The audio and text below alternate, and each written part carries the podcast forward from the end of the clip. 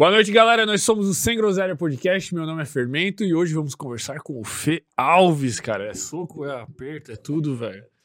Pela terceira vez que tu vem aqui, cara. Poucos Terceira convidados vieram três vezes. Ah, você tá me enganando. Pior que é verdade, velho. Mentira. Sério mesmo? Sério mesmo, pô. Poucos eram, tipo, três. Três é raro. Não, qua- não, quatro. A part... Acima de três só tem um que veio mais vezes. Cara, dele. mas eu vim nas fases do Sem Groselha, Isso, né? exatamente. Então eu peguei o começo, o meio e agora eu tô pegando o começo também, porque vocês acabaram de começar nessa porra. ainda tem é muito pra crescer parada. ainda, da hora. Tu mano. veio. Cara, teu, eu não lembro qual foi o teu episódio, velho, mas o que tu veio mesmo foi um dos primeiros, velho. Lá, bateu assim, mil, tipo. E bateu mil pessoas, você lembra? bateu mil pessoas e. E, e acho que é o mais visto até hoje Oi, do canal. legal, é, o, é o podcast mais visto do canal até hoje. Isso eu não Acho que sabia. tem meio milhão de views, alguma coisa assim. Que massa, irmão. Fico De muito feliz, inteiro, cara. pô. Que da hora pra E caralho. de lá pra cá, o que, que mudou pra ti, cara? Nossa, mudou tudo, irmão. E pra você também, acho que mudou tudo. também, né? Tá louco, velho. Ô, tá, tá bom assim o som, Gá? É tranquilo dessa proximidade, é?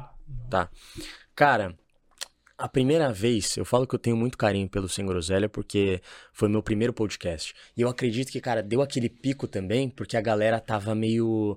é, como que eu posso explicar?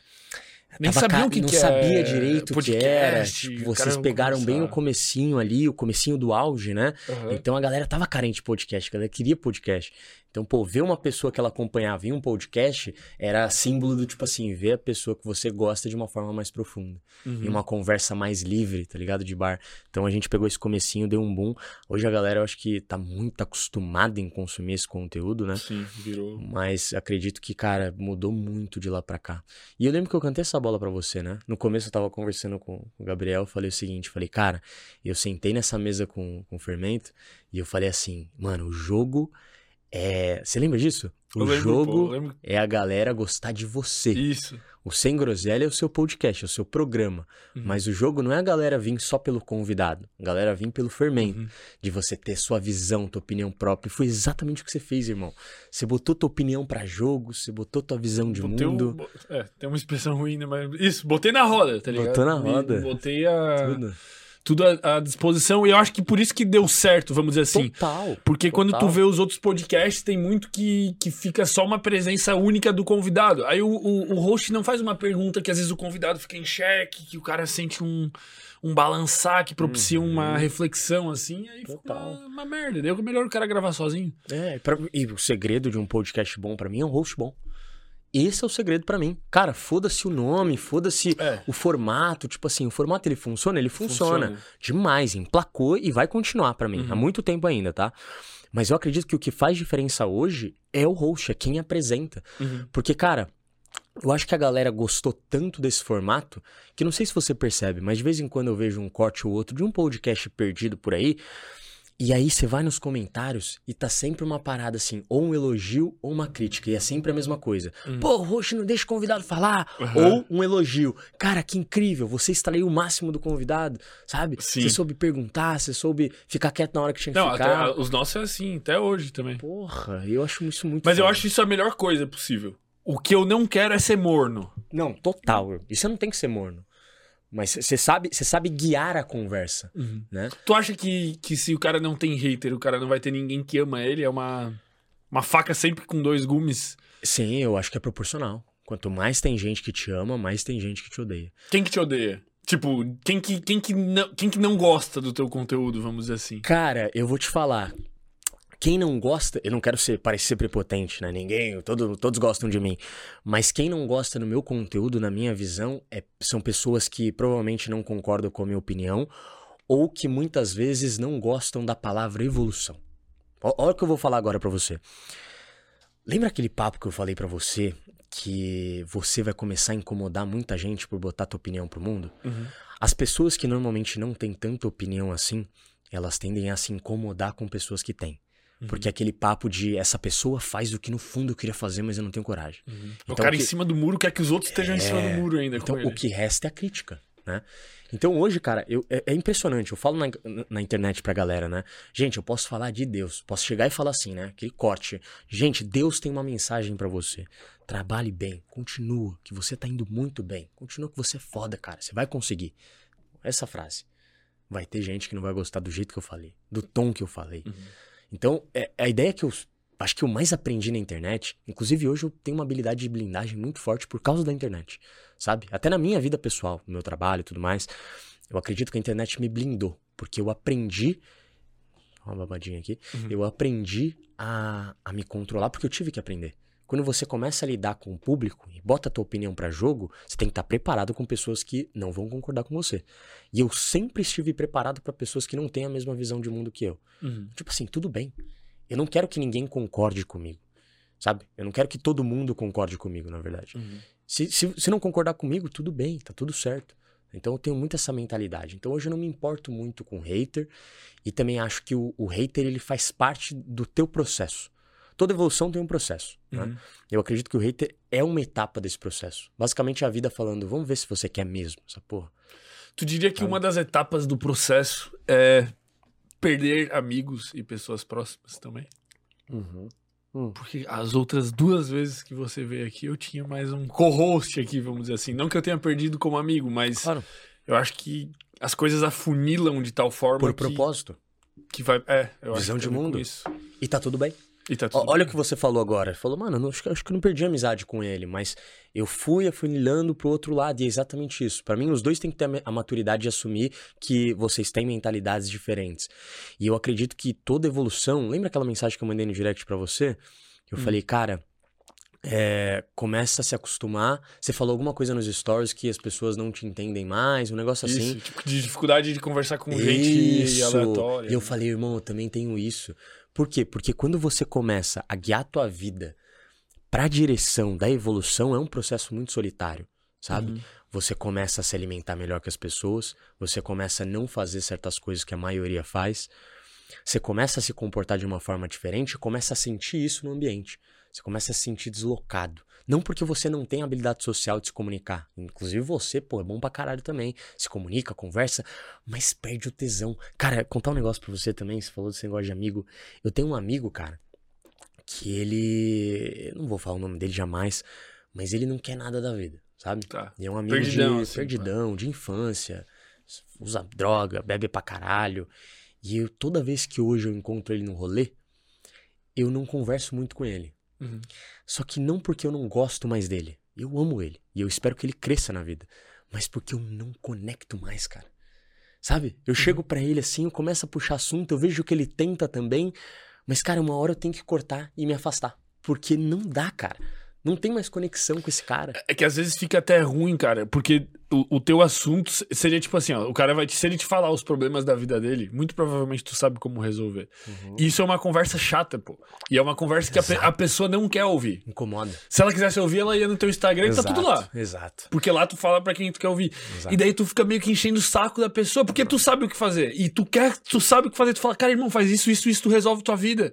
Só que o cara não quer ouvir. Cara, mas isso é uma coisa que eu aprendi com meu pai, sabia? Ah. Eu nunca vou tentar mudar a tua vida. Só se você pedir. Tá. Cara, eu não falo com pessoas que não mostram que tem a mesma frequência que eu. Por exemplo, at- bom, trabalhava com conquista, né? Uhum. Imagina. Meu trabalho era ensinar o homem a se relacionar melhor com a mulher, há dois anos atrás. Uhum. né? Eu era focado nisso. Imagina se eu fosse o cara de. Ô, meu irmão, você não pega a mulher, deixa eu ver aqui que eu te ensino. Olha um cara escroto, desagradável, sabe? Uhum. Então eu já criei uma mentalidade dessa desde a época da conquista. Eu nunca falava pro cara, ô, você tá fazendo errado. Sabe? Eu nunca apontei o dedo pra ninguém. Uhum. Mas se a pessoa chegava de canto, e muitas vezes chegava, falou, Fê, como que você fez aquilo ali? Aí eu, você quer saber, mano? Bom, então vamos lá, vamos, tá ligado? Uhum. Ô, Fê, isso aqui que eu fiz foi certo? Ô, Fê, que que tá tá acontecendo um negócio, isso, isso, isso com a- um relacionamento, com a mulher que eu tô ficando. Se o cara vem até mim, eu ajudo ele, Uhum. sabe? Eu acredito que hoje a minha mensagem, o meu conteúdo é direcionado pra quem tá na mesma frequência que eu. Uhum. Eu não vou me adaptar ao meu público. É o meu público que se adapta a mim. Uhum. Por quê? Porque essa é a minha jornada. O meu conteúdo é o diário da minha evolução. Eu falo o que funciona pra mim, eu, eu falo o que eu acredito, a minha visão de mundo, e eu conecto com pessoas que têm visão parecida. E assim tu nem gasta energia Pra convencer ninguém. pra convencer ninguém. Inclusive, eu tempo. falo pra galera da comunidade, eu falo pros meus alunos, pra, pra galera que me segue, não tente convencer ninguém. Bah, isso é eu sofri muito com isso aí, eu cara. sei, eu Porque também eu pegava sofri. gente da família e falava, irmão, Não, faz isso, ó. é, Esse teu problema aqui é só fazer isso. não velho. somos o Salvador, cara. Não adianta. Não adianta. Porra, eu faço até hoje um pouco. e tudo bem, mas você vai. Cara, uma hora você vai cansar. Uhum. Você vai falar, puta, esse não é o caminho, cara. E muitas vezes você até atrapalha a pessoa. Você, você cria afastamento entre vocês. Uhum. E eu vou te explicar uma coisa até com outro exemplo de um amigo meu. Toda vez que eu que eu encontrava ele, ele sempre foi meio fudido e tal. Toda vez que eu encontrava ele, eu tentava convencer ele de que aquilo que eu tava fazendo dava dinheiro. Vamos fazer, mano. Pô, não sei o que. Vai. E aí eu percebi que aquilo tava criando um afastamento entre eu e ele, porque ele não queria aquilo, que, mesma coisa que eu. Uhum. E toda vez que ele me via, ele sentia na necessidade de fazer uma pose de que ele tá correndo atrás. E acabou que a amizade começou a ficar forçada. Pô, tu gerava uma pressão no Uma cara pressão por causa cara. disso. E aí, toda vez que ele me encontrava, ele tinha que se reafirmar. Não, eu também tô buscando evolução. Sabe? Aí eu falei, mano, o que, que eu tô fazendo? O meu tempo é o meu tempo. A minha jornada é pessoal, o meu sucesso é pessoal. Uhum. Eu não posso convencer ninguém. Se ele vier até mim, aí ele tá com um nível de percepção que ele tá preparado pra ouvir o que eu tenho pra falar. Mas não entregue o, o que você tem de mais valioso, que é a tua energia, teu discurso, tua opinião, pra pessoas que não estão preparadas pra ouvir, ou que nem querem ouvir, que não vão te entender, sabe? Não entregue pra um público. Isso eu aprendi na internet. Não entregue um bom discurso pro público errado. O discurso vai ser uma bosta e a culpa vai ser sua. Tá ligado? Uhum. Porque você tá falando ali, porque é isso, pô, eu tô mostrando pra ele, pô, faz isso, é o certo, mas a pessoa não te entende. Ma- Mas isso faz então com que a jornada da evolução seja, de certa forma, um pouco solitária. Não, não, extremamente Extremamente solitária. solitária. O quê? Cara, eu falei que eu tive sorte, de sorte, eu uso a palavra sorte, eu nem gosto da palavra sorte, mas eu falei que eu tive sorte de encontrar o Luiz e o Igor, que são meus sócios, que são totalmente alinhados comigo. A gente se completa em relação à personalidade, né? Falo que a gente Vocês querem ir pro mesmo lugar, vocês É, sabem onde. Isso é raro. Então eu acredito que eu tive sorte nisso, sabe? Uhum. Talvez por um propósito maior, por algo maior, por Deus, não sei. A gente não explica essas coisas, né? Tava até conversando com o Gabriel sobre isso. Mas eu, eu tive sorte nisso. É raro a gente encontrar pessoas com a mesma mentalidade. Com a mesma paixão, mano. E eu não falo nem que é mentalidade, porque todo mundo quer melhorar. Uhum. Ah, eu quero ganhar dinheiro. Ah, eu quero. Mas, mano, a pessoa não tem a capacidade de se apaixonar pelo desconforto daquele processo. Então, por exemplo, pô, eu quero ficar grande. Quantas vezes eu ouvi, né? Ô, Fê, me dá três meses que eu chego em você. Tá bom. Acredita em você, porra. Vai lá. Nunca vai, chega nunca. nunca né? chega. Passa dois, três, quatro anos. E isso é engraçado, porque eu sei que isso vai acontecer. Porque é raro. É realmente uma pequena porcentagem das pessoas que gostam e são apaixonadas pelo desconforto daquele processo. Porque a pessoa não tá pensando no shape, eu nunca pensei no shape, irmão. Ela é apaixonada pelo resultado. eu, e eu muito, pensava, eu pensava hora em ela... cada dor do treino. Foda-se o shape. O shape eu olho no espelho e é depois. Eu demorei. Eu ficava três. Quando eu tinha 18 anos, até arrepio. Quando eu tinha 18 anos, eu ficava três horas na academia. É retardado, nem é certo. Nem é certo. Ficava três, quatro horas na academia, fazendo passo. Os professores falando, vai embora. Eu não vou embora. Tem que crescer, mas não é assim. Eu vou aprender só depois, né? Mas sabe, essa paixão de, de fazer o bagulho que tem que fazer. Acho que isso pra mim é o que é mais raro. Mas qual que é a diferença entre quem faz e quem não faz? O que que falta? O que que tu enxerga que falta? Cara, eu gosto da palavra paixão, né? Tá. Porque eu uso obsessão, né? Porque a palavra obsessão tava escrita no meu quarto, assim. Eu prometi quando eu entrei no meu quarto, me tranquei, quando eu tava fudido, eu prometi que eu só ia sair de lá com uma empresa bem estruturada e eu só ia sair de lá pra realmente ir embora de São Paulo, com dinheiro suficiente pra ir embora de São Paulo. E eu gosto da palavra obsessão, tem gente que não gosta, mas eu falo que obsessão pra mim é como se fosse uma paixão muito forte. Cara, te- é, é incrível isso. Eu não sei se, se o Luiz já viu, mas se a gente olha os comentários dos nossos vídeos no YouTube, sabe? Você sabe o que mais tem de mensagem positiva? Dos caras falando assim, Fê, eu sinto a paixão que você fala o conteúdo. Eu te acompanho porque eu sinto a paixão que você fala, do- no que você fala. Dá pra ver que não é um bagulho roteirizadinho, eu- sabe? Aqueles cara, aqueles vídeos de canal Dark, ou Sim. canal Fantasma, ou até o canal Sem Alma. Ou Que o é cara aquela- que tá copiando alguém. Tipo, tá ah, copiando ele, ele vê alguém. um Reels viral teu, ele vai lá reproduzir o é, discurso. É o que mais tem, cara. Então, assim, o cara fala, quando a pessoa aprende a falar e fazer com paixão, ela cresce. Ni- Ninguém para um apaixonado, cara. É muito complicado. Mas como que desenvolve essa obsessão? A paixão e a obsessão. Tem um segredo? Tipo assim, eu posso. Ah, porque, porque quando tu vai ensinar os teus alunos, uhum. o teu objetivo, o que tu mais quer é que eles consigam. Total. Total. Sempre. O, o meu sucesso, eu falo que é o sucesso É o deles. sucesso deles. O que tu mais quer é que o cara, pô, quando tu dava de sedução, é que o cara que não pega mulher consiga pegar mulher. E Agora, feliz em outros desenvolvimento- pilares. Agora, desenvolvimento pessoal, quero que ele tenha um corpo foda, eu quero que ele, se alimente bem, eu quero que ele se comunique bem, seja mais autoconfiante, comece a entender o próprio valor. Ma- Mas, mas o que que tu faz pra ele ter paixão por isso, sabe? Tipo, como é. Qual a diferença de quem vai e quem não vai? Eu, eu não, não consigo entender. Tá, eu vou te falar. Baseado sempre na minha própria percepção. Sim. E que talvez pode ajudar muita gente. Motivo forte, cara. Tá. Cara, hoje é dia dos pais. Uhum. Inclusive, feliz, ani- oh, feliz aniversário. Feliz dia aniversário. dos pais pro seu pai, feliz aniversário. Feliz aniversário. Feliz dia dos pais aí Feliz pra, dia dos pais pros pra pais de quem tá todos os pais, acompanhando. pais de seguidores e pais que nos acompanham aqui, viu? E pra nós, eu, Luiz tal, pai de pet. pai de pet. Enfim, é, eu, eu tinha um motivo forte escrito na, na parede do meu quarto, que era meu pai. Então, meu pai, ele. E é até engraçado, cara, eu trocar Feliz Dia dos Pais com Feliz Aniversário, porque você sabia que foi por causa do meu pai que eu nunca tive muito vínculo com data comemorativa. Meu pai era um cara muito bruto, né? Muito duro. E ele nem lembrava meu aniversário. Tipo, Passava chegava meu batido, aniversário. assim. É, às vezes ele esquecia. Até confundia com o meu irmão, que é o Bruno, né? A data de aniversário, ele faz 16 de outubro, eu sou 18 de outubro. E ele achava que era 16, então ele confundia. Só que aí você fala, porra, mas que merda. Não. Porque como era desde pequenininho, eu não me importava. Porque ele criava um desapego tão grande, a data, meu pai era desapegado com tudo, que eu fui desapegado com data. Uhum. Então hoje eu mandar um áudio pro meu pai falando, pai, te amo e tal, hoje é muito importante pra mim. Uhum. Porque antes eu não dava esse valor pra, em relacionamento, não lembrava tanto de data, até de amizade, essas coisas. Por quê? Porque eu tive essa criação, né? Então eu era meio desapegadão com tudo. Mas até uma mensagem antes de eu completar aí, manda um eu te amo pro teu pai, cara. Manda, mulheres estão me assistindo também, manda um eu te amo pro teu pai, porque isso é, é muito importante. Você mandou um eu te amo teu, pai- teu Eu pai? falei, né? Eu almocei com ele lá. Ah, é? Então, hoje Boa.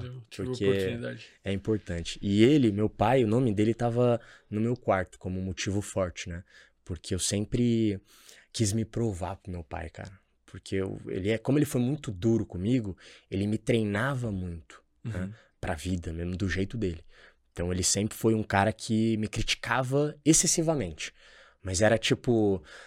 Cara, até assisti o documentário do Arnold e me, identifiquei muito, né? Claro, não quero me comparar com o Arnold.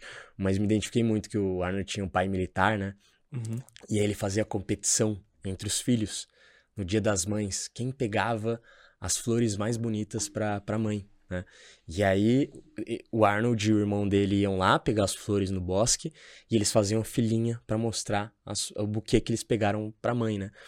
E aí o pai dele era extremamente rígido. Quando não tinha flor bonita, ele falava, tenta ano que vem. O, irmão ganhou, tá ligado? Ele fazia essa competição Caralho. excessiva desde pequeno. E Uhum. meu pai sempre foi essa porra. Ele nunca deixou eu me exaltar. Por isso que eu sou até meio. Não Como- gosto tanto de falar tanto de mim, que eu sou. Sabe, se a Uhum. pessoa fica elogiando muito, eu fico incomodado por ela. Sabe, eu sempre fui assim, nunca fui de me pagar, falar, sou foda. Nunca fui disso, porque meu pai sempre me cortou. Uhum. Para de se achar.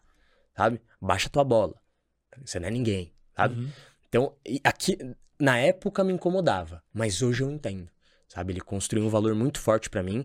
E como ele sempre exigia a competição e o resultado, tipo, você não vai ser nada, se você continuar assim, você vai ser um bosta. Sabe, palavras pesadas mesmo, eu fui sempre tentando me provar. Sabe? Não, eu vou provar pra ele que eu consigo. Na época, até com um tom de, mano, raiva, sabe? Uhum. Mas quando eu consegui, eu só relaxei ele também. Então nossa relação mudou. Por quê? Mudou. Porque era só isso que ele precisava. Tipo, quando eu estourei e, e realmente vivi minha vida e hoje ando com as próprias pernas e tenho o sucesso que eu tenho, meu pai mudou. Porque, tipo assim, é como se a missão dele tivesse sido cumprida.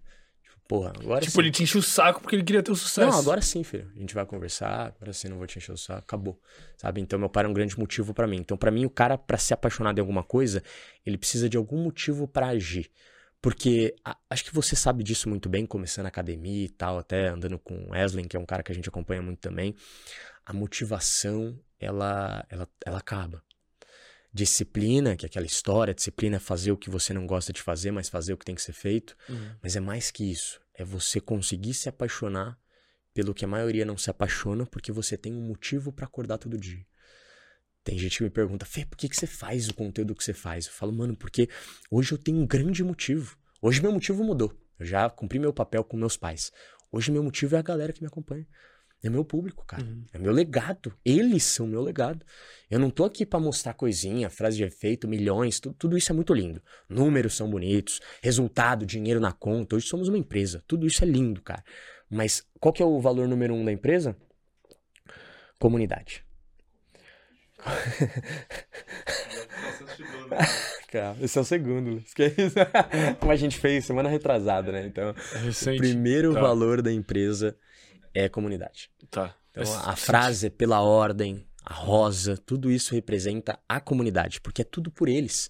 Eu quero deixar um legado, eu quero que as pessoas que me acompanhem mude de vida mesmo e conte pros filhos. E passe o homem, passe valor pro filho, sabe? A mulher que me acompanha também fique bem realizada, sabe? Não sofra por nenhum homem em relacionamento, se sinta bem com ela, seja uma puta mãe, sabe? Uhum. Isso que eu acredito. Por que a rosa, cara? Cara.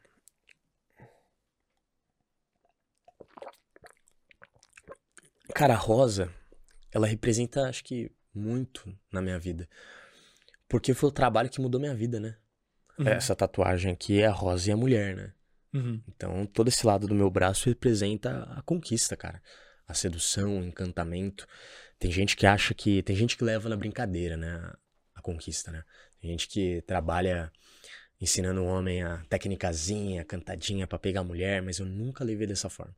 Quando eu descobri. Isso já falava até no primeiro podcast, né? Quando eu descobri que sedução, conquista, pode ser usada pra negócios, Pra melhorar sua relação com seus pais, pra ter mais amigos, pra ter uma vida mais completa. Cara, tudo isso se transformou. Eu mudei a ótica que eu enxergava a conquista. Então a rosa, ela é um símbolo de força, né? E ao mesmo tempo de encantamento. E tem um, um outro significado da rosa também, que, que eu acredito que eu já falei bastante, que a rosa verdadeira, ela tem um prazo de validade, né? A Uhum. rosa de plástico, ela é de plástico, ela dura pra sempre, por isso você não dá tanto valor. Mas a rosa verdadeira, ela dura pouco. E você aproveita aquele momento onde ela é vívida, é vermelha e é maravilhosa, mas por pouco tempo. E por isso você tá tanto valor pra ela, sabe? Também representa a presença. Tu acha que, que, que a questão do cara ser capaz de conquistar a mulher é muito relevante pro desenvolvimento dele? Ou o desenvolvimento dele é muito relevante pra ele poder conquistar a mulher? Cara, um pouco dos dois. Tá, vou te explicar. Eu não acredito que o homem deve focar em mulher. Antes eu talvez falaria, pelo, pelo, pra onde estava direcionado o meu trabalho, né? Uhum. Mas hoje, como um homem, posso falar que hoje eu sou um homem maduro, adulto, que tem uma família, que tem uma casa pra cuidar. Hoje eu acredito que a conquista, ela é basicamente a melhor ferramenta que um homem pode ter. Só que ela não deve ser colocada como prioridade. Então, a conquista, no caso da comunicação, de você ser um cara carismático, que entende seu lado mais autêntico de ser, mostra tua visão de mundo, conquista as pessoas. Mas eu acredito que focar em mulher, no começo da sua vida, é burrice. Eu não acho que você deve buscar namorada, eu não, eu não acho que você deve, sabe, sair buscando mulher pra casar, pra, sabe, caçando mulher mesmo. Uhum. Eu acredito que o homem na adolescência e na fase mais jovem da vida dele, o foco dele deve ser botar um shape foda, encontrar a espiritualidade, se cuidar, se alimentar bem e buscar grana, mano. Sabe? Busca grana, ganha grana primeiro, faz a tua vida. Porque aí, irmão, vai ter mulher de sobra. Você vai ter abundância de pessoas. E depois vem a conquista. Depois você aprende, depois você desenrola ali, sabe? Mas primeiro eu acredito que o homem tem que se desenvolver como um todo. E a mulher vai ser sempre consequência disso. Se você coloca como consequência a mulher, irmão, você não faz mais porra nenhuma da vida. Você vive uma vida de merda, bebendo na balada, ficando louco, pegando mulher, dando uns beijinhos, que vamos, convenhamos, né? Dar uns beijinhos é fácil pra cacete. Pô, hoje Mas em e dia. aí? E aí? Hoje em dia tá fácil. Tá, e, e depois? Não, porque eu tô saindo toda semana, eu pego mulher pra caralho. Foda-se, meu irmão. Tem cara que se. Não, porque. Tem cara. Ainda mais nesse nicho, né? Que é bem escrotinho, assim. Tem um lado que é bem escroto. Bem Cara, né? balada é. Eu, eu fiz um post outro dia falando sobre o álcool, né, cara? E Ah. se tu tira o álcool da balada, cara, Uhum. e tu vai numa festa e tu começa a ir numas festas assim sem álcool, velho, tu vê que aquilo ali é o mais perto que existe de ser um zoológico, mano.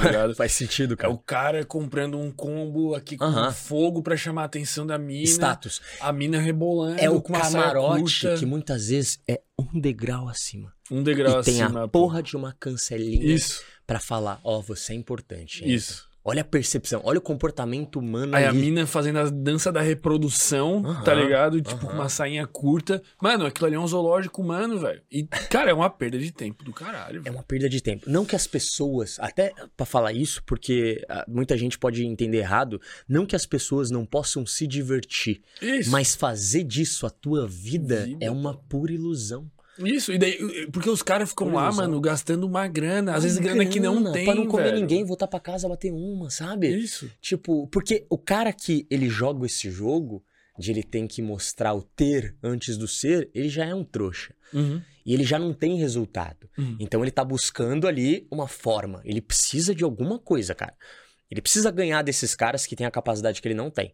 Então eu vou mostrar o que eu tenho. Nem que seja a porra de uma bebida piscando, que é uma pura ilusão que a balada cria ali na sua cabeça Sim. pra te dar essa falsa Uma percepção. bebida que no mercado custa 20 reais, ali custa 2 mil. Porra, tá ligado? Foda-se. Foda-se, velho. Então, cara, eu tô muito na- nessa fase do tipo. Hoje inspirar muito jovem também. Hoje, mais um público mais adulto me acompanha. Mas eu continuo sendo esse cara que inspira o jovem a realmente. E aí, lindão, tudo bem? A realmente focar na evolução, Uhum. sabe? Cara, esquece isso agora. Aproveita você tem que aproveitar, mas coloca como principal pilar da sua vida a evolução, não essa porra. Quais que são os pilares da evolução? Cara, a gente fez um conteúdo sobre isso esses dias. Pô, eu quero. Pô, Porra, Pô, velho. cara. Desculpa, Cara, você me permite? Não, É zero, aqui tá? não tem time, aqui é a hora que tiver. Estamos ao vivo O aqui, fermento é tá sem- tão saudável, gente. sem E quando eu falei que eu ia pegar um Red Bull, ele já me olhou com uma cara. Que eu falei, me vê então só quatro. o cara é viciado, velho. não, Tem não que- fala isso, cara. Opa, perdão. O cara, ele gosta muito. Ele gosta muito. Não beba muito Red Bull. Ah, continua. É... Até me perdi aqui, velho. Você tá falando de é, os pilares da Os evolução. pilares da evolução. Tá. Cara, de novo, a evolução é um Hum. processo totalmente pessoal. E sempre vai ser. Ninguém vai fazer Sempre nada vai por ser. ti. Ninguém. Hum. E, e, cara, isso é uma pergunta muito frequente. Fê, pô, eu, eu entendo que é legal evoluir, mas o que, que eu tenho que fazer? O que ca- caracteriza uma pessoa evoluída e uma pessoa que não é evoluída? E eu, eu falo uma coisa pro cara que é o seguinte: você tá correndo atrás do que você quer pra você. Porque é aquela história. Muita gente tá no automático. Muita gente tá trabalhando, tem um puta salário foda, trabalha numa empresa, mas é escravo da empresa. Não dorme bem, não é feliz. Essa pessoa, ela tá triste no trampo que ela trampa, mesmo ganhando bem. Então, a parada do, do sucesso não é só grana. Tem gente que não entende isso. O sucesso é você viver o propósito que você nasceu pra viver. Você encontrar os seus pontos fortes, o seu dom, perdão, Uhum. o seu dom natural de ser e correr atrás disso. E ir pra essa direção. Você entende? Então, eh, eu falo que a primeira parte do processo. Mas como é que encontra isso também? Então, eu falo que a primeira parte do processo que o cara tem que fazer é a autoanálise. Tem uma coisa, Fermento, que eu passo pra galera que eu comecei a aplicar na minha vida e é um negócio muito bom. Aconselho você a fazer também, que chama alinhamento de propósito. Tá. Basicamente, é você, uma vez por semana, sentar em um lugar isolado, um lugar que te traga paz e pensar sobre a tua vida. Pô, eu tô, eu tô correndo atrás do que eu quero? Eu tô caminhando para a direção que eu quero? Ou melhor, o que eu quero? Muita gente nunca se perguntou isso, cara. Tá no automático, vivendo, conversando, indo pro rolê, trabalhando. Aí, pô, eu faço a profissão que meus pais querem que eu faça, eu faço a faculdade porque meus pais fizeram, porque meus amigos. Sempre é pelos outros. Sabe? Quem é você, caralho? Eu- nem, nem teu nome você deu, né? Uhum. Nem, tua profissão, você te dá uma listinha, né? Você tem que escolher. Então, eu acredito que, que você tem que primeiro se fazer essa pergunta: quem sou eu? O que, que eu quero? O que, que eu gosto? Pô, eu não sei ainda. Então, tá na hora de eu entrar em movimento. E esse é o segundo passo. Se você identifica o que você gosta, você tem que se perguntar: por que, que eu não tô fazendo isso agora na minha vida? Ah, porque eu tenho medo do julgamento. Ah, porque eu tenho que fazer. Não, peraí. Então você identifica por que, que você não tá fazendo aquilo se você já sabe. Agora, se você não sabe, o que, que você tem que fazer? Entrar em movimento. E o que, que é entrar em movimento? Começar a buscar. Nossa, Fê, você sempre nasceu com esse dom? Não, não. Cara, a principal bronca na escola, quando eu repeti de ano duas vezes, e quando chamava meu pai pra diretoria, minha mãe pra diretoria, era a mesma coisa. O Felipe é um bom aluno. Mas ele só conversa, Dona Eliette, Dona Ricardo. Não só conversa, ele só quer saber de conversar, comunicar com a pessoa. E olha que louco. Esse se tornou meu trabalho. Conversar e se comunicar com as pessoas. Mas até muito tempo da minha vida eu achava que isso era errado. Porque a vida inteira me falaram que era errado. E quando eu pensei e analisei minha vida e falei, não, mas eu sou bom nisso.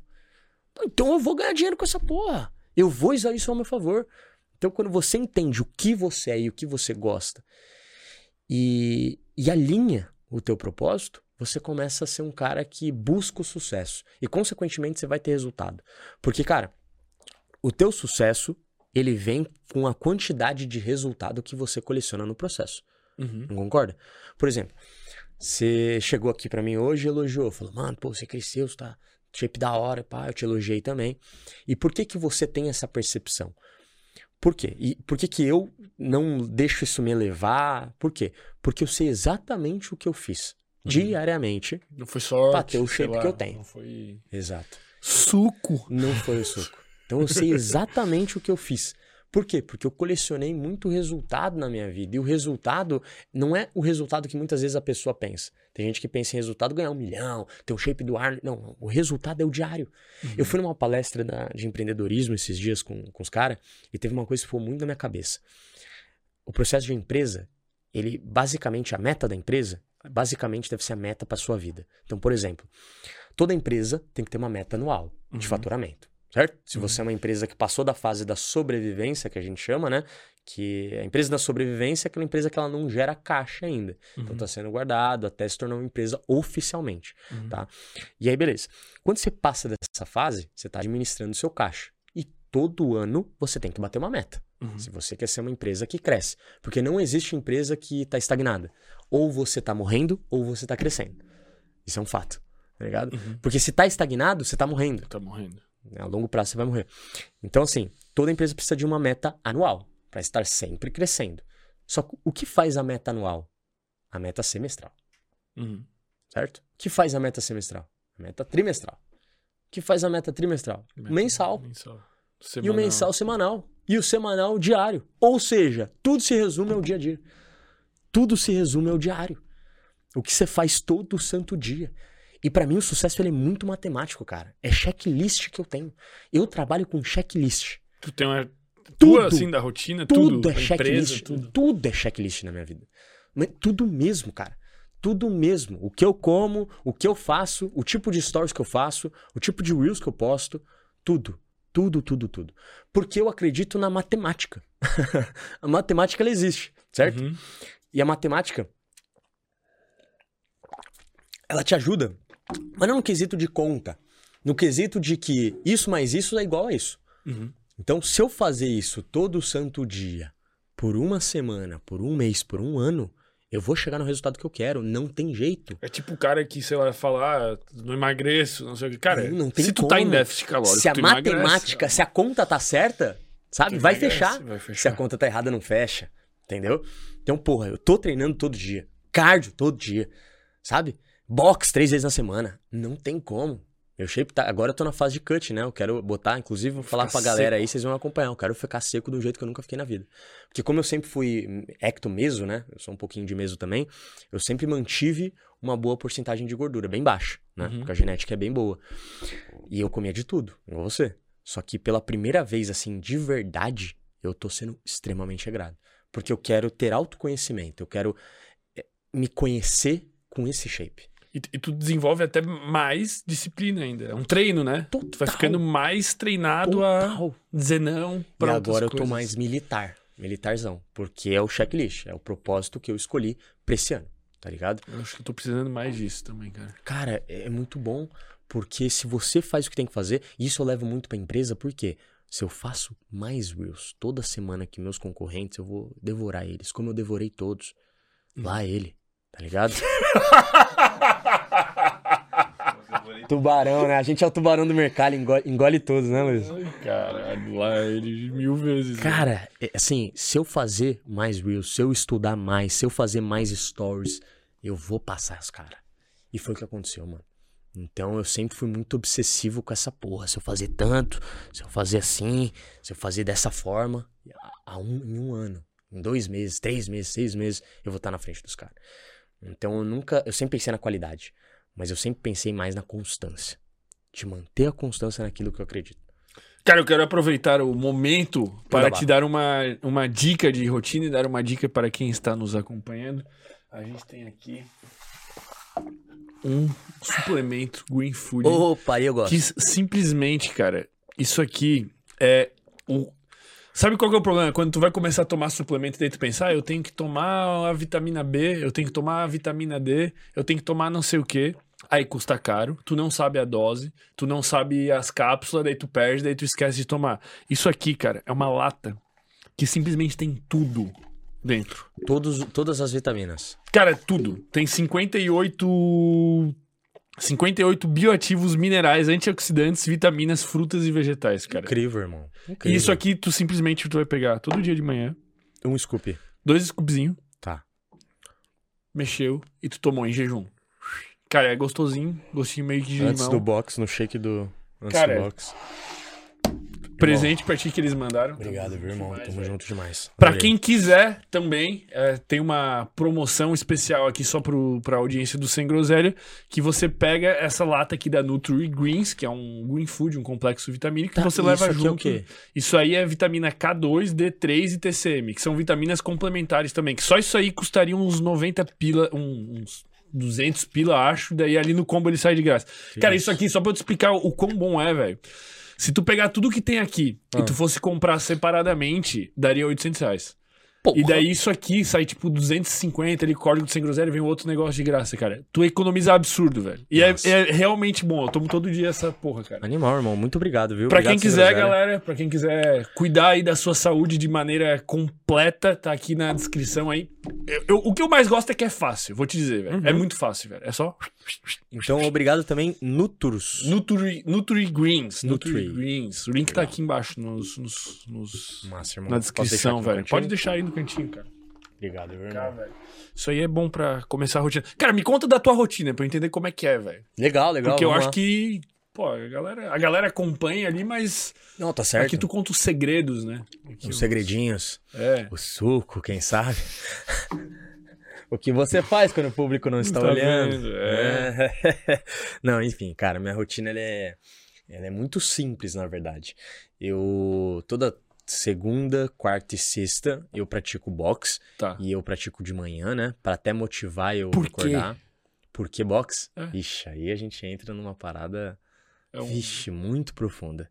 E eu tô disposto, você tá disposto? Claro, eu tô totalmente disposto, pô. Cara, é podcast, velho. Não é conversa com o Biel ali 10 Cara, minutos. eu sempre fui apaixonado por luta. Uhum. né? Eu sempre. Eu já falei pra você que eu era um menino muito rebelde quando eu era mais novo. Uhum. E por ter essa criação, pai, tio, com energia eh, masculina em excesso, eu sempre fui incentivado a brigar, né?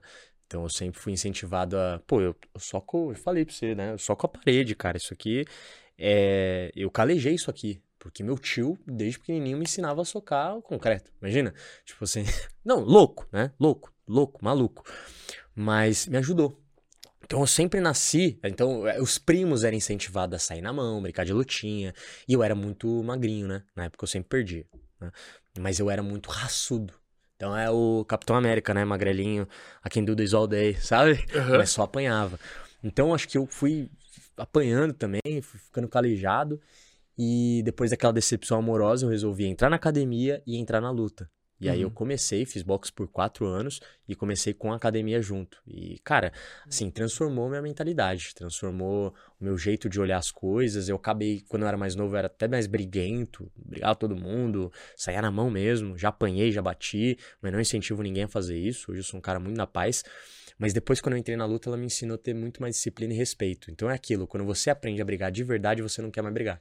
Porque Tu- você tu acha- entende. Tu acha interessante pro. pro... Nossa, irmão, Muito. eu acho interessante pro homem, pra mim, o homem deve lutar. Tipo, obrigatoriamente. Lembra que você falou pra mim do negócio do ancestral? Não, não, não. Isso eu vi nos seus stories. Ah, então eu não Que você tá na parada corrida. Ah, Animal. corrida é foda. Animal, animal. A- a- Incentivo você, não para, por favor, que você vai ficar foda.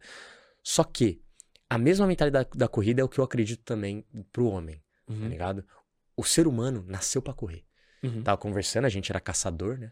Uhum. Então a gente pegava, caçava o animal e ele cansava. né? Isso, era A na gente corria exaustão. atrás dele É porque a gente é um dos únicos seres que transpira, né? O que faz com que a gente aguente longas caminhadas. E a gente caçava o animal correndo atrás dele até o bicho cansar. E aí a gente mata, né? Uhum, exato. Então isso tá na gente. Do mesmo jeito que eu acredito que o ser humano nasceu pra correr, eu acredito que o homem nasceu pra lutar. Sabe? Uhum, Então, pra mim, o homem, ele é um guerreiro. Eu sou um guerreiro. uhum. Eu sou um guerreiro e, cara, levo isso pra minha vida muito sério. Muito sério mesmo. Eu acredito que o meu papel é ser um homem forte pra proteger minha família. Uhum. Então, a, a minha parada sempre foi no, é, no quesito me tornar uma máquina de, de, de guerra, sabe? Eu ser forte o suficiente pra eu defender em qualquer situação minha esposa, meus filhos, minha casa, meu lar, porque é uma coisa muito significativa pra mim. Uhum. Não que eu seja, de novo, é- agre- o homem é aquilo que o Jordan, Jordan Peterson, Peterson fala, fala. né? O, jo- o Tu tem que homem ter o potencial tem que de ter o potencial agressivo. Ele não precisa brigar, ele não vai brigar, ele vai evitar a briga a todo momento. Mas se ele precisar brigar, ele destrói. Tá ligado? Eu Então, concordo, cara, 100%, velho. Tô, eu, acho, eu, acho que, eu acho que pro homem é essencial. Eu tô, inclusive, sentindo muita falta, cara. O nosso plano é de nos mudarmos, aí eu tô pensando em começar muito provavelmente um, E, cara, um Gil ou um box. Sabe por que isso não entra na minha cabeça? Hum. É, Isso eu até conversei com, com o Luiz, mano. Não entra na minha cabeça o homem que nunca explorou seu potencial físico. Por É. quê? Porque como que você, em um mundo tão perigoso, com pessoas tão malucas, pode se dar o luxo de não trabalhar teu físico ao ponto de qualquer pessoa fazer uma merda pra tua mulher e suas crianças? É, cara, mas a gente tá vivendo é- num mundo que tem homem Cara, de saia, né, cara? Mas, irmão, foda-se. Do mesmo jeito que tem homem de saia, tem homem violento que mata e não Tem, pensa duas é. vezes em matar. É, Mas eu também não, entendeu? Uhum. Se mexer com, com os meus, tá fudido. tem que defender. Então eu sempre pensei, sempre tive essa visão. Eu sempre me sentia. Cara, olha que louco isso, tá? Não sei porquê, talvez mentalidade lá de trás, de criança.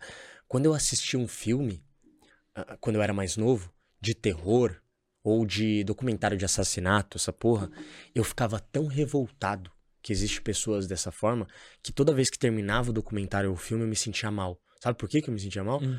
E se um louco tentar matar minha mãe? Eu, vou, eu não vou conseguir defender ela.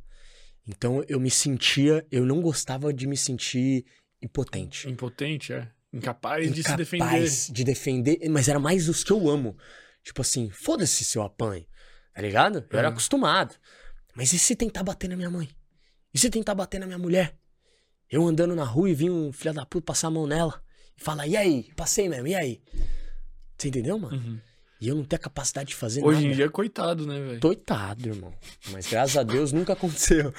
Mas o cara já vê também, E né? também os pitbull do lado, né, irmão? É o pack completo. Mas é que o cara, é, eu acho que quando tu treina, tu fica mais forte, vamos dizer assim. E tu, e tu ainda, por sinal, tu, tu faz uma, uma, uma arte marcial, por exemplo, tu já se porta É diferente. o ar, cara. é o ar. É Tu o ar. tem um ar, uma energia de que, tipo, cara, Concordo. moscar, eu te mato muito fácil. Tanto tá que as ligado? pessoas que são mais assaltadas, mais abordadas, são as que têm aparência e um aspecto mais frágil, né? Uhum. Então, quando é aquele mirrado, aquela linguagem corporal pra dentro, o, o bandido, eu falo que o bandido, o vagabundo, por isso que eu gosto de cachorro, né? Inclusive a gente deve, vai falar sobre isso. O cachorro é, a melhor, é o melhor sistema de segurança pra uma família. O cachorro de segurança, guarda pessoal e guarda territorial, é o melhor sistema contra a família. Você tem dois pastor alemão. Uhum. O bandido que entrar na sua casa, ele pode chegar primeiro na tua arma e usar contra você. Só que teu cachorro nunca, irmão.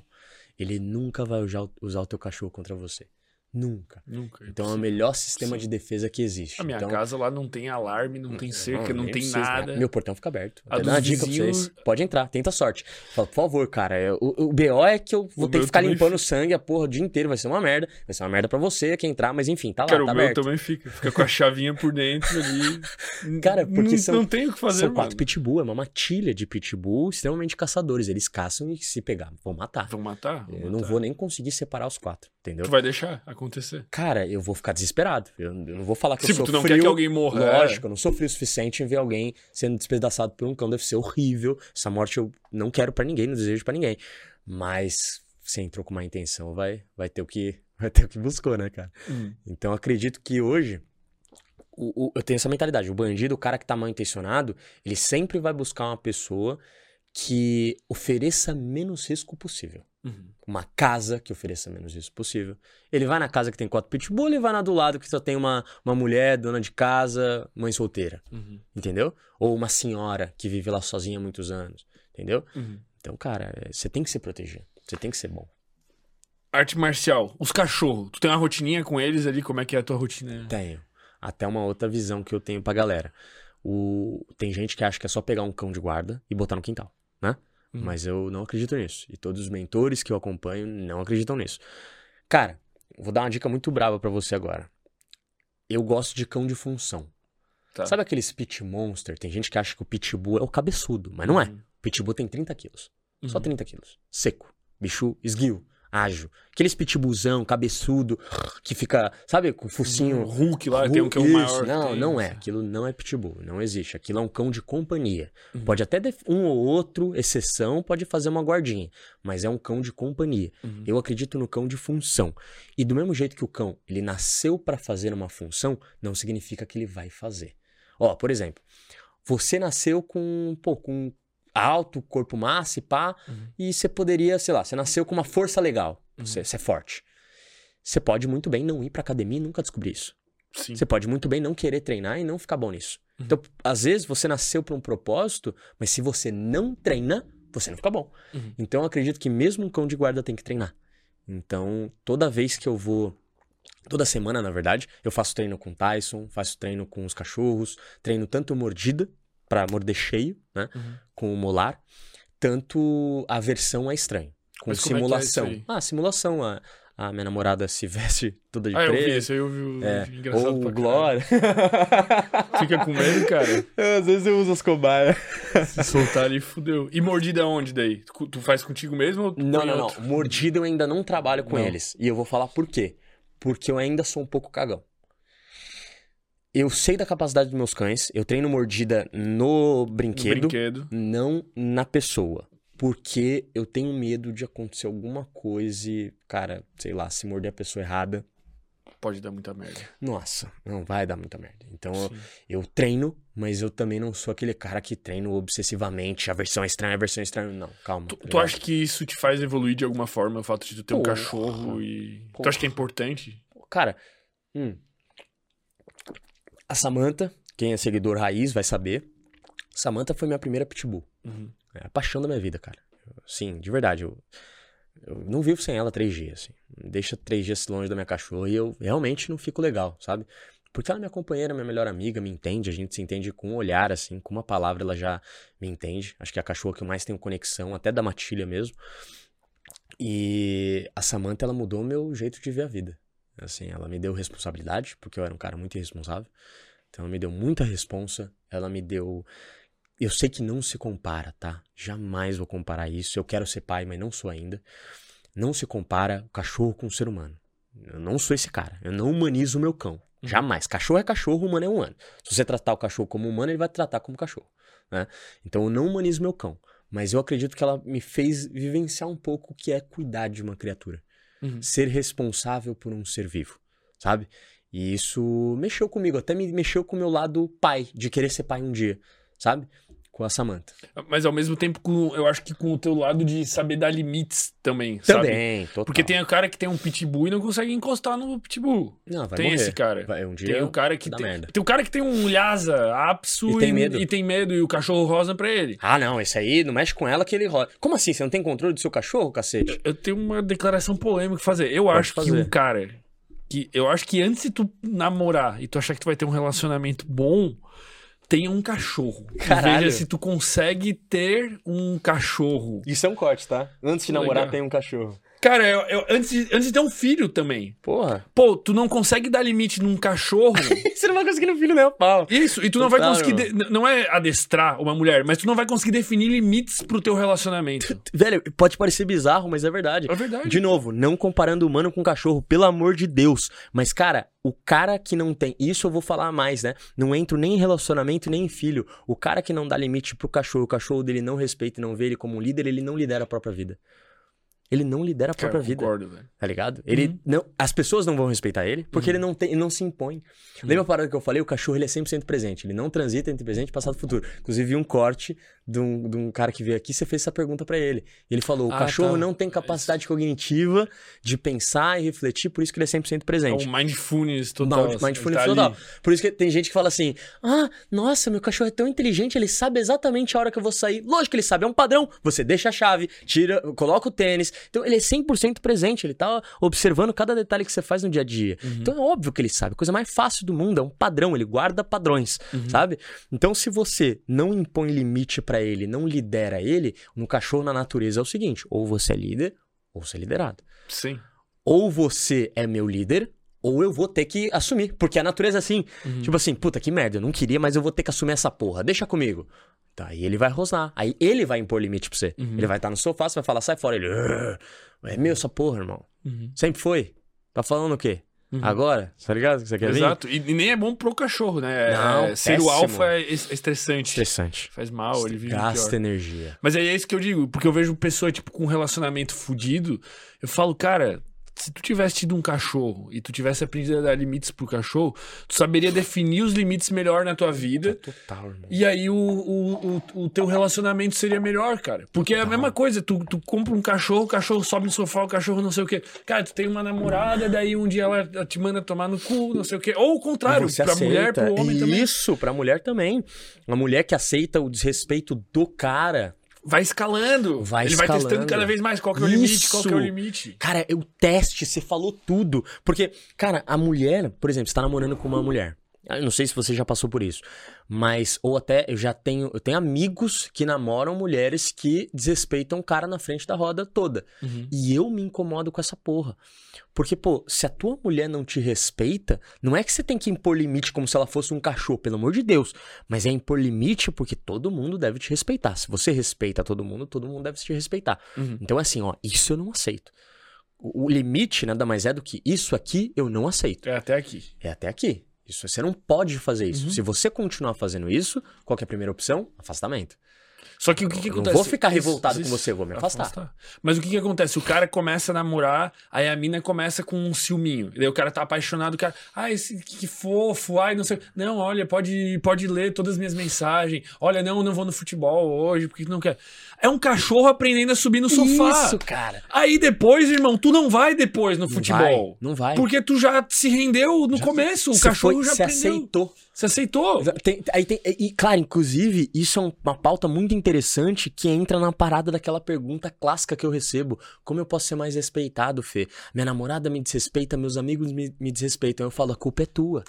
Porque você foi aceitando pequenos desrespeitos durante a sua vida inteira e você deu liberdade para as pessoas montar. Né? Sim, então todo mundo isso. foi ali acariciando o cavalo, montando de vez em quando e você foi aceitando.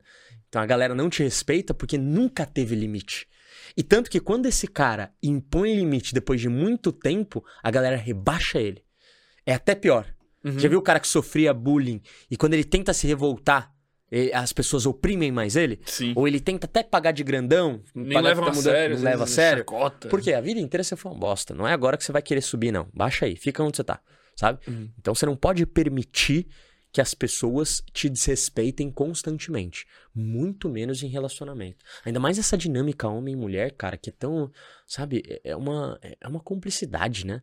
Ela precisa se basear no respeito. Uhum. Se você não tiver de respeito no teu relacionamento, você não tem nada, cara. E, e eu, eu, eu li, né? Ouvi falar aí que, que a mulher tem uma tendência a testar o homem Aham. também. Porque não sei até que ponto uma tendência biológica, natural, mas ela, ela, ela quer dar uma espezinhada pra ver, tipo, o quão firme é o meu parceiro. Ele vai ser um bom pai. Cara, e Tem essa parada? falar. cl- Claro que tem, mas tem do ser humano, não é nem da mulher. É? Você não testa, você deve testar seus amigos e nem percebe. É? Com certeza, irmão. Isso é uma dinâmica social. Isso é, é, é um protocolo, cara. A gente, o, nosso, nós como ser humano, a gente tem uma dinâmica social pra seguir, certo? A gente Uhum. tem que conversar, como a gente tá fazendo aqui, ter amigos, a gente interage com várias pessoas no nosso dia. Uhum. A gente aprendeu a testar desde quando a gente era criancinha.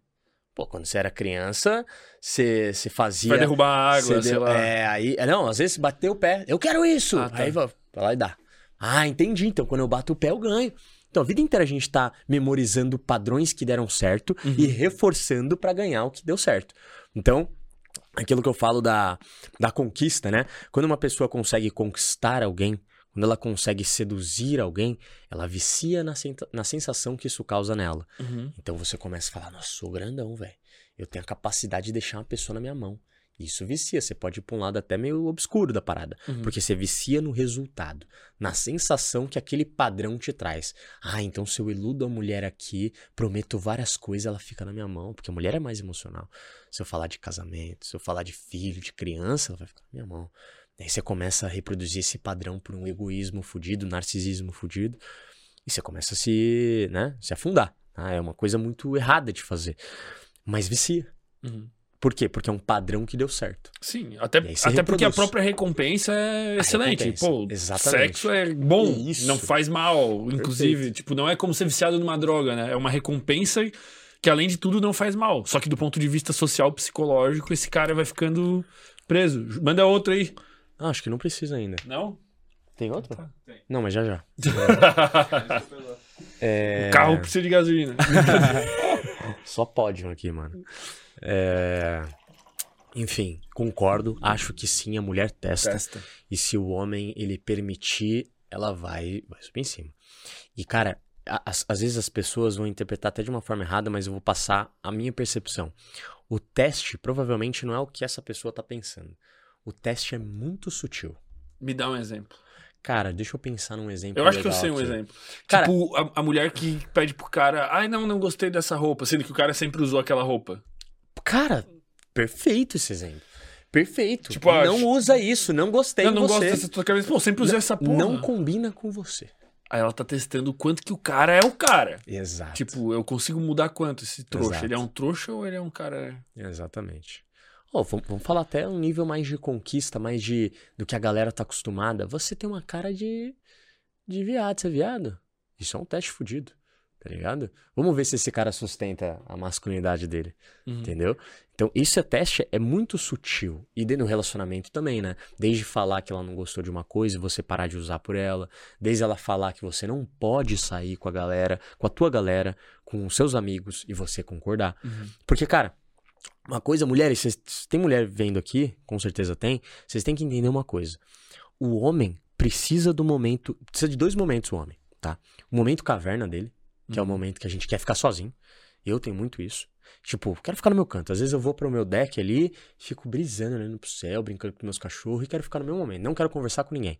E tem um momento que o homem quer sair com os amigos dele e a mulher, eu acho que ela tem uma percepção de que a saída com os amigos é uma loucura, né? Vocês vão falar de mulher, é putaria. Pazona, Então é, é o, assim. é o famoso o que as mulheres pensam, o que realmente os homens fazem, né? Sim. Que é só idiotice, falar merda, zoar, sabe? Fazer Uhum. bosta, nem que seja comer uma bosta e jogar FIFA, sabe? Faz, falando merda.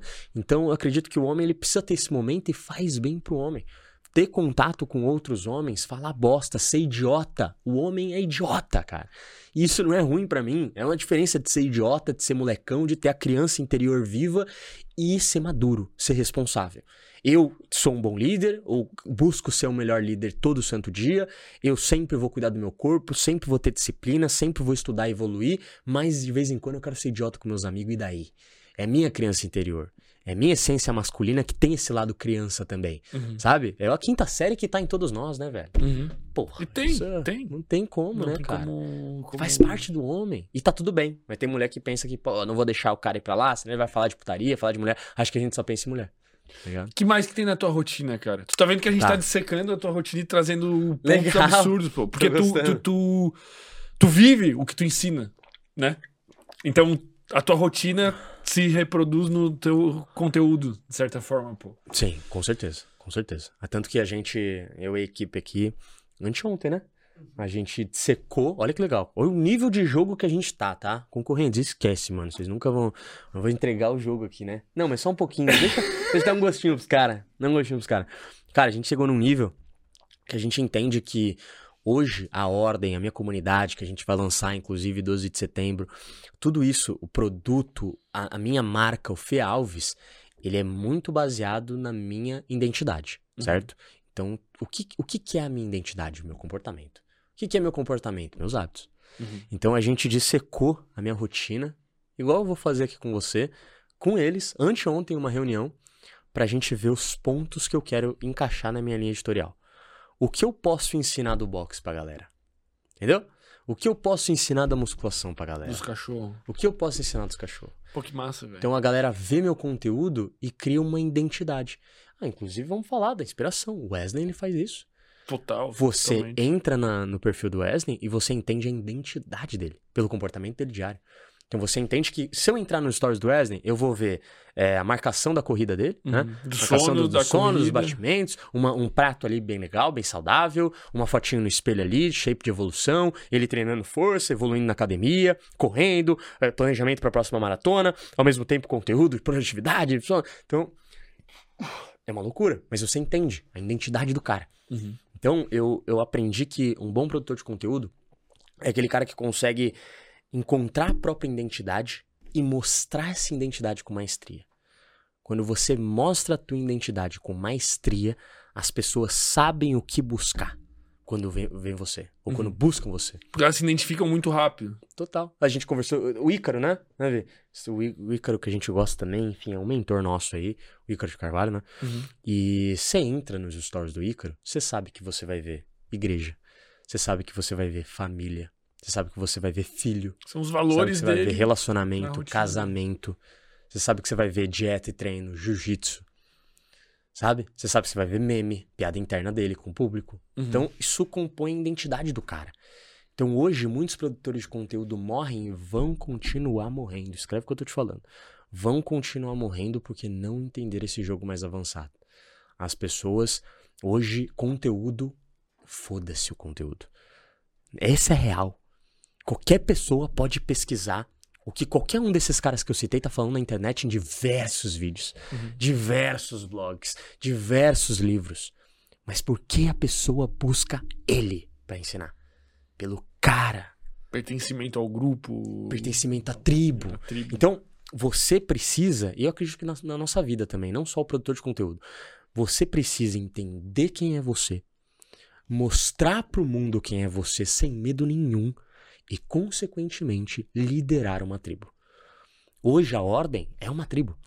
Uma tribo de pessoas que concorda, que gosta de luta também, gosta de musculação, gosta de estudar, gosta de se comunicar, gosta dos meus valores, gosta do jeito que eu falo, do, do jeito que eu brinco, sabe? Então, é- é essa é habilidade, essa grande habilidade que pouquíssimas pessoas têm, Fermento. Isso é raro, cara. E eu tô trabalhando e estudando pra conseguir ser um bom líder de, de comunidade, de tribo, sabe? É complicado.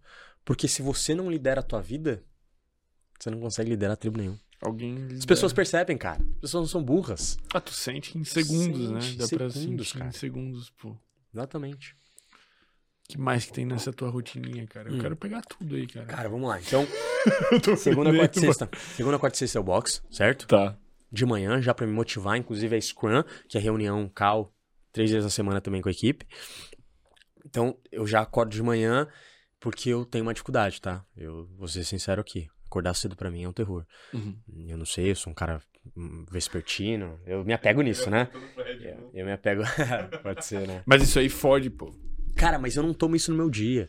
Eu tô falando que é, Tá. é um negócio desde pequeno. Tá, não, pode Pra ser. mim, acordar cedo era um terror. Desde que eu nem Pra sabia mim o que era droga. foi, mas eu, eu fui diagnosticado com um transtorno. Transtorno? Eu tenho um transtorno, Transtorno do mental, quê? cara. Eu tenho, eu sou bipolar, velho. É mesmo? Eu fui diagnosticado. Tá, mas o que, o que faz.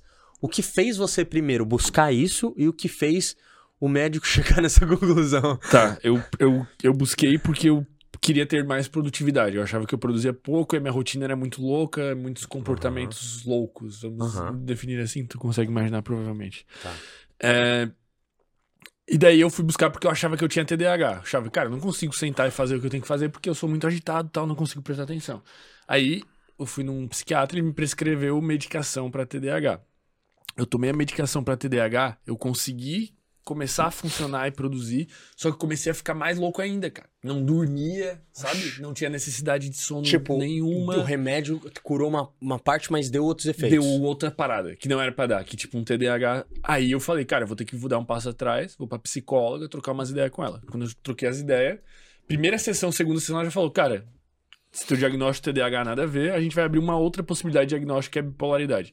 Bipolaridade é uma pessoa que transita entre dois estados. Um estado de euforia extrema, que é quando ela tem alta libido, alta energia, baixa necessidade de sono, tu, tipo, tu se sente um super-herói, tu tem uma autoestima elevada, tu se sente capaz de fazer tudo, e um outro estado em que tu se sente exatamente o contrário. Tu tá depressivo, tu tem menos energia, tu dorme mais, tu tá num estado, tipo, morto.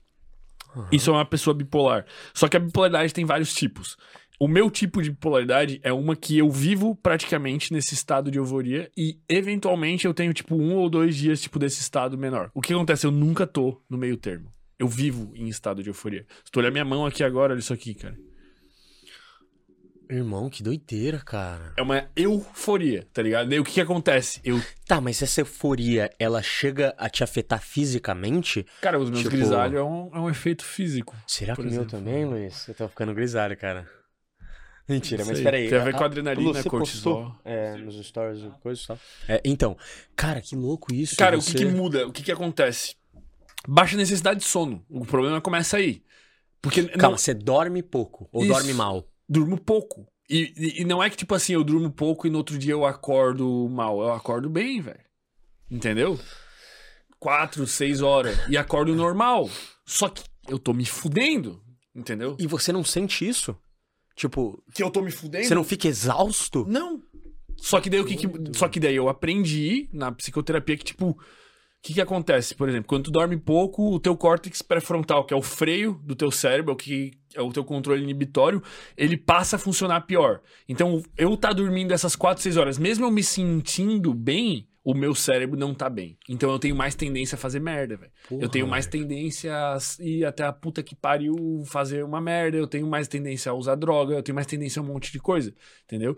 E daí eu vivo, vi muito tempo nesse estado de euforia, eu ainda vivo, porque agora eu tô tomando uma medicação e eu faço psicoterapia. Aí essa medicação tem o objetivo de me trazer um pouquinho pra baixo. Ela dá uma seguradinha, assim. Mas eu ainda comecei a tomar faz dois meses, ainda nem. Nem fez efeito Não direito, teve, assim. que a gente chama, não teve métrica ainda pra analisar, Não teve né? métrica ainda pra analisar. Mas Entendi. por isso, então esse negócio de sono. Só que sono tem várias paradas, mano. Sono eu posso, posso te dar uma aula, velho. Eu gravei uma aula, inclusive, eu tenho uma comunidade De também sono? De sono, velho. Que é, cara, tu tem que. Cafeína, tu só pode ir até as 3 horas da tarde, velho. Tipo, é até 8 horas antes de tu ir dormir. E daí a Cara. primeira coisa que tu faz quando tu acorda tem que ser pegar a luz natural, velho. Tá, mas me ajuda nisso, porque Ajudo, assim, eu eu, resolvo. Isso olha eu só, eu não tenho problema pra dormir. Eu deito e durmo, Tá, mas eu morro. tá. O meu problema é, tipo assim, acordar, acordar. Tipo Quantas assim, horas tu dorme? Ah, oito. Oito horas, no Tá. mínimo. E tu acorda mal. Não, não acordo mal. Mas tem dia que, tipo assim. Tem dia que, sei lá, frio. Às vezes esses dias que, pô, a, a vibe do dia tá uma bosta. Que eu quero ficar na cama. E eu luto muito contra a minha mente pra levantar. Tá. Então, o box de manhã foi proposital. Foi. Tu tem que ir. Por quê? Não, porque eu amo. Ah, tá. Então Entendeu? tu já vai empolgado. Eu vou empolgado. levanta. Eu acordo, tipo, excursão de escola, né? Eu Uhum. acordo, puta, caralho. Delícia, mano. Box, porra. Aí eu luto e fico muito bem durante o dia. Uhum. Mas os dias que não tem box, às vezes eu me passo um pouquinho. entendeu? Cara, o que, que eu acho que pode ser? É, às vezes, mesmo tu dormindo e tu tendo a sensação de que tu apagou, o sono tem estágios e tu só vai se sentir descansado e disposto no outro dia se tu atingir todos esses estágios, né? Tu chegar no sono profundo e daí depois tu volta pro sono REM, sono profundo, tu faz vários ciclos de sono. Uhum. O que, que acontece, por exemplo, se tu bebe álcool, a pessoa fala assim: não, eu tomo uma tacinha de vinho porque eu apago. A pessoa, ela não apaga. Ela, na verdade, ela fica num sono superficial, tem a sensação de que apagou e no outro dia ela acorda e ela tá um lixo. Derrotada. Porque ela não Derrotada. entrou em REM. Porque ela não entrou no sono profundo. Não- que, é- que é o REM? não é é? o REM, o REM é outro. O REM não é o sono profundo? O REM não é o sono profundo. A galera O REM é também. antes do, do sono É profundo? sono não REM 1, não REM 2. Ah, mas tem REM no nome. Ou Isso, não? tem. Mas daí tem um outro que é REM. É que REM é quando tu sonha. Ah, REM é quando ué, tu sonha. e não é? O Não sonho é. não vem no, no Não, estado é, de é sono assim, é profundo? tipo estágio 1, estágio 2, estágio 3 e 4. Então é não REM 1, não REM 2, não REM 3 e 4, que é o profundo, e o REM, que tá aqui. E daí o sono tu faz assim, tu vai no 1, 2, 3 e 4, Então depois você tu volta realmente se REM. aprofunda. Se aprofunda. O REM é mais perto de estar acordado, pô. Então você começa a sonhar mais perto de estar acordado? Aham. Por isso que na noite de sono ideal, a última coisa que acontece é tu sonhar, aí tu acorda depois de um sonho. Por isso que você lembra. Por isso que você lembra. Só que daí tu. Só que isso tu faz vários ciclos na noite. Tu faz quatro ou cinco ciclos na noite. Então, Entendi. um bom sinal de tu tá dormindo bem é quando tu terminou de sonhar e tu acorda. Tu pode até perceber que quando isso acontecer, tu vai acordar já melhor. Pode tu tava crer. num sonho, daí tu acorda aqui. Não, eu sempre acordo assim. Tipo, num sonho. Acabou um sonho, Sonho. eu às vezes eu até, quando o sonho é muito louco, porque eu sou retardado, Aham. eu acordo minha namorada pra contar o sonho. Justamente por isso. O sono profundo, cara, é aquele sono que o cara tá morto, tá ligado? Que tu pega o teu amigo assim, ó, tu chacoalha, irmão. O cara tá tipo. assim, Não, a casa tá pegando fogo, ele tá. Morto, velho. E se tu acorda ainda naquele estado, tu tá tipo tonto, tá ligado? E às vezes assusta, né? Eu assusto às vezes. Tipo Esse assim. susto, às vezes, é naqueles primeiros. Entendi. Que é quando o cara tá misturando a realidade com um sonho, assim. Que tu tá meio que Porra. pegando no sono e daí tu tá aquele negócio tá caindo. O Luiz, eu chego nos quartos da Airbnb quando a gente dorme juntinho, né? Ele às vezes ele toma um susto, levanta assim, ó. Toma um susto. Então ele tá nesse, nesse De período. indo pegar no sono e Entendi. E eu sono. acabo com o sono dele. E tu acaba com o sono dele. Mas qual que é o lance no teu ali, cara? Pode ser, às vezes, tu não tá chegando nesse profundo também. Por alguma coisa. Tipo, tu faz atividade física às vezes à noite, não faz? Faça. Lembra o que eu te falei? Isso, Isso é aí fode, velho. É mesmo. Dá uma fudida, entendeu? Eu treino 8, 9 horas da noite. É, velho. Isso aí já quebra. Mas, Porque cara, daí é na minha cabeça... Ó, não, então, olha a minha Tá. cabeça. Na minha cabeça, de, desde os 16, eu construí esse hábito, né? De Uhum. treinar à noite. Na minha cabeça é assim, o treino à noite é basicamente a última coisa. É tipo, ah, o Gás dia final. foi bom, guerra! Oh, acabei, tá pago. Tá ligado? Então, mas aí o que, que acontece? Mesmo que depois tu consiga dormir, pode ser que o teu sono não esteja tão bom por causa daquilo ali. Então você aconselha a treinar de manhã? Cara, treinar tipo até 6 da tarde, 5 da tarde. Ah, é? Entendeu? Inclusive, tem uma pesquisa que indica que o, o melhor horário de desempenho físico é no final de tarde. Todos os recordes isso. olímpicos foram quebrados no final de tarde, por exemplo. Pô.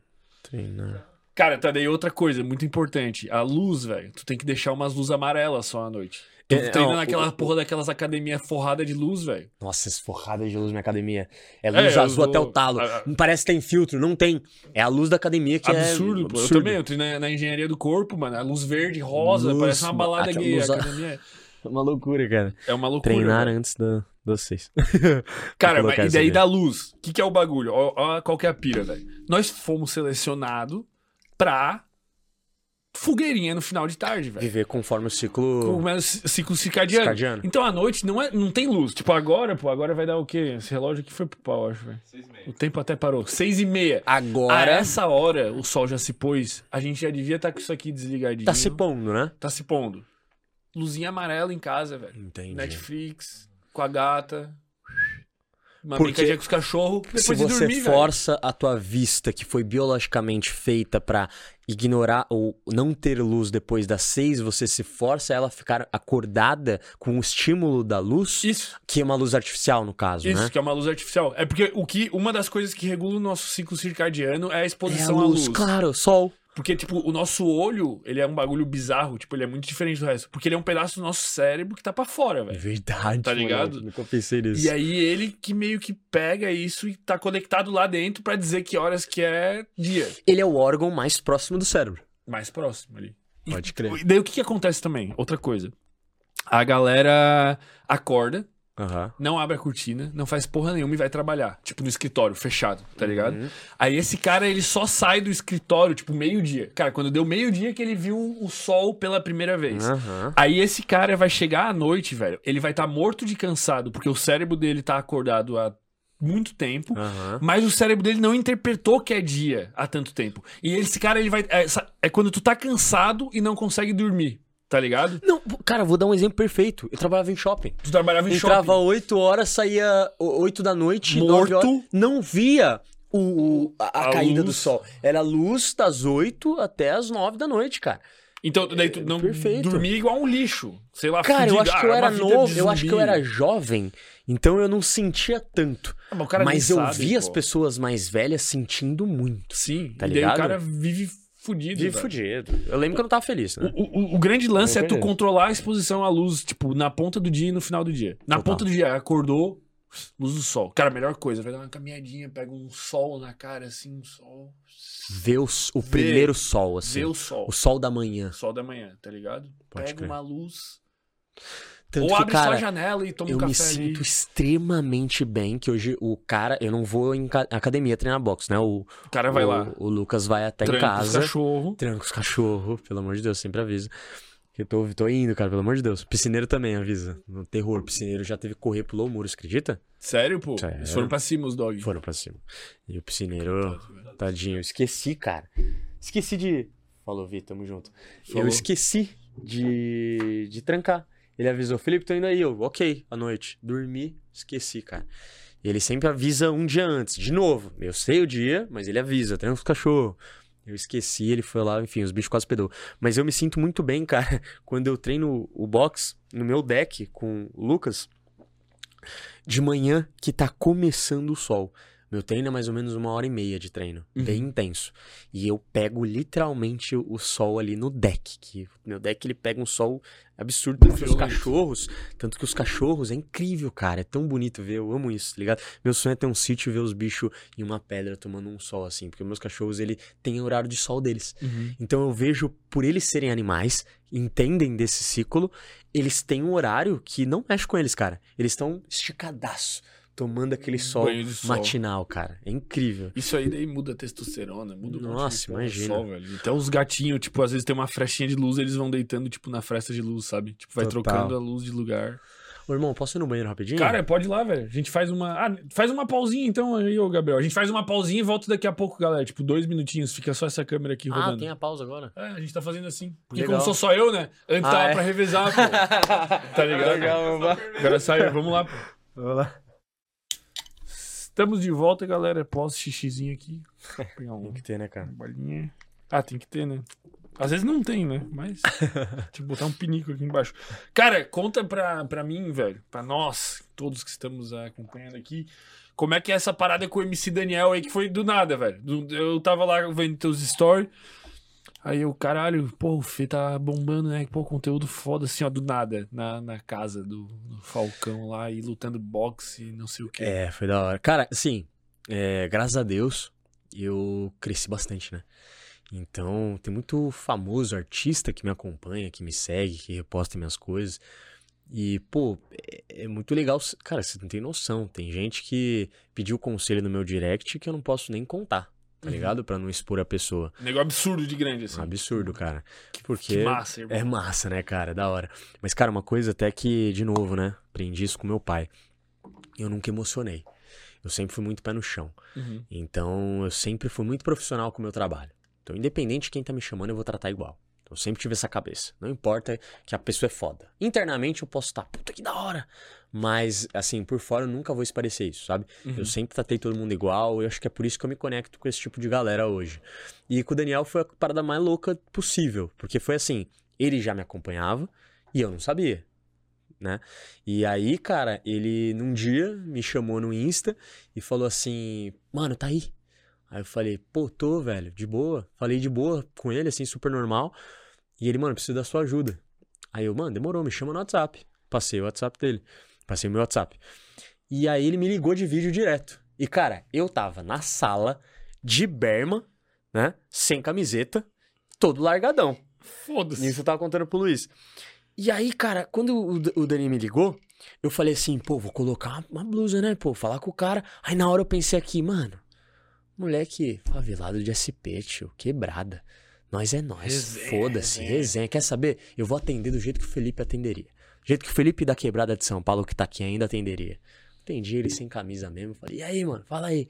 Aí ele começou a contar as coisas dele, contar as histórias dele, o que ele tava passando na vida dele, mas em relacionada à evolução mesmo. Uhum. Ele me via como uma inspiração que estava evoluindo e ele queria dicas de evolução, para ele evoluir mais a vida dele, até a mentalidade dele com relação a algumas coisas. Até porque às vezes acontece com, com essa rapaziada, assim, eu vendo de fora, né? Aham. Que, cara, às vezes é uma pessoa muito nova, que não tem Sim. tanta experiência de vida Não. e faz um sucesso absurdo, cara. Absurdo, cara. E começa a lidar com umas paradas. Cara, assim, vou te falar. O Dani, eu conheci hoje, eu conheço a, a mãe dele, tenho um carinho por toda a equipe dele. Eu amo os caras, de verdade. Tem gente que não. As pessoas julgam, né? Porque as pessoas não sabem porra nenhuma. Essa Sim. é real. As pessoas não conhecem. Exato, as pessoas não conhecem aquilo. As pessoas têm que entender que o que elas veem, muitas vezes, é uma parte daquela pessoa. Não é a pessoa por completo. Então, até quando eu comecei a andar com o Dani, alguma galera chegou e falou assim, deu uma julgada, né? Por ser cantor de funk. E aí eu já cortei no- nos stories. Eu falei assim: olha, eu sou do funk. Eu já até cantei funk, você nem sabe. E me acompanha. Sabe? Eu vim da quebrada de São Paulo, eu nasci com funk. Então eu, eu não posso esquecer minha raiz, eu amo isso. Não é um bagulho forçado. Eu tô me conectando com o cara porque eu quero não sei o quê. Nunca. Minha- Uma fatia do bolo se orienta, doidão. Entendeu? Cada um tem o seu. Eu nunca, juro, eu, eu sempre busco crescer o meu. Eu quero o meu. E me inspiro na conquista dos outros. Então, nunca foi por nada, por like, por hype, nada, zero, zero, velho. Quando ele entrou em contato comigo, a gente realmente se conectou. De parceiro mesmo. Aquele cara que você fala, mano, eu seria parceiro desse cara. Mesma linguagem. Bateu a Bateu, parada. E aí a gente começou a se ligar toda semana. Toda semana o Dani me ligava, a gente trocava uma ideia, eu falava umas paradas pra ele. Aí teve um dia que ele, que ele me chamou, né? Ah, e antes, antes de eu falar isso, a galera que julgava não entende uma coisa, que até eu conversei com, com o Luiz. Eu sou um cara que converso com todo tipo de pessoa. E eu falei isso hoje nos stories, é uma coisa também que eu aprendi com meu pai. Eu não julgo ninguém. Foda-se a pessoa, o que a pessoa canta, o que a pessoa gosta, o que a pessoa gosta, sei lá, sexualidade dela. Foda-se. Eu vou me conectar com pessoa, tenho que aprender com todo mundo. E esses caras, artista, independente se você concorda ou não que o cara fala, que o cara faz, do jeito que o cara é, ele tem resultado, ele é foda num, num- num pilar que você nunca vai saber, sabe? Então, quando você tira essa mentalidade de julgar os outros por alguma coisa que você não gosta, você começa a entender que todo mundo pode te ensinar alguma coisa. Você pode aprender com todo mundo. E o que eu aprendi com o Daniel, com a família dele, com a equipe dele, irmão, não tá escrito. Do mesmo jeito que o Dani aprendeu muita coisa comigo, eu aprendi muita coisa com ele. E com ele foi isso. Quando eu atendi de forma 100% foda-se, a gente se conectou na hora. Ele começou a me ligar e teve um dia que ele falou: Fê, cola aí. Cola aí em casa, mano. Tipo, de, de amizade. Não, Sim. nada, não é. Tem gente que pensa, né? Pô, consultoria, não sei o quê. Não. O Dani, ele, ele, eu faço um papel de mentor. Mas nunca foi, nunca foi essa a intenção. Então eu falo até pra ele, né? Eu não quero conhecer o Falcão, eu quero conhecer o Daniel. Então eu conheço o Daniel. Então eu gosto do Dani por, por ele ser ele, entendeu? E Rolou um boxinho lá, pá. Cara, quando a gente tá junto, tem gente que pensa que, que o funkeiro vive na putaria. Deve ter uns que vive. Mas sabe o que é com o Daniel? Rolê com o Daniel, irmão? É. louvor tocando, o ambiente mais positivo, mais incrível que você já sentiu em relação à família. A equipe dele é a família dele. A família dele tá sempre muito próxima a ele. Então o pilar do Daniel é Deus e família. E tem gente que nem sabe disso. Sabe? Tipo, não tem nenhum. Cara, você não vê uma mulher passando assim, uma. Sabe? Uhum. Uma mina ali, sabe? Que você vê que. Isso, a mina aí, sabe? Uhum. Que os caras convivem, né? Tem uns caras que devem viver na putaria, né? Tem. Artista e tal. Tem uns que Não mostram não isso, tem né? uma. É só família, família mesmo, equipe, louvor. Louvor, treinando, ouvindo louvor, irmão. Ô, pai. Que, que coisa incrível, Pô, que cara. da hora. Que bom que, que Incrível, ele tá em contato cara. contigo, cara. É, eu, feliz, eu fiquei feliz. Porque eu também. sempre fico com esse medo, né? Que eu tava falando assim. Claro. Tu vê. Cara, é que eu- às vezes é uma pessoa que não tá preparada de alguma forma, mano. Tipo assim. Tipo um Neymar da vida. Total. Não, o, o, É o um- Falcão, o, o Dani hoje é o Neymar do funk, cara. É, é o Neymar Ele é do o cara funk, mais pô. estourado. Do Brasil, ele é o cara mais estourado. Mais estourado. E, e daí é, cara, é amigo que começa a pedir coisa, é família que começa a fuder com o cara, daí o cara não dorme, o cara é dinheiro, é não sei o que, é muita mina. Deve ser uma loucura. Amigos são caralho, poucos. E velho. ele tem tatuado isso, cara. Frase do MC Kevin, pai. É, amigos são poucos, tá ligado? Então o que tem mais é falso. Amigo é pouquíssimo e a fama mexe com a tua cabeça num nível absurdo. Por exemplo, irmão, se hoje a gente sai no shopping, Uhum, eu sou reconhecido. Você vai ver nego tirando foto comigo, uhum, você vai ver gente falando comigo, mas a gente vai continuar no shopping. uhum. Você entende o que eu tô falando? Daniel não. Daniel tá Ah, no não, nível. não tem como. Entendeu? Acaba o shopping. Não tem como. Fecha o shopping. na como. hora. Não tem Tipo, como.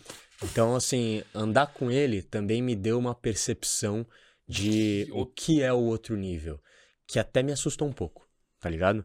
Às vezes eu, eu, eu falo que eu não nego o sucesso pra Deus, mas eu falo que você tem que ser um guerreiro muito forte mentalmente pra suportar o que é isso. Porque do mesmo jeito que tem muita gente que te ama, lembra que eu disse? É proporcional. Vai Uhum. ter muita gente que te odeia. E vai tentar de tudo pra te derrubar porque não quer, não gosta do teu brilho. E com o Dani a gente tava treinando um pouco isso, né? Porque o Dani era um cara que ele era muito igual eu quando era mais moleque. Da reatividade, né? Então ele sempre, ele, ele, sabe, via alguma coisa de errado, ele não, ele não aguenta ver revolta. Ele não gosta de injustiça, que era Uhum. muito parecido comigo também. Só que ele já reage de forma, sabe? Vocês vão se fuder, não sei o quê. Vou aí, vou encher a aí." porrada. Eu falei, Daniel, você tá louco, cara. Então várias vezes ele postou story eu falo, paga essa porra, Dani. Paga essa porra, cara, o que você tá fazendo? Ele, ah, demorou. Falei, "É, paga. Por quê? Porque ele entende que eu tô vendo de fora e ele confia muito em mim. Uhum. E eu falo, cara, se, se você mostra emoção demais pras pessoas que querem te derrubar, elas sabem teu ponto fraco. Você entrega teu ponto fraco de mão beijada. Se a pessoa aperta um botão e você reage assim, ah, então quando eu aperto isso aqui, esse cara reage assim, interessante. Pô, tu tem muito uma visão de vida como guerra mesmo, assim. Pra caralho, eu acho da hora isso, total. velho. eu Estratégia acho isso muito total. da hora. É um jogo, né, cara? Tem que jogar. Eu não tento. eu- isso não me consome. Já consumiu, mas isso não me consome. E também vem do jogo da questão da conquista, leis do poder, que é uma coisa que eu estudei muito. Acho que um dos temas que eu mais estudei na minha vida. Então é uma guerra, é um jogo. Você não pode deixar isso te consumir ao ponto de você ficar achando que tudo é estratégia, senão você vai ficar maluco. Uhum. Mas você tem que jogar. Se você não jogar, quem que ganha? O jogo ganha. O jogo, velho. Ou Você quem tá jogando melhor. Ou quem é. tá jogando melhor. Exatamente. Então, cara, eu sempre tive essa visão de ser estratégico em tudo que eu falo, tudo que eu faço. Então, inclusive, a gente vai falar do Reels também. Eu passo essa visão pro Dani, passo a visão pro, pra todo mundo que me conecta, os caras grandes de verdade. Pô, nessa aí eu conheci o Rian, fui no chá de revelação do Rian. Imagina, eu tava perdido lá, cara. ah, tipo, foi muito engraçado. E o Rian também é outro. Incrível, Outra figuraça, cara. pô. Incrível, incrível. São caras de carisma surreal. Eu falo que esses caras, eles nasceram pra isso, sabe? Uhum, Do mesmo jeito que eu falo que todo mundo tem que saber teu ponto forte, né? uhum, Eu sei do meu ponto forte. Eu me acho foda em muitas coisas. uhum. Sempre com o pé no chão, mas eu, eu eu consigo valorizar hoje meu ponto forte, que eu trabalhei pra ser. Mas tem gente que eu olho, tipo, pô, o carisma do Daniel, o carisma do Rian. Você pode falar o que for, meu irmão. Os caras é monstro. Os caras conseguem ser, sabe, encantar, cativar. Ô, ô, a piada com, com o Dani, questão de sem música, né? Uhum. Que ele, os MCs zoavam ele porque no começo ele tinha pouca música e mesmo assim era maior que os caras. Mas é uma forma de você de tentar ofuscar um brilho que é muito forte. O cara, ele devia ter mais mérito por ter estourado sem, Com menos sem música. com menos música, tá Sim, ligado? faz sentido, o cara é mais e hoje o assertivo, cara né? tem umas músicas estouradaço e que vai lançar ainda, não posso nem contar, mas eu escuto tudo antes, né? eu escuto tudo antes, o sonzeira. que é louco, hora, muito irmão. foda, muito da foda. hora, mas foi, foi legal. Cara, que. Onde que tu quer parar? Eu não quero, eu não quero nem pensar nisso, eu nem penso. Eu não penso em limite, porque se eu coloco limite em mim, eu, eu tenho teto, né? Então, eu não quero ter teto. Eu falo, falei, vou, vou postar um corte aí essa semana falando, para de dizer que o céu é o limite. Já tem gente tentando ir pra Marte, né? Então, a partir do momento que você pensa, pô, o céu é o limite, você acha que o céu é o limite. Enquanto não vê alguém falar, não, o céu não é o limite. O Elon Musk. Exato. Tá- Sabe, eu acredito que ele seja um grande gênio da, da atualidade, né? Um, Pô, tá maluco. um grande. Que é, é um milhão, né? Acho que até menos, cara. Porque eu acredito que seja uma pessoa, um gênio da nossa era, sabe? Uhum. É o cara que vai. Mano, quando nós morrer aqui daqui 150 anos, ninguém vai lembrar quem que é tu, ninguém vai Não. lembrar quem que é eu. Não. Não. Talvez tenha alguma menção, algum dia vão falar, ó. Tipo, talvez tenha alguma É, parada, um eu livro espero que tenha. que vai. Mas eu entendi o que você quis dizer. O Elon Musk, os caras É vão olhar, ó, esse cara é, aqui. ele não é um cara. Assim, vamos, vamos, ser, vamos ser sinceros, né? Ele não é um cara famoso. Ele é um cara revolucionário. Revolucionário, pô. Ele não é tão famoso assim, tipo, É. sei lá. Pô, deve ter um monte de gente no Brasil aqui que, Que tem mais status. que tem Vamos mais lá, status, entendeu? pô. Que tem muito, tipo, que vai no shopping e para mais o shopping. Isso. O Elon poderia ir ali no shopping Aricanduva, em São Paulo, e passar Passar despercebido. Bota um bonezinho. Boa, Mas daqui mil anos. Não, sei se. Talvez daqui mil anos mil, vão falar, vou falar cara, mil. olha, nós estamos aqui morando em Esse Marte. foi o cara, Mas esse esse, foi foi, o cara. cara que começou essa porra, velho. Esse foi o cara que na época achava ele louco. Pegou Tu quer fazer algum bagulho assim? Tu tem esse desejo, velho? Pra mim a vida é isso. É- é- Deixar cara, um legado. Não... Isso. Senão eu não estaria aqui, cara. É, eu, eu acredito, assim, juro, de verdade. Eu quero ganhar dinheiro. Eu quero andar de carro foda. Eu quero ter uma casa linda. Eu quero aposentar meus pais. Mas tudo isso não vem primeiro que o legado, cara. Então tem gente que fala que eu. Tem gente que fala que é papinho, né? Mas eu juro pela minha vida, pela vida da minha mãe, que o que é mais importante pra mim é o legado. É o como eu passo o meu conteúdo, o, a quantidade de pessoas que eu impacto diretamente na vida. Isso pra mim é poderoso. Porque eu falo que a partir do momento em que o teu conteúdo impacta de uma forma que transforma a vida de alguém, essa pessoa nunca vai te esquecer. Vamos falar no.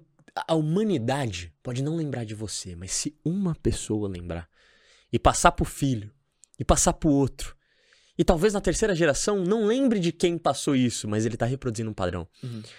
Isso pra mim é, é legado. Mas eu acho que então, de certa forma. o legado é- te deixa imortal, né? Mas eu cara? acho que de certa forma, então, tu já tem isso. Não, mas. Tipo, eu entendo que tu queira, mas, mas, mas pensa por, por esse lado, assim.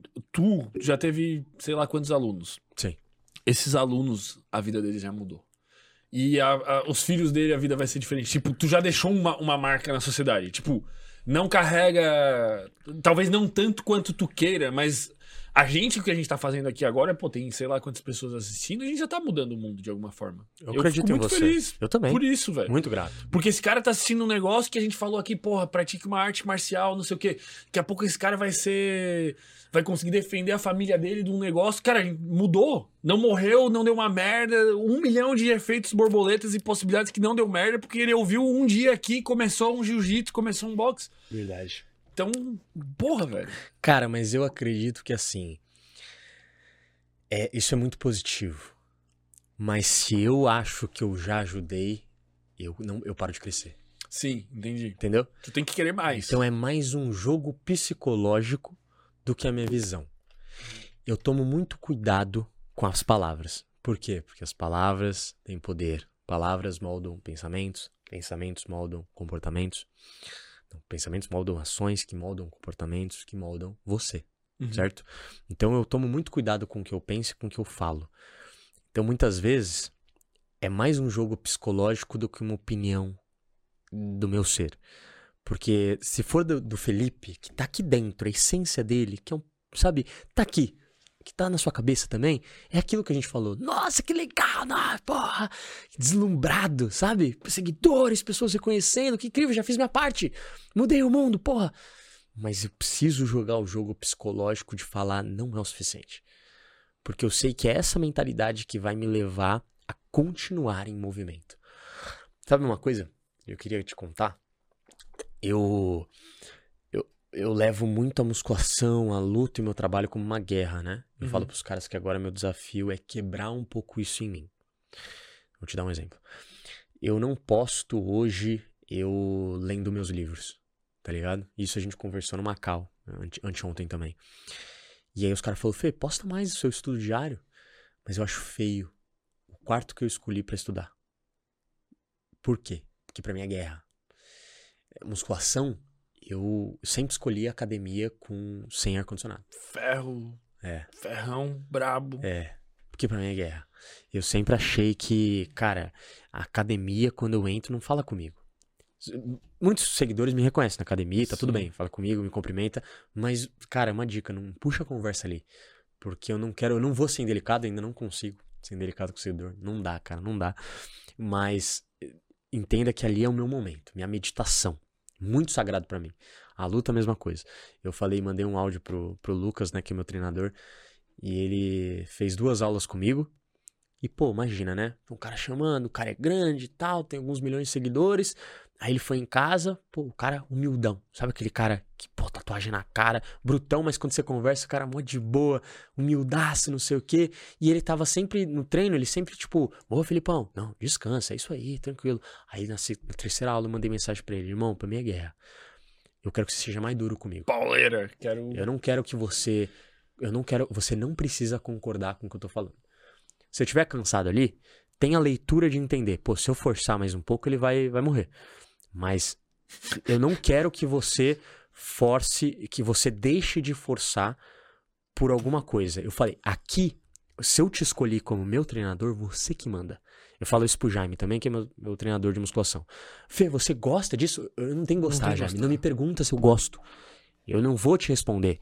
Foda-se se eu gosto, não importa pra você. Eu vou fazer o que você mandar. Você confia nisso? Confio, Fê. Então eu vou fazer. Mesma coisa pro, pro Lucas. Lucas, é isso que você quer? Mano, no último treino eu quase desmaiei. De verdade. E eu amei. tá ligado? Eu acho que é é a melhor forma de lidar comigo. Uhum. Eu falo, o, o Luiz, eu falo pro Luiz, né? Eu não tenho psicólogo ainda. Aí você fala, pô, Fê, mas Pega o TCC, hein?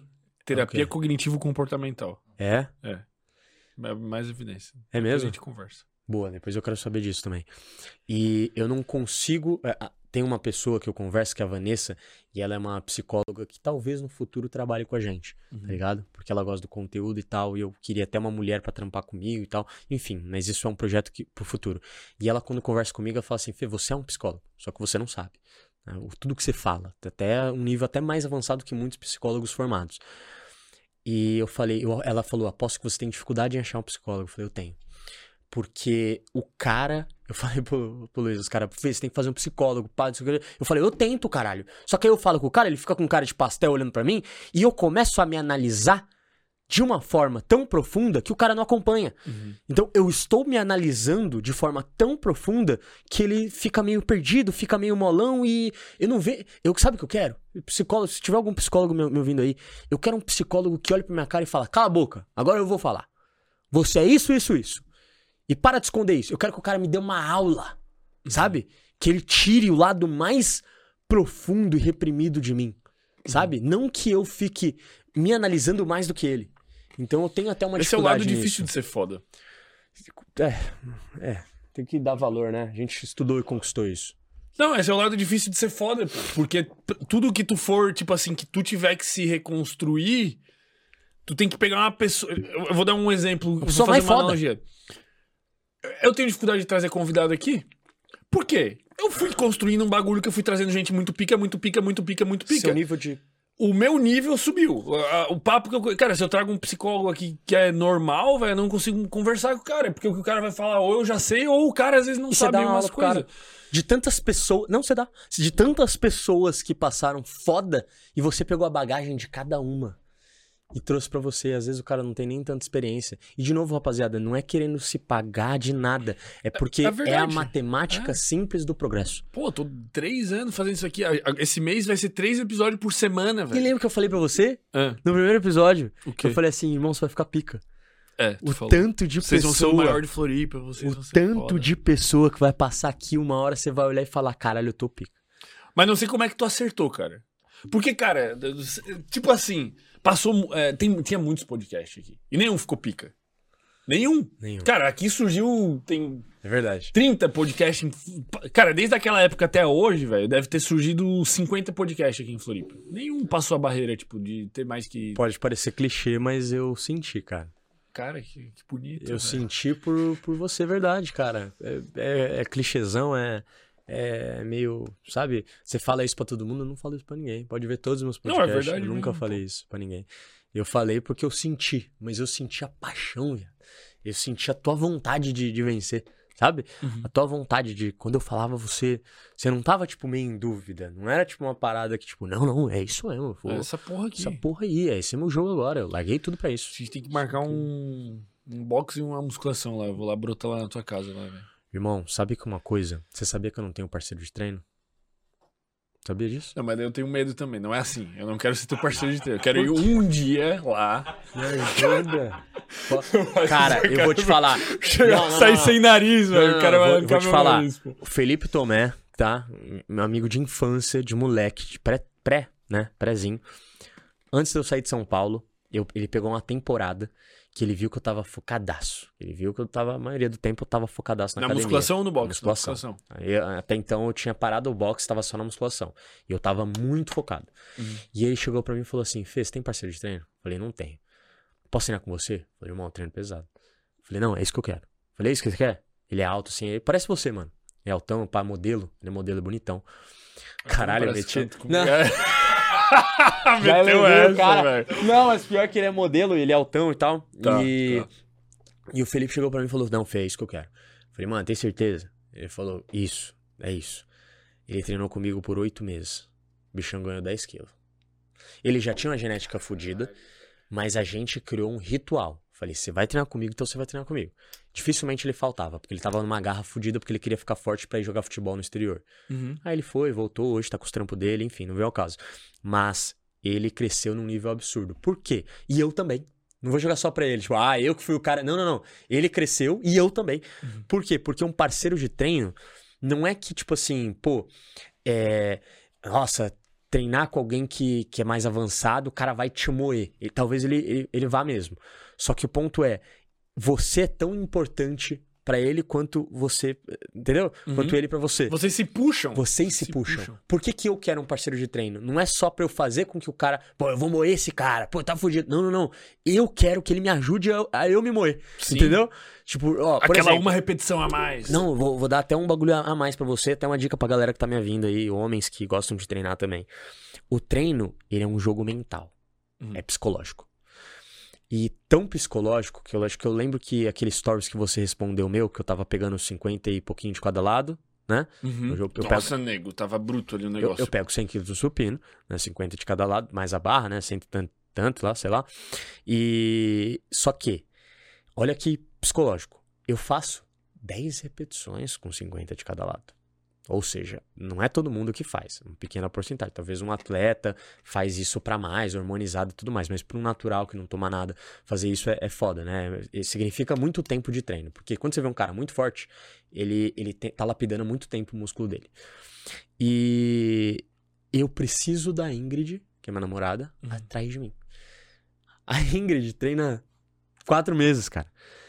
Ela não vai conseguir me ajudar Não, se eu travar. Não, se travar ali, só ela que vai só de ter ela com a mãozinha ali, cara, dar um... o meu psicológico fala, tá, tá seguro, Fezão?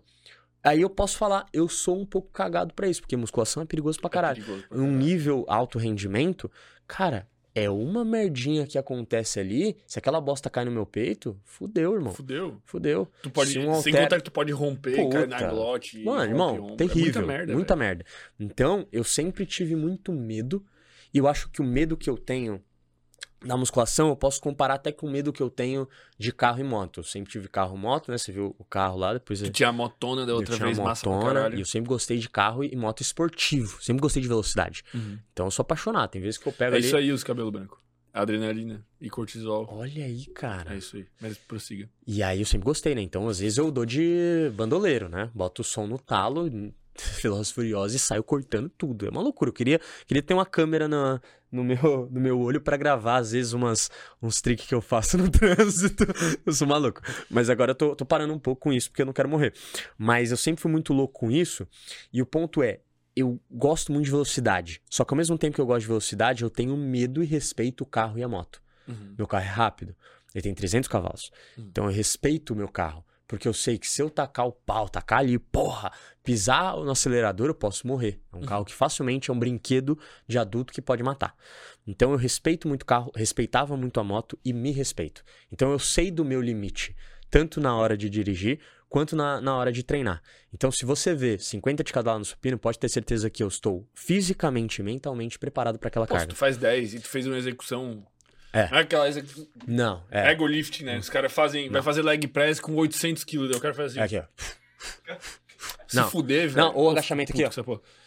Ô, irmão, tem vontade de. de Não dá vontade de né, falar, Igor? irmão, para com isso. Eu dou um Te- follow? Teve uma vez, não, não, não, nem um follow, não dá pra dar um follow pessoalmente na academia. É, Teve uma vez na academia, É, rolou não, também na isso. academia que um cara tava aqui, ó. Não, juro por Deus, ele tava no ombro e ombro, viado, se você fode o ombro, você fode tudo. Tudo. O ombro, praticamente, ele faz tudo na academia. Se você ferra com o teu ombro, você vai ferrar com a tua vida de atleta ou com a tua vida de musculação. Uhum. E aí o cara tava aqui, ó. Na elevação lateral com não sei quantos quilos. Pra caralho. 30. E não fazendo porra nenhuma. E depois, aí ele fez. Aí eu fiquei só olhando. Aí eu olho e eu faço assim ainda, cara. Eu não tô nem aí, porque ele tá fazendo perigoso pra ele. Eu faço assim porque, tipo assim, porra, que merda que você tem um ego tão grande que você quer se mostrar pras menininhas da academia, né? Uhum. E um, um marmanjo desse querendo se mostrar. Aí ele guardou o peso, pegou o bagulho de bíceps, pegou acho que 28 quilos e começou assim, ó. Treinar lombar. Mano, tudo errado. Tudo errado. Eu juro por tudo. Eu saquei a peita, já tava estralando no pump, o braço, mano, gigante. Peguei 16, que já é legal. Devagarzinho. Mano, e, e- e eu, aqui, ó, olhando pro cara. Falou, irmão, você não entendeu que isso só vai fazer mal pra você. Não, eu faço questão, cara, de, de mostrar, para com isso. Sim. Tipo, olha o meu tamanho Uhum. e eu tô pegando bem menos que você. Tá ligado? Uhum. Mas eu tô fazendo certo. Isso é treino. Então, como dizia meu treinador, meu primeiro treinador, ele falava assim: você não é burro de carga. Você não é burro de carga nem guindaste. É Uhum. guindaste que pega peso. Então você tá ali pra esmagar o teu músculo, Contração. pra romper fibra, Uhum. tá ligado? Então você tá ali pra contrair, esticar e contrair. Tem gente que pensa que tem gente que vai pra academia, e acho que eu já já contei essa história, mas eu vou contar, que é muito boa. Meu amigo, ele tinha uma academia na casa dele. Ele era bem gordinho, ele. Esse meu amigo sempre foi. Hum. A mãe era confeiteira. O bicho tinha doce o dia inteiro em casa. E ele tinha uma academia. Porra, sonho. Academia, assim, num cômodo. Animal. Aí eu fui pra casa dele, me chamou um dia fazer trabalho lá. Aí eu fui, vamos treinar? Nossa, bora. Cara me ganhou, né? Sabe me ganhar, pô, vamos treinar, vamos, vamos treinar. Aí daqui a pouco ele sentou ali, eu, pô, dei uma enrolada ali e comecei um pouquinho depois. Ele já tava lá. Aí ele tava aqui, ó. Pum. Tá ligado? Na barra fixa aqui, pum. Aí eu falei assim, eu vi ele, que ele tava treinando costas, mas eu perguntei, e aí, que você vai treinar hoje? Aí ele, hoje é peito. Cara, mas é que ele tinha acabado de começar. Então, quando você não tem músculo, você não tem a consciência desse músculo. Ou seja, para a maioria das pessoas, olha o que eu vou falar agora, cara. A maioria das pessoas vão pra academia porque elas acham que a academia é sobre levantar peso. E na verdade, o peso é só um pretexto para romper sua fibra. E as pessoas não entendem que o peso é um meio, não o fim. Você não tá ali para levantar ele. Uhum. O levantar ele é só o que faz o contrapeso para você romper a sua fibra. Então o teu foco nunca deve ser no peso. É músculo. Então tem gente que tá aqui pensando, eu vou levar essa barra pro meu peito. Mas na verdade não. Você tem que pensar, essa barra aqui eu vou usar para contrair a minha dorsal. Uhum. Entendeu? E isso é uma coisa que Frank Zane falava, os caras mais pica de- do fisiculturismo falava. E você sabia que pra mim é um dos grandes segredos que faz um natural, um cara não hormonizado realmente crescer? Isso é uma coisa que poucas pessoas vão dizer, só uma pessoa muito experiente. Eu, eu posso falar que eu sou avançado, só que eu não sou é, experiente nível hard, que a gente chama, Ah, né? mas tu também não é atleta Ó, profissional. né? iniciante, intermediário, avançado e o pica das galáxias. É e que- o atleta. É, entendeu? Isso, atleta. Porque assim, eu tenho oito anos de treino, oito, nove anos de treino. Uhum. Isso é o comecinho do avançado. Uhum. Pra você sair do intermediário, você pelo menos tem que ter seis anos, Treinando cinco anos de sério. treino. É. Então você pode ir pro avançado ali depois de sete anos, oito anos de treino. Mas você é no começo do avançado. Tem gente que treina 20. Tem gente que treina o quanto que eu tenho de idade. Uhum. Então os caras estão num nível muito acima. Então você demora pra criar consciência muscular. Porque o grande jogo da musculação, e os caras mais avançados sabem disso, é você criar consciência muscular ao ponto de você saber cada. Cara, você sabe cada fibra que você tá movimentando. Você sente cada fibra do seu bíceps. Você sente cada fibra do seu tríceps. Você sabe exatamente o que você tá treinando. Uhum. Sabe? Então, Tá, tá, costas, tem gente que não entende isso. É, você sabe. Você consegue abrir a escápula, fechar a escápula, consegue trazer aqui porque você tem massa o suficiente ao ponto dela se tornar consciente. Entendeu? Uhum. Então seu, sua dorsal fica tão grande que você sente ela. Seu peito fica tão grande que você consegue mexer. Entendeu? Então, a gente fala, como que você mexe essa porra? Eu falei, não sei, uma hora ficou grande e eu consegui. Porque você cria consciência. Sim. Entendeu? Então a- o segredo. Aí, ó. Ajudou. Toma. Calma. Vai, toma, toma, toma, toma. Aí, perfeito. Ou seja, você tem massa o suficiente É. pra mexer seu peitoral. Ou seja, você já tem mais consciência corporal que um amador. do que 90% das pessoas, cara. 90% das pessoas não tem consciência do músculo que ela tá treinando. Cara, e não tem como o cara ser pica sem treinar, né? Ou a mulher também. Não tem como. Cara, é porque a musculação é a mãe dos esportes, né? Todo esportista, Não, atleta... não digo nem a musculação, assim. eu até acho que ativi... não tem como ser foda na vida sem fazer atividade física. Não tem. Porque o seu corpo foi feito pra fazer. A gente falou disso, né? Quer dizer, tem como. Tem gente que é. Cara, mas... Mas, a- tipo. ela sempre se rende. Uma hora ela vai chegar num platô. Isso. Você entendeu? Aham. Uma hora ela chega num platô. Uhum. Que nem o empresário. Poucos empresários de sucesso de verdade são gordos. Uhum. Os que são, uma hora ele chega num platô de crescimento. Uhum. Ou ele, ou ele para ele ganhar dinheiro, ele precisa ser gordo, que é um caso muito específico, que é muito difícil acontecer, por isso que é um exemplo bem hipotético. Ou realmente ele chega num platô de evolução onde ele fala: ou eu mudo pra continuar evoluindo, ou eu vou morrer mais cedo. Com uma fortuna, mas eu vou morrer mais cedo. Uhum. Não vou curtir minha família, não vou curtir nada. Porque eu acredito que o exercício físico, além de trazer mais clareza mental, disciplina, que vai ser aplicado em outros pilares da sua vida, o exercício físico te dá uma coisa que eu falo pros caras da equipe, que é o vigor.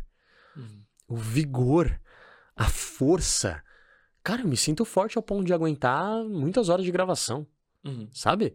É, é desse ponto. Eu me sinto. Cara, vamos falar um bagulho ainda mais íntimo. Eu me sinto foda ao ponto de aguentar transa com a minha namorada, tá ligado? No sexo. Isso Não, e afeta, muda a performance é absurdo. Tá pô. louco, absurdo, mano. Pô. Você é a máquina, pai. tá ligado? Sim. Pô, eu fico três horas aqui. Você acha que. E até a diferença da mina que treina e a mina que não treina também, pô. Também. Pra mulher é a mesma É a coisa. mesma coisa. pô. Cara, então eu acredito que é, é um pilar. Só falava pro Luiz, o Luiz tá emagrecendo agora. Tá botando dieta, treino. Ele vai dia. virar teu treino, teu parceiro de treino, pô. Eu espero, cara. Eu espero. Eu- seria incrível pra mim, É. né? É que mora meio longe, né? Mas ver, né? treinar Mega, eu, pô. Com certeza. E, e, cara, e outra, eu acredito que um dia você vai chegar num nível que eu vou falar, Luiz, você está preparado. Você está Vamos meter um preparado, treino é. pesado. É, hoje eu não eu, É. um, um dia eu vou lá contigo lá. Um dia. Daí Vamos. o Gabriel vai junto gravar uns negócios maneiros. Leva as câmeras, tá favor, o ligado? Bruno também. Daí a gente faz um box Vamos. e mete um. Tu faz musculação e box no dia daí. Ou tu não, tu Não. alterna. Eu Isso. faço Então um de manhã, dois o outro de noite. Não no mesmo tempo, mas no Não, mesmo dia sim, sim eu faço. Mas aí a gente faz lá. Daí faz, no mesmo dia. faz um Vamos, sparringzinho. Não, vamos sem fazer. sparring. Não quer? Ah, na manhã dá, né? Mas esses sparring é uma merda, né, velho? Sparring sempre é uma merda, pô. Aí que a gente é de boa, tá ligado? É, a gente Mas é de esses boa. sparring em academia, assim, é Os cara- foda, né, Os caras velho? levam pro coração, né? É uma que deu mais forte e acabou, velho. O Mano, cara deu uma inclusive- mais forte e acabou, Inclusive, semana passada eu fui lá no ginásio do, do Rangel, que é, que é um mestre aí de Muay Thai, que eu também tava fazendo Muay Thai, mas agora eu foquei no boxe com o Lucas. Mas quando eu tava indo nas aulas, cara, de vez em quando, na sexta-feira era sparring, né? mano. Uhum. E, cara, tinha um russo. Mano, russo maluco, tá? Grandão ou não? Mano, sim, vai. Um pouquinho maior do que eu, de altura, sim, vai, sei lá, deve ser 1,80m. E. E, assim, mas do- da mesma proporção que eu, sabe? Uhum. Tipo, não muito diferente. O peso é igual, né? Eu tenho. Mesma lá, categoria. É, eu tenho 80 e, 84 quilos, né? Caralho, tá pesado, hein? É, eu sou pesado, né, cara? Eu sou- sempre fui um pouquinho mais pesado. E ele também tem mais ou menos isso, né? Então a média de peso ali, entre 1,76 e 1,80 é essa média de peso. Mas eu sou um pouquinho acima até da, pra minha altura, né? E eu briguei com ele. E, cara, eu, eu dou um cacete, né? Eu derrubo, já derrubei nego de, de Não, 1,95, imagina, né, pai? Tu é forte, tu tem técnica, E mano. minha envergadura é, é grande, né? Minha envergadura, ela, ela é grande. Então eu consigo derrubar a cara, já derrubei cara maior que eu. E esse cara, ele é louco. Ele é meio psicopata, É tá ligado? Russo. Não sabe falar direito português, brancão, focado, bichão. fo- E toda vez no sparring, quem que eu escolho pra lutar comigo? Eu, o russo, eu quero melhor. Eu quero psicopata pra eu apanhar. Mano, ele já me deu tanto cacete. Ih, lá ele de novo. Ele já me deu. Ele já, cara, ele já me. Já, mano. já- cara, esse cara já, já, já me deu um soco, vários socos na cara. Acho que foi o cara que mais me deu soco na cara na vida. E o cara já me deu umas porradas que eu não entendia nada e eu ficava puto. E as... no último treino, cara, ele me deu um soco, mas ele, ele me fincou ali na quina. E, bom, bom, bom, e eu aqui, ó, bom, bom, bom, só levando. Aí uma hora eu, pum, empurrei ele aqui, mas bateu a luva de novo e foi. A hora que foi, eu entrei com um gancho no, na boca do estômago dele. Ele ficou meio. Aí eu, puta, mano, desculpa, não sei o que. Eu falei, puta, agora eu tô fudido. Porra, sparring, velho. Sparring, mano. Vocês estão Não, loucos. Eu não vou fazer sparring com o Fê, velho. Não, e sem bocal. O Gabriel faz, pô. O Gabriel é. Não, mas assim, eu fiquei Sem puto porque protetor. ele, ele arregaçou, tá ligado? Aham. Eu falei, mano, ah, é, tio? Então toma. Pum, aí dei uma, ele ficou uns 5 minutos assim. Depois falou, vamos voltar, vamos voltar. Eu falei, não, mano, tô suave. Tu não tem a Mas brisa é- de fazer um jiu-jitsu também, pô? Cara, Ou não é então, tua brisa? Então, cara, a equipe tá fissurada com jiu-jitsu. Jiu-jitsu. Por causa do Ícaro, né? Então Ah, os é, cara... o Ícaro até compete, né? Ele o vem Ícaro é nosso mentor aqui. e os caras é fissurado. Agora, Fissurado. Igor, Pi e Glória, que tava aqui. todos entraram no Gil. Fissurado. Todos Cara, é que eu, eu, que eu vejo, tipo, eu acompanho muito o Joe Rogan lá, né, cara? E o bicho, ele fala do, do jiu-jitsu, ele te vende de uma maneira, cara. Não, mas o jiu-jitsu é uma é arte, incrível, velho, é uma arte. É, é um esporte de masculinidade fudido. Só que eu sou porradeiro. Eu nasci pra dar porrada. É. Eu nasci. Eu, cara, eu nasci assistindo Mike Tyson. Eu nasci assistindo o Muhammad Ali, tá ligado? E é Então aquele esses meme, cara- né? O cara entra na tua casa, o cara do boxe aqui, né, velho? O jiu-jiteiro deita no chão e fala, "Meu, vem, Aqui, ó. vem, vamos brigar, Vamos, vem. caralho, vem. Não, tô brincando, eu não vou fazer essa piada com o Gil, porque essa piada é um clássico. E eu acredito que o Gil, sendo aplicado com uma outra arte ou até sozinho, ele pode ter uma função até de imobilizar um agressor. Não, Só que. total. é, total. Eu acho que é o que mais consegue imobilizar. E numa briga, E a ca- vamos dizer, de vida ou morte, mano. Porra, o Gil, é essencial. Agora, Se o cara se embola contigo ali, tipo, tu não conseguiu comer ele no soco. Cara, se o cara sabe Gil, mano. cai, cai, sei lá, um bandido cai com a arma se segurando, já era. O velho. Gil, ele vai Gil dominar. Vai dominar. E, e e tem vários vídeos na internet do, do jiu-jiteiro dominando o bandido, o ladrão, ou o cara que, sei lá, tava fazendo uma merda. Mas, porra, irmão, eu confio no meu, no meu punho, cara. A trocação pra mim, nossa, me, cara, vou te falar que me dá até. É bizarro falar isso, mas quando eu era jovem, que eu gostava de brigar mesmo, eu, eu não ligava nem de apanhar. Tá ligado? Eu, não, eu dava a cara, eu, meu guarda baixa. Tanto que a maior dificuldade do Lucas no meu treino hoje é subir minha guarda. A gente tá tendo que colocar fita pra, pra eu ficar aqui. com a guarda fechada, porque eu. hum, Foda-se. Posso, posso tomar porrada, eu não ligo de levar porrada, inclusive me atiça mais, tá ligado? Então isso é de briga de moleque, de trouxa, que eu era idiota. Então eu levava muito, cara, levava, Caralho, apanhava velho. muito. Teu irmão não, é nessa pilha aí também, não. Era meio velho. psicopata. Hã? Teu irmão não vai junto nessa Meu irmão, meu irmão, ele é, ele é do boxe chinês, né? Meu irmão faz boxe virar chinês. os, os irmãos Tate lá. Cara, velho. mas meu irmão, ele faz teologia, não sei se você sabe. Ah, é outra brisa. Outra brisa. Outra eu fui pra sedução, ele foi pra Jesus. Senão vocês vão virar os irmãos Tate lá, velho. Aquele careca lá. Porra, ele- quem sabe um dia, meu irmão tá com 19, agora ele fez 20, Ah, caralho, dá meu irmão tempo tá com ainda, 20. velho. Bota ele treinar aí. absurdo. O que, não que tu acha do, do Tate, do Andrew Tate lá? Não sei se tu. Cara, posso dar uma visão aqui polêmica? Eu hoje eu posso falar com todo o meu trampo que tem muitos homens que se inspiram em mim, né? Então Uhum. posso falar que eu sou um símbolo ali de até de masculinidade pra muitos homens que me acompanham. Pô, total, mano. E, e o Andrew Tate é, acho que é o maior disso nos Estados Unidos, até mundial. É. Só que eu não gosto do discurso da luxúria e da putaria. Tá ligado? Eu adoro o que o Tate fala em relação a acordar trouxa. Que eu falo, né? Uhum. Que tipo, mano, para de ser trouxa por mulher, caralho. Sai Vai treinar, vai ficar rico, sai da Matrix. Isso é foda. Esse cara realmente falou muita coisa que, mano, deu porrada na minha cara e, e fez eu acordar pra muita coisa também. Mas é essencial esse tapa, principalmente pro homem. Porque o homem, cara, olha que interessante isso. Eu estudei muito sobre masculinidade quando eu fiz o evento, tá? E 97% dos homens não tem um bom exemplo masculino em casa, cara. E às vezes nem tem. Uhum. Não é que seja um problema ser criado só com a mãe, mas há indícios, é, é- é fato. Fa- falta. Uhum. Falta algo. A referência. É referência. Uhum. Então tem muita coisa que o homem só aprende com o pai. Uhum. Tem muita coisa que o homem só aprende com a mãe. Eu precisei da minha mãe, senão eu ia ser um escroto. De verdade. Se eu, se eu- se eu tivesse sido ser um criado cachorro, só, eu mano. ia ser um escroto. Eu ia ser um cachorro, eu ia ser um, um cara babaca, um arrogante, um cara agressivo, porque meu pai, ele é bizarro. Agora, minha mãe é o lado afetivo. A energia feminina, o amor, o afeto. Então, eu aprendi sobre afeto com a minha mãe. Eu sou muito sentimental hoje por causa da minha mãe. Eu vejo um filme de Toy Story, eu sou o machão, paizão. Vou defender minha família, mas bota Toy Story pra ver se eu não choro horrores. Uhum. bota brinquedo, cachorro. Ih, choro pra caralho. Porque minha mãe me, me trouxe esse lado. Agora, o meu pai me ensinou coisas que eu acho necessária essa etapa que o homem tem que levar. Porque pra mim o homem ele, ele- ele trabalha nessa dureza, no racional. Uhum. Para de ser otário.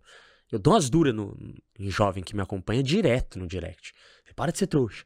E os caras entendem, os caras respeitam, eles abaixam a cabeça, sabe? Porque sabe que é uma ideia pra ele evoluir. Uhum. E o Tate, ele faz isso muito bem. Ele dá uma ideia pra homem. Para de ser otário, para de ser idiota. Só que esse discurso da luxúria, da, da mulher, de, tipo, mulher é descartável, mulher não é nada, esse mundo é uma ilusão, pra mim vem muito daquele resquício do cara que ele ficou rico, ele teve sucesso, porque ele quer mostrar pra mulher que rejeitou ele é a criança Uma ferida. misoginia, Assim, né? É uma misoginia e tem uma mistura ali de criança ferida interna no Uhum. cara. Ele é ferido, então ele quer provar a todo momento que ele é muito pica. Eu Uhum. vejo isso. Então eu acredito que o balanço do homem, de um homem foda de verdade, é aquele homem que ele tem toda essa brisa. Ele não é otário, ele, ele não é bonzinho, ele é um homem bom.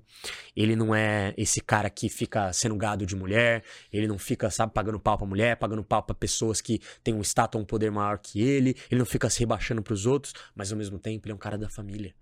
Ele é um cara que consegue colocar a família como um principal pilar. Uhum. Irmão, o que é o homem sem a nossa família? É o nosso propósito, irmão. Por que, que a gente nasceu pra lutar? Por que, que a gente é um defensor? Pra gente ficar lutando entre a gente, mostrando pra menininha pra pegar mulher? Não, porra! Não! É pra gente proteger quem a gente ama. Proteger nossa família, proteger nossos filhos, sabe? O homem sem o legado. Cara, vamos ser sinceros. O legado na internet eu posso deixar, tudo bem? Mas o que realmente importa vai ser o que eu vou deixar pro meu filho que vai ficar aqui. Esse cara que vai continuar meu legado. Uhum. Então, pra mim, um homem que fala que não quer ter filho, eu respeito, respeito todo tipo de opinião. Mas um homem que fala que não quer ter filho, um homem que fala que eu vou ser solteiro pra sempre, é um homem que não amadureceu. Tá ligado? Ai, mas esse cara, ele saiu da Matrix. Saiu dessa Matrix e entrou em outra. Entrou em outra. Porque agora ele se fechou pro mundo. Eu vou ser solteiro pra sempre, vou viver e curtir. Tá, até quando isso vai É ser refém do saudável? prazer, né? Refém do próprio prazer. É uma ilusão de liberdade. Porque... Ilusão de liberdade. Você falou tudo, cara. Porque tu, tu só é livre, o Kant, né? Filósofo Kant, só é Uhum. livre quando você faz o que não quer. Porque senão você é escravo do desejo. Exatamente, escravo dos prazeres mundanos. Perfeito. Então eu acredito que o homem tem que ter responsabilidade. Tu pensa isso também dos Red Pills? O que tu pensa dos Red Pills? Cara, é, a gente já teve. Eu já tive várias confusão, né? Acho que você lembra, né? Uhum. Desde o começo do meu trampo com esses caras. Sabe o que mais me incomodou? Quando estourou a bolha da Red Pill? Hum. Eu fui botado no mesmo saco que esse cara. A vida inteira eu isso fui foi contra os caras. velho. A vida inteira eu batia no cara, porra, não, eu não concordo com vocês, eu discordo. Ou ia lá no podcast, discutia. Até concordava com muita coisa que os caras falavam, em uma conversa normal, sempre vai concordar. Mas discordava de muita coisa, ia lá pra rebater os fatos. Mas aí quando estourou a bolha do bagulho, eu fui botado na Nossa. mesma. Não, mas a- até, até foi uma bolha, foi o mesmo saco, foi muito ruim esse saco já pro próprio Red Pill ali, pro, pro próprio Thiago, mano. Ele tinha vindo aqui É. Ah, fazer, puta. tipo, três semanas. E pior Quando que o Thiago é um merda. cara bom, cara. Ele é um cara lúcido, mano. cara Eu lúcido. troquei ideia aqui com ele, o episódio tá aqui no, no canal. Ele é um cara lúcido. Mano, não é um cara louco. não é um velho. cara escroto. Ele não é um cara É escroto, um cara velho. família, É pra um cara caralho. Eu família, conheci o irmão dele, pá. Eu fiquei chateado. Só, Só, só que, mano, que ele fez merda. ele fez merda. Só que ele fez merda. Ele, ele caiu na pilha do, do Caiu na pilha. ali. Só que quem nunca, né, pai? Eu vou julgar o cara. É, e assim, eu entendo. eu- aí que entra a parada, minha visão. Eu jogo o jogo. Uhum. Eu nu- jamais cometeria esse erro. Tanto que a Giovanna, que foi a menina que, que fez ah, o personagem dele, que Sim. irritou ele. Engraçado caralho É aquela engraçado. porra, velho. eu, eu falei pra minha namorada, amor, eu ia amar se fizesse. Ela, você ia amar, né? Eu falei, eu ia amar. Porra, muito Eu tô bom, sendo velho. representado. Mesmo que seja zoeira, eu vou entrar na comédia. Mano, você tá ligado que ela fez um vídeo meu, me zoou, me ela atacou, fez? fez, e eu respondi com piada. Rindo, pá. Rindo. Eu não vi Ela respondeu pô. meu direct, acabou. Não teve um que me chamou. Não teve um que encheu o saco. Tá ligado? Ainda zoei um cara que comentou assim, tá? Muitas curtidas, né? Que é clássica, né? Nossa, esse homem tem que se esforçar pra gostar de mulher. Aí tem o outro que fala assim. "Ah", aí é o, o macho militante esquerdo. Esquerdo macho, né? macho, macho de saia. É, o macho de saia. Aí ele tem um comentário dele assim: Esse homem não me representa, mulheres. Não sei o que ele tá falando. E várias curtidas. Eu entrei no perfil do cara, você já vê que, assim, realmente Sim. não representa. O cara é bizarro. Não julgando, mas já julgando, porque Ah, ele o me cara julgou. sabe, estereótipo. Foda-se. É, o estereótipo aquele fraco, submisso. O homem, né? Que não vai dar porra nenhuma, não deve comer ninguém direito, entendeu? Uhum. Nem a mulher dele. Mas é, é um fato. Então eu acredito que você precisa responder. e Isso é muito. Cara, isso diz muito sobre você. Responder de forma calibrada. Eu falei seis brutas verdades sobre a vida num corte que eu fiz semana passada. Hum. E eu falei uma frase que a galera gostou bastante, que é treine a sua mente pra não levar nada pro seu coração. Ali ele levou pro coração. Cara, eu não levo nada pro meu coração. E, cara, se quer me zoar, me zoa. Mas eu sou bom pra caralho nisso, irmão. Eu arregaço, pai. Eu, eu, eu falo assim, mano, o meu pai me criticou minha vida inteira, irmão. Meu pai me zoava, me chamava de viadinho. Eu caía, eu chorava, ele me chamava de bicha. Mano, meu pai arregaçou. Por isso que eu não levo nada pro coração. Nada, é muito Criou difícil me casca, afetar. criou casca casca. total. É muito difícil me afetar, cara. Não me afeta com nada, é muito difícil. Porque eu falo, mano, você não, não tá ligado que eu passei na infância, irmão. Vocês acham que internetzinha, cancelamentinho, foda-se, irmão, pode falar o que quiser. Então eu falo que eu me imponho muito. Só que, cara, tem um outro ponto também. Eu, eu não fui cancelado até hoje, né? Uhum. Não sei se é bom ou ruim. Mas enfim, eu tento ser cancelado um pouquinho, mas eu não consigo. Porque eu, eu não sei, mas eu tenho muito valor, cara. É que os teus valores, eles são valores. Cara, eu nunca vou falar. Você nunca vai me ver falando mal de mulher, mulher acima do peso, negro, gay. Cara, eu sou tão. Não, mano, Sim, tipo, sabe? sim. Mas você entende? Tipo, é- mesmo que eu pense, vai, vamos supor. Pô, é, vamos dar um exemplo aqui. Pô, a mulher tava no encontro comigo e eu gosto de Red Bull e ela me chamou pra tomar uma breja. Porra, tomar uma breja, eu quero tomar meu Red Bull. Eu nunca falaria isso porque eu nunca implicaria com a bebida que a mulher está tomando e isso nunca seria uma pauta que eu jogaria ao ponto de tentar fazer com que a mulher seja rebaixada. Você entende? Sim, sim, é outra. É Outro outro- jeito de ver a vida. Exato. Mas eu também não discordo desse cara, porque ele tá mostrando o jeito dele de ver a vida. Uhum, Só que eu acredito que eu tenho alguns valores que, até quando desliga a câmera, você nunca vai me ver falando mal de, de pessoas, assim, sabe, mano? Julgando as pessoas, eu não sou assim. Então eu, eu sempre falo que, assim, a Red, você perguntou da Red. A Red Pill, ela tem um lado sensato, que é o lado lúcido Uhum. que ainda, que já foi um dia, né? O lado lúcido de falar, cara, para de ser otário. Tem mulher que vai te usar. Tem mulher que vai usar o poder de encantamento, poder de sedução, pra usar você, cara. Para de ser trouxa. Acorda pra vida. Uhum. Quando o homem é apaixonado, ele perde a principal força dele, que é a razão. A sedução foi inventada pela Cleópatra, pai. Por quê? Porque ela entendeu que pra ela controlar impérios, ela precisava controlar os reis que dominavam esses impérios. E ela entendeu que o homem ficava na mão dela quando? Quando ele tinha o quê? Desejo sexual. Só que a partir do momento que esse homem gozava, o que acontecia? Acabava. Acabou. Só que ela entendeu o jogo. Ela falou: Não, mas peraí. Eu não quero só atrair esse homem sexualmente. Eu quero mais. Eu quero deixar ele completamente apaixonado. E ela foi a primeira que começou a usar maquiagem, começou a usar a roupa bonita, parecia uma deusa. E ela começou a apaixonar os homens. Falam que ela inventou a sedução. Ela usou a conquista para fazer com que o homem perca a razão. E ela controlasse tudo que ela queria controlar por meio da paixão. Entendeu? Uhum. Então, cara, é uma coisa bem bem profunda, sabe? O homem ele precisa é, entender de sedução pra não ser seduzido. Muita gente fala, cara, que Exatamente. Cara, é- isso é muito louco, tá? Eu vou entrar num papo profundo porque, no fundo, eu ainda sou o sedutor nato, né? Eu gosto muito de conquista e sedução é muito mais que pegar mulher pra mim, né? Duque de Laozun e Dom Juan foram os primeiros sedutores da história que começaram a usar o poder de encantamento a favor deles. Por quê? Para vencer a resistência do sexo. Uhum. Ou seja, muitos homens estavam sofrendo na mão de mulheres que usavam a sexualidade para controlar a cabeça do homem Uhum. e usavam o encantamento e a paixão para controlar os homens. Esses homens foram o primeiro que falaram assim: peraí, o que, que elas fazem para deixar os homens apaixonados? E se eu usar o feitiço contra o feiticeiro? Entendeu? Uhum. Tanto que os primeiros sedutores usavam roupas de mulheres, tinham cabelos femininos. Era quase que um espelho. Ele fazia a mulher se apaixonar pela imagem feminina. Caraca, tão apaixonante que é a imagem feminina. Chamavam de andrógenos. Homens que se vestiam de forma feminina para seduzir a mulher. E aí a gente foi encontrando ao longo de muito tempo de estudo e prática formas que a mulher se apaixonava. Então a gente entendeu que mulheres são mais emocionais, homens são mais racionais. Uhum. Então a gente entendeu que palavras doces encantavam as mulheres. Posso falar um jogo profundo aqui nosso? Eu sei exatamente o corte que vai atrair seguidoras mulheres, sei exatamente o corte que vai atrair seguidores homens. Cinco brutas verdades sobre a vida que você não pode esquecer. Um, comunicação para homem. Eu posso atrair mulher? Posso. Mas esse vídeo é voltado para homens. Agora, você não pode pensar em relacionamento se não for para casar. Eu não vejo como um namoro pode servir, sabe? Como um- uma diversão pra alguém. Você quer diversão? Vai pra Disney. Não usa o coração de ninguém pra se divertir. Uhum. Cara, esse tom mais ameno, palavras doces, lentas, tom, relacionamento, paixão, emoção. Mulher. total. Então, eu uso esse jogo, pra mim, é um jogo bem, bem nosso, assim. Eu posso, eu posso falar pensando. porque a galera não vai saber aplicar exatamente isso, então posso falar só um pouquinho disso. Mas meu jogo se baseia em encantamento. Então, o que você tá vendo ali é sedução em massa. Então, eu escolho temas em massa do senso comum e uso minha comunicação pra encantar.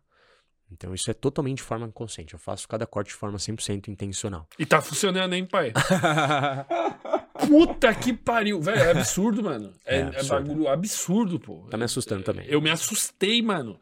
Porque todo mundo se assustou, na real, né, mano? Porque, pô, tu tinha, sei lá, por 400 mil seguidores lá, assim, ó. Cara, foi muito rápido. Esse aí foi o famoso, do Neida, velho. Do nada ali. Três meses, né? Três meses, pô. É. Cara, que absurdo, velho. Absurdo. Que absurdo, velho. E, e esse jogo que eu usei, cara. Esse então eu jogo- falo que, assim, o cara que é bom em conquista, não tem como ele não crescer. Por isso que a maioria é ruim. Entendeu? é verdade. Faz total que sentido. não tem como. Se o cara for bom de verdade em sedução, o cara que é realmente bom em sedução, ele não é o cara que tá ensinando a pegar a mulher, cara. Ele é o cara que tá encantando em massa. O que, que tu acha dos homens muito modernos de maquiagem e de saia? E às vezes com esse discurso de homens não precisam ser agressivos, homens têm que não sei o que, e homens têm que ser submissos, esse tipo de coisa. Cara, eu entendo esse discurso. Eu não sou esse cara que vai falar, pô, é, eu acho esses caras tudo fraquinho, tudo. Não, não sou esse cara. Eu entendo esse discurso. Muitas vezes uma falta de presença paterna. Esse cara, ele não entende o que é masculinidade. E a única coisa que muitas vezes ele relaciona com a masculinidade é o que ele escuta da sociedade, o que ele escuta da mulher, Uhum. o que ele escuta do convívio dele. Às vezes, vou, vou- supor aqui um cenário fictício, mas que pode Ah. se encaixar. Esse cara teve uma mãe solteira que cresceu falando assim: homem não presta, homem é Guerreira. tudo um lixo. Ela fazia tudo. Isso. Mas com esse discurso, ele não tem referência Total. paterna e ela fala, pô, homem é tudo uns pau no Não, cu. esse exemplo acontece. Então ele, ela, ele tem uma mãe, que normalmente nossas mães são naturalmente mais masculinas. Ele tem uma mãe que ela é totalmente masculina, e masculina ao ponto de não questão de é, aparência, estética, Uhum. é questão de energia, questão de Comportamento. Ela se comporta de forma masculina, aquela mãe que é grossa, sabe? Fala palavrão, ela fala brava, ela sempre tá limpando, ela sempre tá puta, sempre tá brava, brigando, deixando gente de castigo. Tem mães assim. A mães do, as mães dos anos 90 eram assim, cara. Uhum. Basicamente, nossas mães era a mãe que tacava chinelo, a mãe maluca. Ela Uhum. não tinha mãe docinha, assim, tá ligado? Era difícil. Por quê? Porque ela tomava o papel que muitas vezes o homem não tomava. Então eu falo que a maioria dos caras que não teve uma presença paterna, onde a mãe ela fez aquele papel do masculino, ele relaciona a imagem feminina da mulher como autoridade. Sabia que tem cara que é virgem até hoje e não se dá bem com mulher porque ele tem uma mãe extremamente masculina? Porque quando ele vai se relacionar com mulher, ele deixa toda a responsabilidade na mão dela. Uhum. Ele não co- conduz a parada. Ele não assim. conduz, ele não guia. E não é que a mulher não pode liderar, que a mulher não pode guiar. A mulher pode fazer o que ela quer. Mas o ponto é, uma relação saudável é aquela relação onde existe um equilíbrio. Onde cada um cumpre a sua função ali. Querendo ou não, existe uma função biológica, Uhum. certo? E quando a mulher ela tá tomando as rédeas de toda a situação e o homem não tá fazendo nada, o cara entende que a mulher é a autoridade. Então é aquele cara que ele pede desculpa pra mulher, ele não, ele tem medo de ser sexual, ele tem medo de ser usado, ele tem medo de, de falar uma coisa de forma mais convicta. Então é sempre, pode, amor. Ai, tudo bem. Não, aqui em casa é ela que manda. Tá ligado? Aqui em casa é ela que manda, aqui em casa é ela que faz as coisas, ela que resolve tudo. Então esse cara ele joga a liderança na, mãe, na, na mão da, da mulher porque a mãe dele foi assim. Eu acho que esse cara tem uma tendência a ser corno também, mas. É completamente, né? Mas eu eu não acho nem porque. Assim, eu não quero relacionar a mulher liderando com o cara ser corno. Mas Eu o ponto é: é muito mais fácil. É. a mulher Tá. perder a admiração, o respeito e a atração por um homem que não é líder. E isso pode levar ela Exato. a trair. Esse é o ponto. Esse é o ponto. Não é que a mulher que é mais dominante vai trair, mas é que a mulher vai perder o encantamento, a admiração por- pelo homem que tá do lado dela. Uhum. Porque a mulher, diferente do homem, né? O homem se interessa por beleza, por estética. Isso que encanta o homem. O homem é visual. A mulher, é- ela precisa pensar na segurança, ela é a que tem o filho e tudo mais. Então ela tem outras questões importantes Se que esse fazem. cara é um líder, se ele resolve É, problemas. Total. Por quê? Porque ela tem que escolher um parceiro forte, um bom líder, porque ela vai ficar frágil quando tiver ter um filho. Ela- a gente- não adianta falar, ah, mas eu não quero ter um filho, não sei o quê. Não, você biologicamente foi feita pra ter. e a gente foi biologicamente feito pra fazer. Entendeu? Então, tipo assim, querendo ou não, nossos instintos são guiados pra isso. Sim. Até mesmo os fatores que a gente acha visualmente atraente. uma Isso, a gente já falou disso. largos, blá, A gente blá. já conversou sobre isso e tal, tem várias pesquisas, vários artigos comprovando isso. A atração, ela tem uma explicação. E não adianta negar isso, porra, é biologia. Uhum. Não é porque você gosta, porque você gosta, é minha opção. Não é opção. Tanto que eu acredito que, que a pessoa que é gay, é a pessoa que gosta de, do mesmo sexo, ela nasceu assim. Uhum. Não é opção. Por isso que é, é uma maldade maltratar essa pessoa. Uhum. Excluir essa pessoa. Você tá excluindo a essência dela. Imagina se você gosta de mulher, certo? Uhum. Se não gostar, tá tudo bem, eu te respeito. Você gosta de mulher. Uhum. Imagina você ter que esconder que gosta de mulher.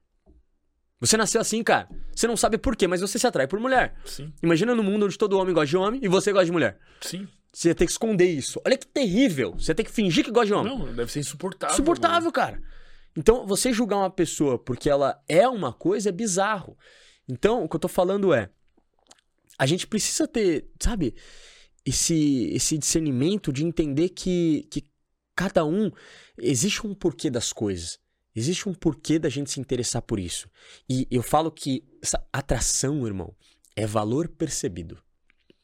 Quando você se atrai por uma mulher, você percebeu o valor nela.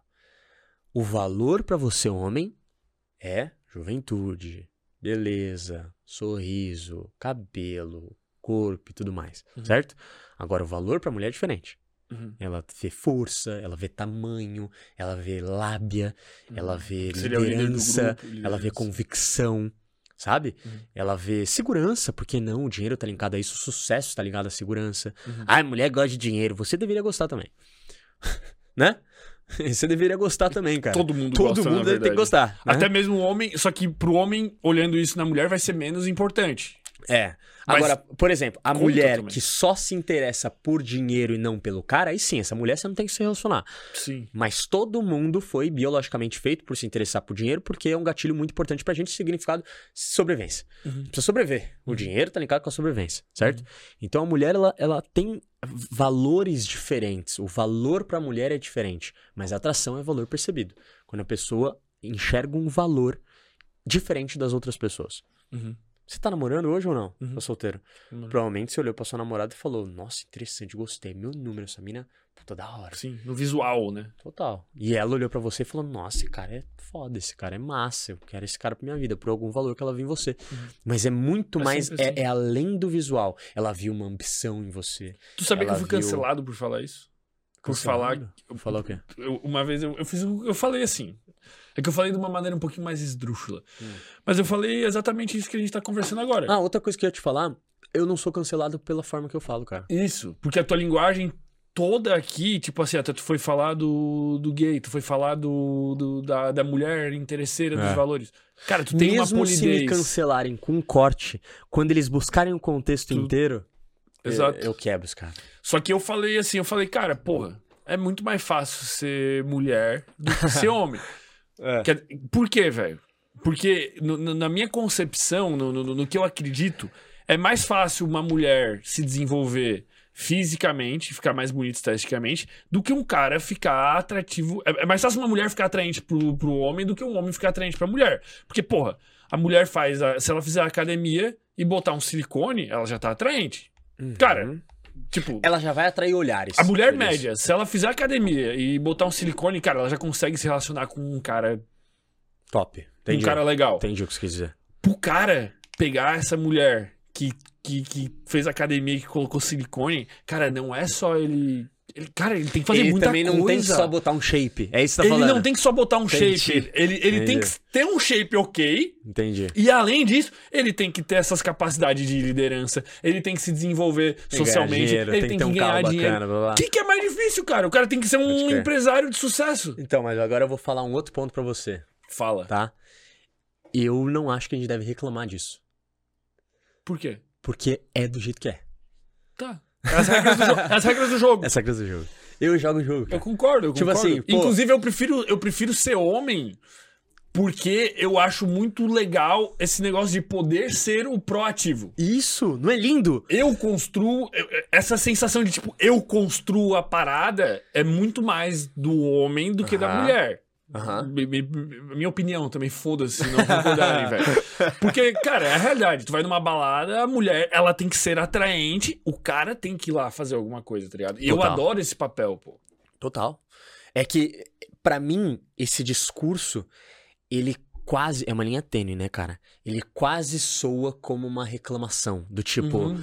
porra, eu, te, eu tenho que fazer tudo, a mulher não tem que fazer nada. Tipo assim, é, é, cara, mas é isso, você é um guerreiro. Você é um guerreiro. Só que sabe o que que é bom?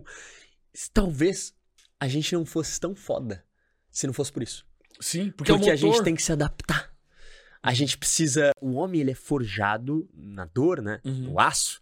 Eu falo que a mulher. Isso é impossível de me cancelar porque é a maior verdade do mundo. Quem discordar é, é Deixa maluco. de cancelarem, É deixa de maluco. cancelarem. Eu tento, vamos tentar então. Cara, a mulher não está acostumada com rejeição como o homem está. Ponto final. Mas isso. Você entende que isso implica em tudo? Desde moleque, o homem tá sendo rejeitado pela menininha da escola que ele gosta, Uhum. tá ligado? Ou seja, ele começa a entender o que é o sentimento chamado rejeição. Uhum. Ele começa a entender que a rejeição não mata. Ele começa a entender que a rejeição faz bem. Que muitas vezes a rejeição serve pra ele ter um gás e um combustível pra chegar onde ele quer. Uhum. Aí ele começa a ser assim no trabalho. Uma rejeição não vai abalar ele, ó, meu irmão. Eu sou rejeitado desde sempre. Uma rejeição ali de, de uma mulher, ou de um trampo, ou de uma roda de amigo, não vai abalar esse cara. Agora, já viu uma mulher sendo rejeitada, irmão? Surta, velho. Surta, velho. Eu já vi surtar. Eu já vi surtar, pô. Já surtaram com, comigo. Já pô. surtaram comigo também, meu irmão. Não- Não, tem como. Ela Não tá acostumada. assim? Que porra é essa? Eu sou linda. é, cara, mas é bizarro, Verdade. mano. É bizarro, pô. Isso é o motor do mundo até, de certa forma. É né? verdade. Certa Talvez só tenha isso aqui porque o homem foi muito rejeitado, cara. forma. É. Ele falou, eu tenho que aprender a ser fudido em alguma coisa, cara. Não é possível que eu sou um merda pra tudo. Ah, não, pô, eu sei construir coisa. Olha que Mas legal. isso que eu digo, tipo, querendo ou não, eu prefiro ser homem. Mas a vida é mais fácil pra mulher, cara. Tipo, pra uma mulher. Aí é o fermento que tá falando. tô brincando, tio. Mas é verdade, Eu tô com você, porra. irmão. Eu tô Cara, com é você. verdade, eu tô com você, irmão. Pra Deixa o isso jeito que ela vai ser tratada. Cara, é que tem. É que, é que, na verdade, assim, tem coisa. Tem muitas coisas que se equiparam. Tipo, pô, porque a mulher sempre vai ter a possibilidade dela sofrer uma violência. Ela não tem a capacidade física de se defender. O cara já tem. Então, tipo, ah, ela é mais favorecida, vamos supor. Ela chega num lugar, ela é melhor tratada do que um cara. Tipo, cara, abrem-se sorriso, abrem-se portas Cara, pra uma então, mulher. aí que tá. Tem Mas um ponto. tem vários. É mais fácil pra quê? É. Tá ligado? Uhum. Tem coisa que eu acredito que facilita pro homem. Você, você disse um ponto aí que é real, cara. Ó, Uhum. eu, de novo, mano, eu sou um cara muito aberto com isso. Odeio militância, mano. Odeio mimimi, mano. Só que tem um ponto que é verdade, que a Uhum. gente não pode negar. Eu, pelo menos, eu posso contar, sim, nos dedos, o dia que eu fiquei com medo de andar na rua sozinho. Uhum. Tá ligado? Uhum. Imagina conviver com esse medo. Sim, constante. Tá entendendo? Num ônibus, no metrô. Pai, Exato. pode ter um cara escroto ali que vai, sei lá, os caras é doente, né, mano? Uhum. Pode ter um doente ali que vai tentar fazer alguma coisa comigo, alguma maldade, e você não ter a capacidade de se defender pelo cara ali ter um pouco mais de força que você, é bizarro. Sim. E sempre Então, o cara vai ter mais força. Eu, se eu tenho uma filha, cara, eu quero que minha filha faça defesa pessoal. Já vou botar minha filha no Krav Maga, num box, tá ligado? Eu quero que minha filha, ela seja feminina. Na verdade, minha filha vai ser o que ela quer, né? Uhum. Con- Convenhamos, né? Mas eu quero que minha filha faça coisas eh, de menina, que seja uma mu- mulher, cresça uma mulher, uma menina delicada, com valores e tal. Mas eu quero que minha filha faça luta. Eu quero que minha filha saiba, se defender. Cara, eu não sei se você sabe, mas eu tenho meus dog e meus dog eles são até, como eu disse pra você, um pilar muito importante pra mim. Uhum. Tanto que eu- o Luiz tem um cachorro da filha da Samantha e o Igor também. Então os dois massa, sócios, não sabia, os dois sócios, os dois sócios têm pitbull porque é a casa Stark, né, que eu falo, né? Uhum. Então cada um tem um lobo, né? Então eu falo que cada um dos sócios tem um pitbull, filho da mãe de todos, que é a Samantha, que é a primogênita, né? Então aquela frase, né? Você vai cuidar, você vai alimentar e quando morrer você vai enterrar. Então, é a minha frase que eu falo pros meninos quando eu dei o filhote pra eles. E eu vou falar essa frase quando eu dar um filhote pra minha filha ou pro meu filho. Então eu quero dar um cachorro de proteção, de defesa, quando chegar numa certa idade, pra ela ter um companheiro ali que vai defender ela. Então, como eu disse, eu acredito muito no cachorro como sistema de segurança, como sistema de criação de responsabilidade, disciplina e tudo mais. Então, eu vou dar um cachorro pra minha filha e quero que ela faça é, luta também. Se for menina, vai ser incrível, né? Porque eu vou ter mais liberdade de falar muitas coisas. Imagina, cara, imagina eu dando dica de conquista, os caras falando, mano, você é o filho do Fê Alves, velho. É, o bagulho vai ser. Mano, o moleque é pô. massa. E, do e minha mulher é linda, tá ligado? E eu, pô, vou deixar a parte sua também bonitinho, pá. Imagina o que vai sair. Um moleque lindo, pá, com shape incrível, genética foda, desenrolado. Ah, É, velho, vai tá ser que foda. pariu, mano. Então vai ser incrível. Se for um menino, vai ser muito legal. Mas se for uma menina também, cara, minha mãe fala desde Mas tu que quer eu ter mais de sou- um. Mais de um. É, Então acho que pode ser os dois, né? aí. É, às vezes Eu quero fico ter casal, nisso. pô. Mas e se vem dois moleque, três moleque? Vai Aí fazendo. Você já tem um monte de cachorro, pô. Eu vou ganhar mais dinheiro, né? Tu vai ganhar mais dinheiro, pô. Tá certo. Vai ter mais esposas ou não? Tu acredita Tá na poligamia? louco, né? Eu tô perguntando. Pô, Não, eu sou um cara careta, eu sou cara, sou cara da igreja. É porque, no, tipo, em outros países a cultura é comum. Cara, mas eu não acredito que, Que funcione. todos os seres humanos são poligâmicos. Eu acredito que alguns são, outros não. Tá. Porque senão, é aquele bagulho que eu falei, do comportamento. Senão Uhum. seria. Senão eu não teria o sentimento que eu tenho. Então eu acredito Hum, que. Não sei se eu concordo. Porque a, a gente tem sentimentos que são muito diferentes da nossa biologia. Depende. Eu tenho todo o contexto possível pra não acreditar no amor. E mesmo assim eu acredito. E aí? Que ambiente que me moldou? É uma, uma boa resposta, mas. Meus pais se separaram quando eu era pequeno, tudo pra não acreditar no amor. Minha mãe se separou agora, tudo pra não acreditar no amor. Meus pais brigavam muito. Eu tinha tudo pra não acreditar no amor. E eu acredito, cara. Então eu, eu não funcionaria. Cara, eu nunca fui esse cara. Tem gente que fala assim, pô, foi na época lá que você tava, pá, conquistando mulher, era da putaria. Nunca fui, mano. Eu nunca fui o cara da, da suruba, da loucura. Sempre fui o cara mais, puta, sai louco. Pra mim é quatro paredes ali. Eu vou fazer putaria, mas com a minha mulher. Quatro paredes, sabe? Eu nunca fui o cara da loucura ali, ficar pelado na frente. É, loucura. Mano, eu sempre achei nojento, pai. Eu fui. Acredita? É, imagino. Imagino. Eu Sempre achei fui- zoado. Cara, eu tenho, eu tenho um problema até hoje, velho. Eu desenvolvi crença por causa dessa época, porque, cara, eu fui literalmente viciado em pegar mina, velho. Eu sou um reabilitado, juro. Não, imagino. Por causa desse Mas era que falou da- do, da suruba, do swing? vício. Ah, cara, o que vier, velho. Mas é que, Ô, mas Pega uma- mais um pra mim, por favor. É que o problema é esse vício da conquista, mano. Não, É- Esse isso, vício isso eu tinha. O Luiz sabe. Eu já tu peguei. caiu no vício. Muito, Muita, não, muita. não, não, Mano, eu tive minha fase. Eu aproveitei minha fase. Só que eu nunca fui o cara da Ah, tá, da putaria. Da assim, putaria absurda, zona. pô. Que tinha cara que era meu parceiro, que era. Uhum. Que, tipo, gostava de chamar a mulher e, porra, gente pelada na casa. Eu nunca curti Não, esse tipo isso de rolê. Então, tanto assim. é isso que eu tô falando. Porque da vezes. loucura, da putaria, eu gostava. Quando eu era solteirão. não, tantas vezes é foda. Mas eu não gostava dessa. Eu sempre acreditei no, no sexo de uma forma. Eu, eu gosto de acreditar que é algo mais íntimo. Tu não sentiu, Obrigado, assim, di- dificuldade de aposentar a chuteira? Vamos dizer Uh, assim. nenhuma, eu tava cansado já. É? Porra, tava cansado já. Não aguentava mais. Eu, meu trabalho é falar com mulher, cara. Eu, primeiro, criei uma coisa que acho que você acabou de falar do podcast. Eu criei uma resistência. Meu nível de mulher tava alto, irmão. Eu não me, intera- não- não me interessava mais por ninguém. Se o seu trabalho é falar com mulher, você fala com tanta mulher que você começa a achar é tudo muito normal. Então, cara, eu comecei a odiar falar com mulher sem, sem conteúdo. Assim, pff, tesão Tipo, nenhum. Não, não sentia nem tesão. Ela trabalho. podia ser muito gata, muito gostosa, não sentia tesão, tá ligado? Não queria ir além. Então eu gostava de uma mulher que me desafiasse, gostava de uma mulher que não me conhecia, tava cagando e andando pra mim, gostava de uma mulher que era muito inteligente. E eu tinha que investir ali, eu tinha que me esforçar, eu Uhum. tinha que realmente me conectar. Então hoje eu me conecto, eu me conectei com a minha mina assim, né? Acho que eu contei pra você, né? Uma mulher que me conheceu, conheceu o Felipe, sem saber o que eu fazia. Uhum. Antes ela não sabia, então ela foi saber só depois. Então eu criei essa resistência, cara. Então eu tava cansado, irmão. Eu não queria mais mais ninguém. O que, que tu acha que um relacionamento tem que ter pra dar certo? Um homem e uma mulher? Cara, Ou, ou dois homens também, duas mulheres. é, tá tudo bem Tá aqui. mundo- Ou uma árvore, Rodrigo uma pessoa Góes. aí pansexual, tem tudo hoje em dia. Isso é. That's a gay pride flag? Parece que alguém gosta de um baseball bat. Um taco de beisebol. Não é mesmo? E tá tudo bem. E o tá canal. Rodrigo Góes. Respeita, tudo é tipo de. Muito bom, cara. Um abraço pro Rodrigo que comentou no. Fala com ele no direct. Ah, o mentira, Rodrigo velho. me segue, pode pesquisar. Caralho, irmão, que segue foda, pouquíssimas velho. pessoas e me segue. Pô, ele tinha que Comentou fazer no- um teu, velho. Comentou no meu. Fake Nerd! eu falei pra ele, irmão, juro que eu não sou.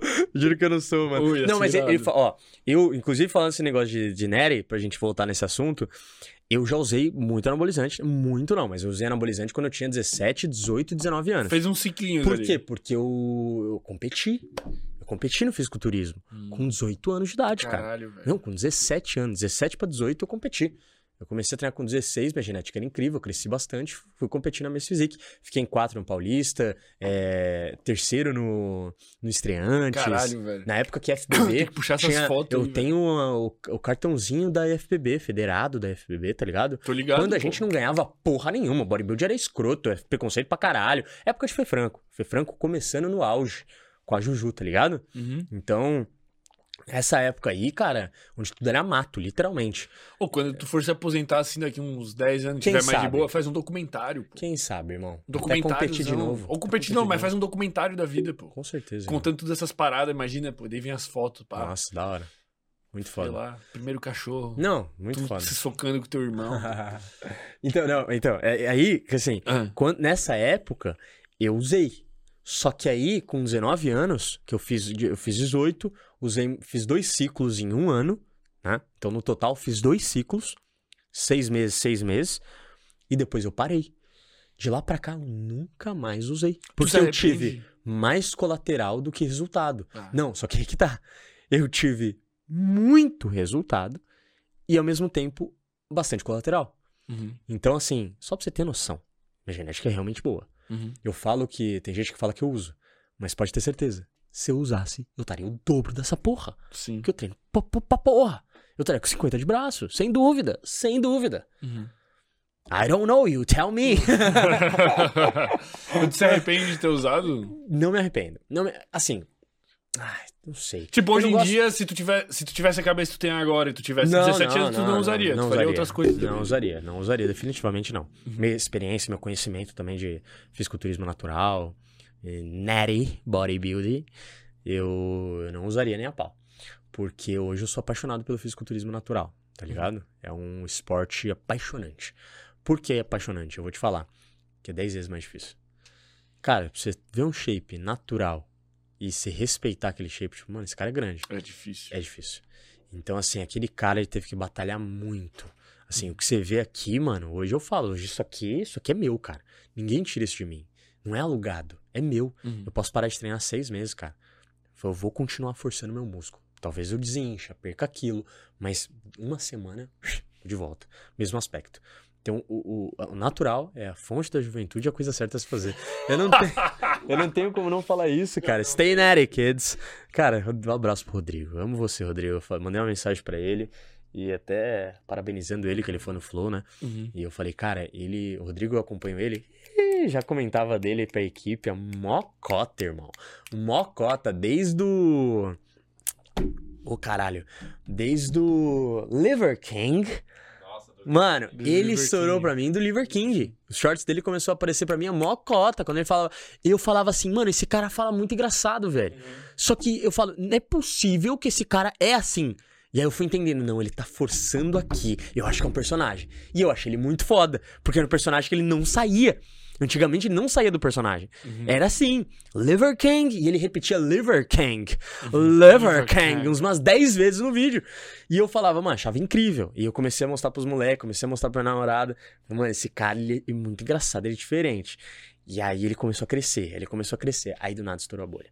Aí do Chris Bumps, do C-Bump, aí já era, pai. Aí, só que ele estourou a bolha de uma forma que nenhum outro do mundo maromba estourou. Não, total. Cara, ganhar patrocínio do Burger King, do Burger King, é bizarro, irmão. Tipo assim, o que ele fez no fisiculturismo, ninguém fez. Então por isso que muita gente se mordeu. Porque tem muita gente trabalhando e ralando, e ele, de uma forma educada, simpática e cômica, conseguiu furar a bolha de uma maneira incrível. Pregando coisas boas, assim, Pregando com respeito coisas total, boas, mano, respeito. total. Quem não gosta do Góis não entendeu o jogo do Góis. O jogo do Góis é comédia. Uhum. Ele, ele passa uma mensagem de forma cômica.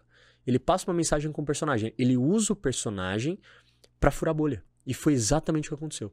Então eu respeito muito ele. Pô, E, pô, como sou hoje, eu- o, o natural, hoje eu posso falar que eu sou natural, tá? Porque você tem que ter pelo menos 5 anos, tá? De não tomando nada, pra você poder falar que é natural. Eu não posso falar que eu sou um lifetime natty. Aí eu não posso. Eu não sou um lifetime Time natty. Não sou. Não é um Lifetime- virgem, né? É, Tipo, lifetime natty é aquele cara que nunca usou. Ele nunca usou droga. Os eixos dele estão novíssimos. Zero. Zero.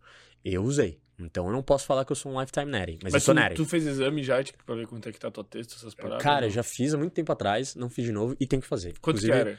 Ah, não lembro. Não vou lembra, lembrar. Ah, Quando eu, quando eu fazer, cara, fazer provavelmente eu vou vem, postar. pô. eu vou postar nos stories quando eu for fazer. Pra galera parar de encher o saco. Eu tenho que fazer esse- Cara, mas eu um tenho de- medo.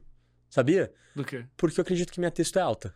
Não, mas. mas Mas tem um limite, né? é, é, Porque eu é- acho que é muito a mais é cara. 850 por aí. Tipo, o limite. Cara, o da galera é normal, assim, é tipo Mil. 300. Não, não, não. A Ah, galera tá, que toma. a galera harmonizada, galera né? que toma é 2 mil, 3 mil, Entendi. 4 mil. Tem nego que chega a 25 mil de Cê tá pô. maluco. Os caras em. Mano, o coração- aqui, ele veio aqui Coração desse mostrar. tamanho, mano. Você é louco. Os caras é louco pra morrer, velho. Louco. 25 mil de teste. Mas aí. Cara, mas isso não quer dizer porra nenhuma. Vou te falar. Tipo assim, tem uma relação, mas tem um maluco que veio aqui, que é o, o Bruno Macedo. Cara, ele tem 350 de testo e ele é atleta natural, profissional de. absurdo, de palco. Tipo, ele tira segundo Calma, o primeiro. Bruno não é aquele cara natural famoso pra caramba? É, Bruno Macedo, pô, gigante. Não sei se é. Tô ligado. Ele Tô ligado, que já é o veio parceiro do, vezes, do pô. Jaime, né? Ele. É? Deixa eu pegar a Bruno? foto aqui pra ver se Não, é. ele é um dos mais famosos Põe na tela naturais. ele aí, ô Gabriel, o Bruno Macedo aí. Ele é um dos mais famosos, né? de Isso. natural. Daí tem ele, o Ícaro e mais um outro bicho lá que Eu são faço com o Jaime. qual? O Jaime é o natural, ele tem um é shape esse Jaime, incrível. O, ja- o shape do Jaime é incrível. Ó, esse aí é o Bruno. ah, é o Bruno. pô. Não, É o conheço o Bruno, acompanha o Bruno. Ele veio aqui duas vezes já. Animal, não sabia disso não. Não, o shape dele é E incrível. ele é alto pra porra, Ele é velho. alto, Esse maluco igual- é gigante, Ele é velho. alto, igual o Jaime. É, Ele coloca não, aí. ele, a testosterona dele, se eu não, me- salvo engano, 400, 350. Gabriel, aí, colo- coloca aí. Jaime, com Y, de la Madrid. De Madrid, de Espanha mesmo. Jaime de la Madrid. Isso. Ó, entra no Instagram do, do Jaime. Acho que o Instagram ficou uma merda aí. Será? Tá lo- Não sei se o Gabriel tá logado. Cara, Aí, olha Ah, tô ligado, pô. É tô ligado. coach. Eu acho o shape dele até mais massa que o Bruno. do que o do que o Eu Bruno. respeito o Bruno, acho muito foda, mas olha o É, shape do eu acho Jaime, dele mais mano. massa, mais massa. Olha, vo- Não, volta aí, pô, pega eu uma amo o Bruno, foto. mas foda-se, eu dou minha opinião aqui, tô nem aí pra Pega uma foto nenhuma. dele, deixa eu ver, desce. Olha, ele faz vídeo com o Bruno, collab, né? é. Olha esse vídeo, olha esse shape, Eu cara. acho que eles vão montar uma comunidadezinha dos Eles nerds, já né? montaram, eu Ah, ajudei eles a montou? montarem. Não, isso aí é absurdo, pô. Absurdo, cara. Passa pro lado aí, ô Gabriel. Ajudei o Jaime, né, com umas dicas que eu dei pra ele, mas eles que construíram. Mano, o Jaime é absurdo. Brabo, Inclusive, brabo. sigam o Jaime, tá? É o coach do pai, tio. Pô, brabo, hein, brabo. Ele é brabo. Aí, ó, e mulher e filho. Não, paizão, molecão. Mano, é um homão da porra o Jaime, mano. Bicho respeitoso. Esse maluco é alto? É um 186 alto. alto. Caralho, velho. Não, os bichos altão. Pô, eu tenho um 87, eu podia estar assim, mano. os bichos é Pô, tô em depressão agora, velho. Natural, fermento. Continue natural. Não, eu vou continuar. É a coisa certa eu não se fazer. pretendo tomar, não. E olha esse cara, tio. Como que você não Se quer... dá pra ser assim, velho. E, mano, Quer eu vou dizer, falar... Não, não é, tem que ter uma Não, genética. eu vou falar. Cara, então, depende. Porque assim, eu sou do time Lee Priest. Fu- Fuck Genetics. Fuck Genetics, mano. Porra. O bagulho é, é você ficar. Cara, se você treinar igual um maluco, fazer tudo que tem que fazer, de novo, é matemática simples. Talvez um cara com uma genética boa, ele vai fazer o mesmo trabalho que você e vai mais longe. Uhum. Só que, cara, se você coloca na cabeça que você vai treinar igual um maluco, fazer tudo que tem que fazer, não tem como, fermento, você não botar um shape. E, cara, desculpa, Uhum. tá? Você não pode usar isso a teu favor. Se você fosse um cara que nitidamente não nasceu pro esporte, porque isso é uma realidade, tá? O fisiculturismo é o esporte mais difícil do mundo. Uhum. Por quê? Porque ele é cruel. É, tem gente que fala assim: meu sonho é ser Mr. Olympia. E Você olha pro cara e você fala: não vai. Não vai dar. Não vai dar. Ai, mas é que é meu sonho, eu vou conseguir, não importa o que você fale. Irmão, infelizmente, você pode falar isso em tudo, menos pro fisiculturismo. Você chegar no jogador de futebol, eu falo, cara, eu quero ser o melhor jogador de futebol do mu- do mundo. Você fala pra mim. Uhum. Eu falo, irmão, desculpa, não vai dar. Você... Não, não, é meu sonho. E eu acho que eu realmente eu tô errado e você tem razão. Porque se você treinar muito, pode ser que você chegue num nível absurdo. Pode, pode ser que consiga. Pode ser que você perto. consiga. Só que. Quanto mais individual e específico o esporte, mais vai ficando difícil. Isso. Tipo, tu vai pegar um corredor de 100 metros rasos. Isso. Ou um jogador de basquete de alto nível já é mais difícil. E É, é- é um cara de, cara tem que ser alto. sei lá, vai, 1,75m, Não, impossível. 1,70m falando, eu vou ser o melhor jogador de basquete do mundo. Não vai. Tá ligado? Eu, fa- eu falo pro Luiz, né? Eu expliquei pro Luiz. é, eu tenho um 76, um 77 por aí. Eu sou um cara médio, né? Uhum. Eu sou grande, então meu aspecto é que eu sou maior do que eu realmente sou. E eu falo que tem esportes que favorecem o cara médio, tem esportes que favorecem o cara baixo, tem esportes que favorecem o cara alto. Uhum. Se você quiser, por exemplo, não sei se você sabe da história, mas o Phil Hitch, ele tem 1,75m, 1,76m, que foi um dos maiores fisiculturistas da história, Uhum. né? Oito vezes Mr. Olympia, só fica atrás do Ronnie Coleman. E o Phil Hitch, cara, ele era um cara que começou a jogar basquete. Tem foto dele, jogando basquete, blusinha, só que ele era muito bom. Só que ele não batia de frente com os caras. E aí ele começou a treinar por causa do basquete. Eu vou ficar mais forte, porque aí eu vou ganhar no corpo e não na altura. Mas aí, peraí, eu comecei a ficar muito forte. Negromorfo. E aí, não sei se vocês sabem, mas dando uma dica aí pra rapaziada. A altura perfeita pro fisiculturismo, você sabe qual que é? Não. É entre 1,75 e 1,80. Caralho, velho. Por quê? Porque o cara médio, ele, ele não é tão baixo. Ele não parece ser. Ele não, é tão, ele não é tão baixo, porque abaixo de 1,70 você começa a ir mais pra 212, né? Uhum. É, 212, que os caras falam, né? 212 é do Correia, que tem 169, 170 e tal. Esses caras abaixo de 1,70, eles vão ser grandes 212. Só que eles nunca vão bater de frente com o Open de 1,75, que pode colocar mais quilo e vai dar um aspecto de maior. Uhum. Então, é, é comprovado, só o Arnold que era um pouco fora da curva. Sempre tem os fora da curva, né? Mas Ronnie Coleman, Phil Hitch, Jay Cutler, todos tinham, em média, de, 170, de 1,75 a 1,80. Por quê? Porque você é, é médio e o seu músculo, ele não é nem tão encurtado, nem tão alongado. Uhum. Ele é na medida perfeita para você preencher ele e ter um aspecto forte. Então, um cara de 1,75, que é um fisiculturismo, fisiculturista nunca vai ser. Quer dizer, o cara de 1,90 nunca vai ter o aspecto de maior muscularidade que o cara de 1,75 fisiculturista. Agora, questão E de até força, de- agilidade. Cara. Mas é até difícil ganhar, pô. Tipo, se, é, se entrar um. porque seu músculo é mais comprido. Muito, muito. Se você, cara, pode fazer o que for. Você tem, você falou que você tem 1,87, né? Uhum. Você pode treinar pra caralho. Pra você dar o aspecto, desse músculo cheio, volumoso, da galera olhar e falar: caralho, o tamanho do seu braço, irmão. Você vai ter que treinar muito. Muito. Você vai ter muito. que ralar Cinco muito. anos, sei lá. Você vai ter que ralar É muito. isso. Então eu acredito, cara, que assim. Eu vou buscar. Vou buscar. Vai buscar demais, pai. Ô, a braceta, tio. Quanto você tem de braço? Não sei, velho. 40, O Gabriel não, tá- dizendo que não, não foi medir, ô Gabriel. tem- O Gabriel é forte também. Ô, Gabriel, faz aí, ó. E aí, Gá, faz aí. Gabriel é bem. Ô, louco, Gá. 21 anos ainda? A gente tem. Eu, eu, eu, eu, quando eu medi a última vez, eu tinha 40. O Gabriel teima que não, que 40 de braço é um braço. Quanto que tu tem? Eu, vou chutar, tenho- deixa eu chutar. Chuta. Pera aí, vou mostrar aqui pra você. Chuta. Cara, tu tem um. Tu tem 45, velho. 45? É? Eu tenho 44 de braço. Olha aí, ó. Ó, O pai entende, velho. O pai entende de fisiculturismo, velho. Tenho 44 de braço. É um bom braço, cara. Quarentinha, pô.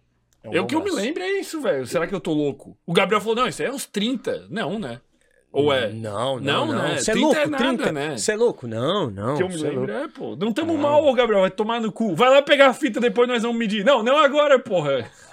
Não, não, não é, Tá- não é, não é 30 nem a pau. Não é 30 Não nem é, a pau. 40, velho. Tô falando, pô. Depois o Gabriel pega aí, velho. essa É, porra. cara, então assim, Tá me perdendo é, aqui, não, enfim, questão da gente tá falando do cada um, cara, cada, Cada um um tem uma- um potencial em tem alguma um coisa. potencial em alguma coisa. Por Uhum. exemplo, um, um corredor. Minha avó gostava muito de jockey, Uhum. clube, tá ligado? Uhum. Um corredor de, de cavalo, é, ele, ele não pode ter, ser mais de 1,65, um negócio assim. Por quê? Porque ele não vai conseguir é, performar bem. Ele precisa ser pequeno pra ele criar o vácuo no cavalo. Uhum. Se ele for alto, ele, ele- o vento bate Uhum. e, e segura o cavalo. Então ele tem que ser rápido, então ele tem que se encolher no cavalo. Uhum. Entendeu? Então, cara, é uma coisa que você não pode ficar chateado, sabe, com o que você nasceu. Você tem que aproveitar a tua genética. Inclusive, tem muitos trabalhos que você pode, pode fazer, sabe? Eu, eu era um cara que, quando eu comecei musculação, eu era um cara muito achatado, tá ligado? Hum. Porque eu comecei musculação com 16 anos de idade. E eu tinha um aspecto de realmente achatado, sabe? E eu fiz um trabalho incrível pra coluna. Eu descompre... eu tenho uma máquina que chama mesa de inversão. Ela ela curou minha dor na lombar, porque eu era tão pesado e comprimido que eu sentia muita dor na lombar. Então era aqueles caras empacotados, assim. É. E, eu, e a minha estatura era bem menor, porque eu era empacotado. E faz oito meses que eu fiz um trabalho que mudou completamente minha vida, que é alongamento. O alongamento e a descompressão da coluna. Caralho, pô. Cara, eu fiquei, Como é que é essa fiquei maior. aí, fiquei maior, ganhei mais. Hoje, cara, meu aspecto, eu tô muito mais largo, muito mais, sabe, imponente, sabe? Cara, eu cresci. Então, assim, é bizarro o quanto que muitas vezes é, você pode aproveitar até um potencial maior, Uhum. sabe? Eu falo que o, o Chris Bumstead, por exemplo, o Siban. é, eu tava contando pro Luiz, o Cibam tem os fisiculturistas para eles baterem certo peso. Então, o peso no fisiculturismo é por altura, Uhum. né? Então, você tem que bater o peso e ter altura. O que, que eles fazem? Eles alongam. E eu aprendi isso com eles. eles. Eu comecei o alongamento pela coluna. Acabou que eu ganhei outros benefícios que eu falei, caralho, que doideira. Que O. Chris Bumstead ganhou quase 4 centímetros de altura. E subiu de categoria. Ele, ele começou no fisiculturismo com 181. Medindo. Tem, tá ali, tá Sim, anotado tá a altura dele. Mediram no campeonato. Aham. Hoje ele tem 185, pai. Uhum. Tá ligado? Então, 4 se você- centímetros é coisa. hein? Você é louco? Então, assim, o cara, todo mundo consegue, todo mundo tem mais potencial do que acha que tem. Tu viu que o Tem que Ramon na, na última vez Não isso bateu aí, a Não altura. bateu. Então, o Ramon bateu 179. Ele se alongou e bateu 181, Isso, e 180. ele, e ele, ele- tipo, ele não bateu o peso, É, mas por, causa, da altura. E daí, em vez dele secar mais peso que não conseguiram, Ele ele, se alongou. se alongou e deu. E foi um rolo E muitas vezes né? o cara ele tem uma capacidade, ele não tem a altura que tem e ele não faz o trabalho, ele tá todo comprimido, e principalmente pessoas que treinam. Se você Uhum. começa a treinar muito cedo, você fica comprimido. E cara, eu tinha constantes dores na lombar. Hoje minha dor é O zero. que, que é essa mesa aí, velho? Cara, a mesa de Bota inversão. uma foto aí, ô Gabriel, pra nós. Mesa de inversão. Uhum.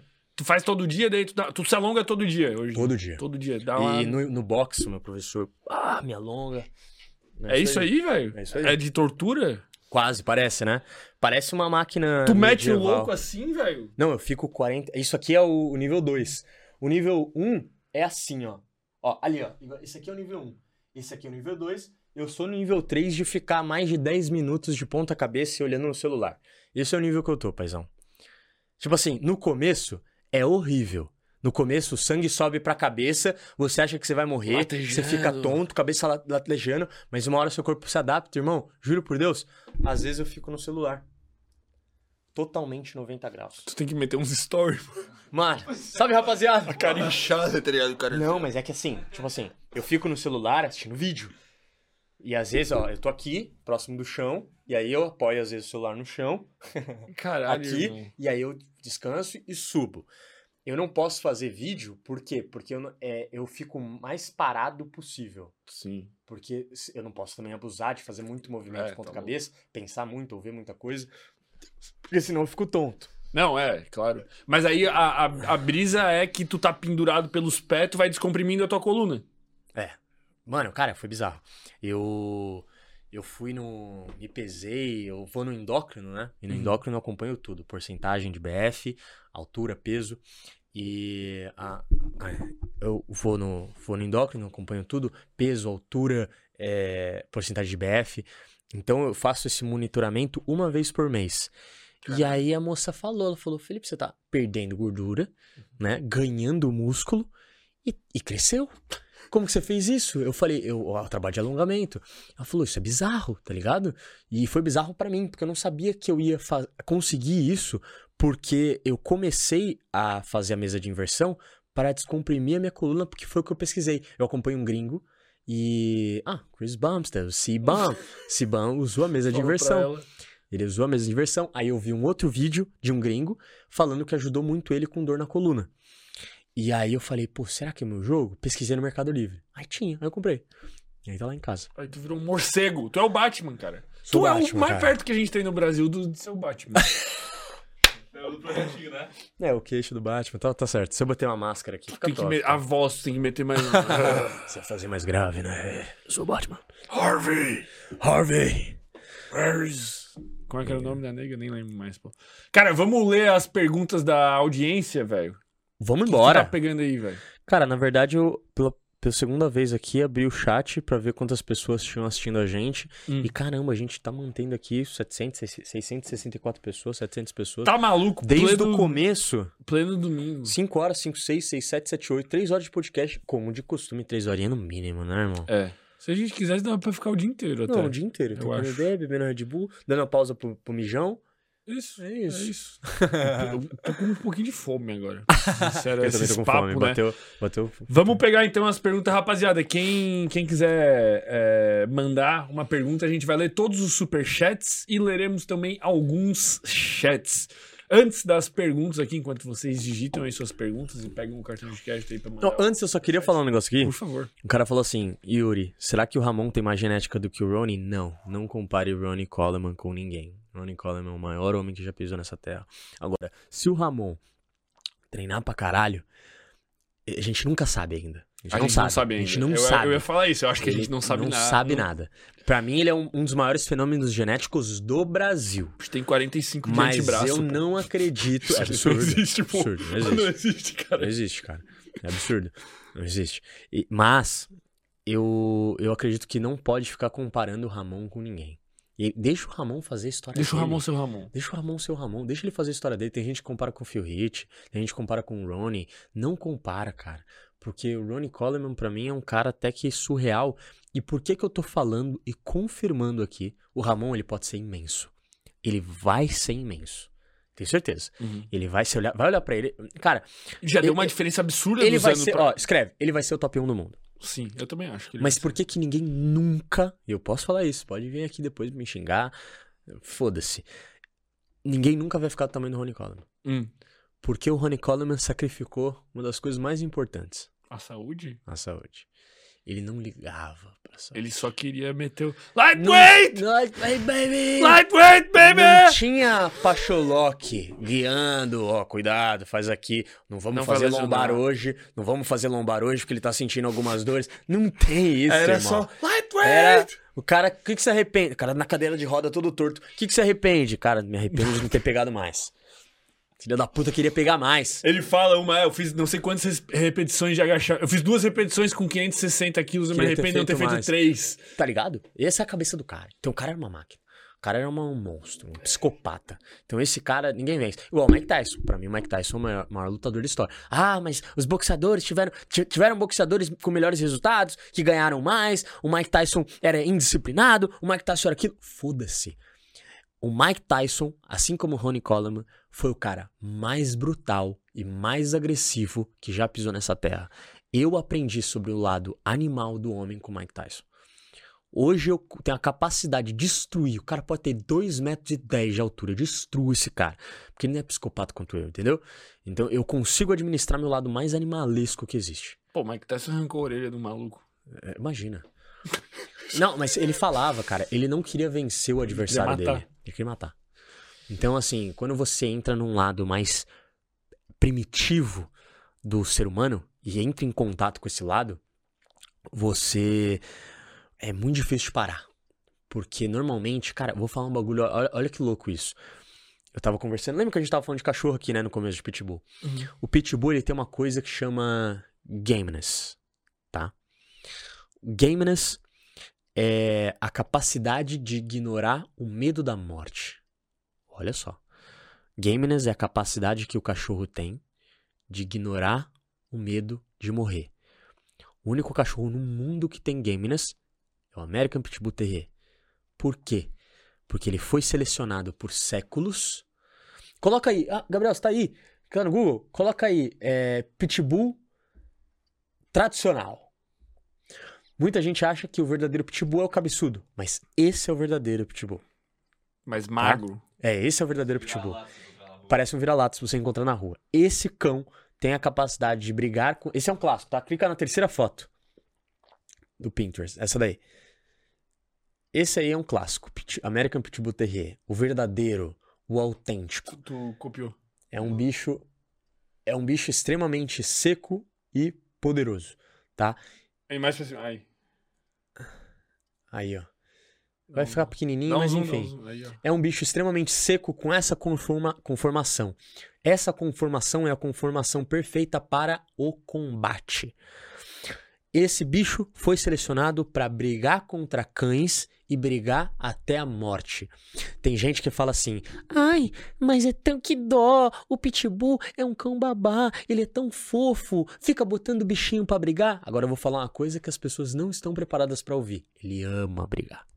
Já viu os stories que eu posto dos meus cachorros? Uhum. Estão só brigando. Se matando. O dia pô, inteiro o se matando. se O tempo todo em combate. Eles não estão brincando. Eles estão fazendo o que eles nasceram pra fazer. É como se fosse. Eu tenho quatro lutadores que estão constantemente fazendo sparring, tá ligado? Tipo, eles estão constantemente. Bum, jiu-jitsu. Eles estão constantemente no, no rola. Por quê? Porque eles nasceram pra isso, cara.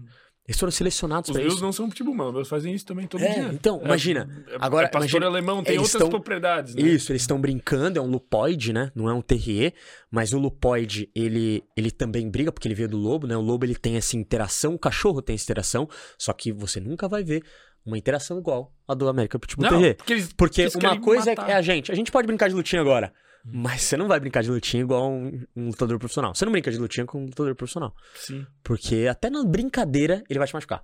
Uhum. Ele brincando, ele, mano, não quero brincar não. Ah, é? Ai, ai, caralho, não, parei, parei. Tá ligado? Uhum. Porque o cara ele sabe o que fazer. Então, o, o Pitbull tradicional, ele é um cão que tem gameness, que o gameness é essa, essa parada que foi criada na rinha, onde ele gosta de bater e gosta de apanhar. Ele tá disposto a morrer. Ele tá disposto a morrer. Então, é, é uma parada que, que eu aprendi muito com esse bicho, sabe? Por isso que eu cito ele. Porque esse cachorrinho de 30 quilos, que parece um vira-lata, os meus são um pouquinho mais bruto que isso, porque eles têm uma mistura ali. Mas o Tyson, né, que é o, o meu macho, é ele, ele tem. Ele é mistura de um pitbull moderno, que é essa manta, Canário. com um pitbull tradicional. Ah, Não, tá. o presa canário É ele veio depois. É a Savana, que é A filha do presa canário. Mas o Tyson, por exemplo, você falou do presa canário. O, o Ragnar não tá mais comigo. Não sei se você sabe. O meu presa canário, que tem muita gente que pergunta, Uhum. veio do canil do Santa Morte, que é o Bruno, meu amigo. Meu amigo mesmo, irmão. O Bruno é o melhor criador de presa canário do Brasil. Tem cães realmente agressivos, você não passa a mão nos cães do Bruno. E o Ragnar era incrível. Ele era um cão de guarda como eu nunca vi. Melhor que todos os meus pitbull. Ele nasceu pra aquilo. Ele tinha 52 quilos a última vez que eu pisei ele, tá? Com um ano e pouquinho. Que não é o. Que não é o auge dele. Total. Que não o é o auge seria uns dele. 3 anos. É, ele chega, ele é um cão que vai chegar a 55, 56, be- quase 60 quilos de peso. O Tyson tem 31 quilos.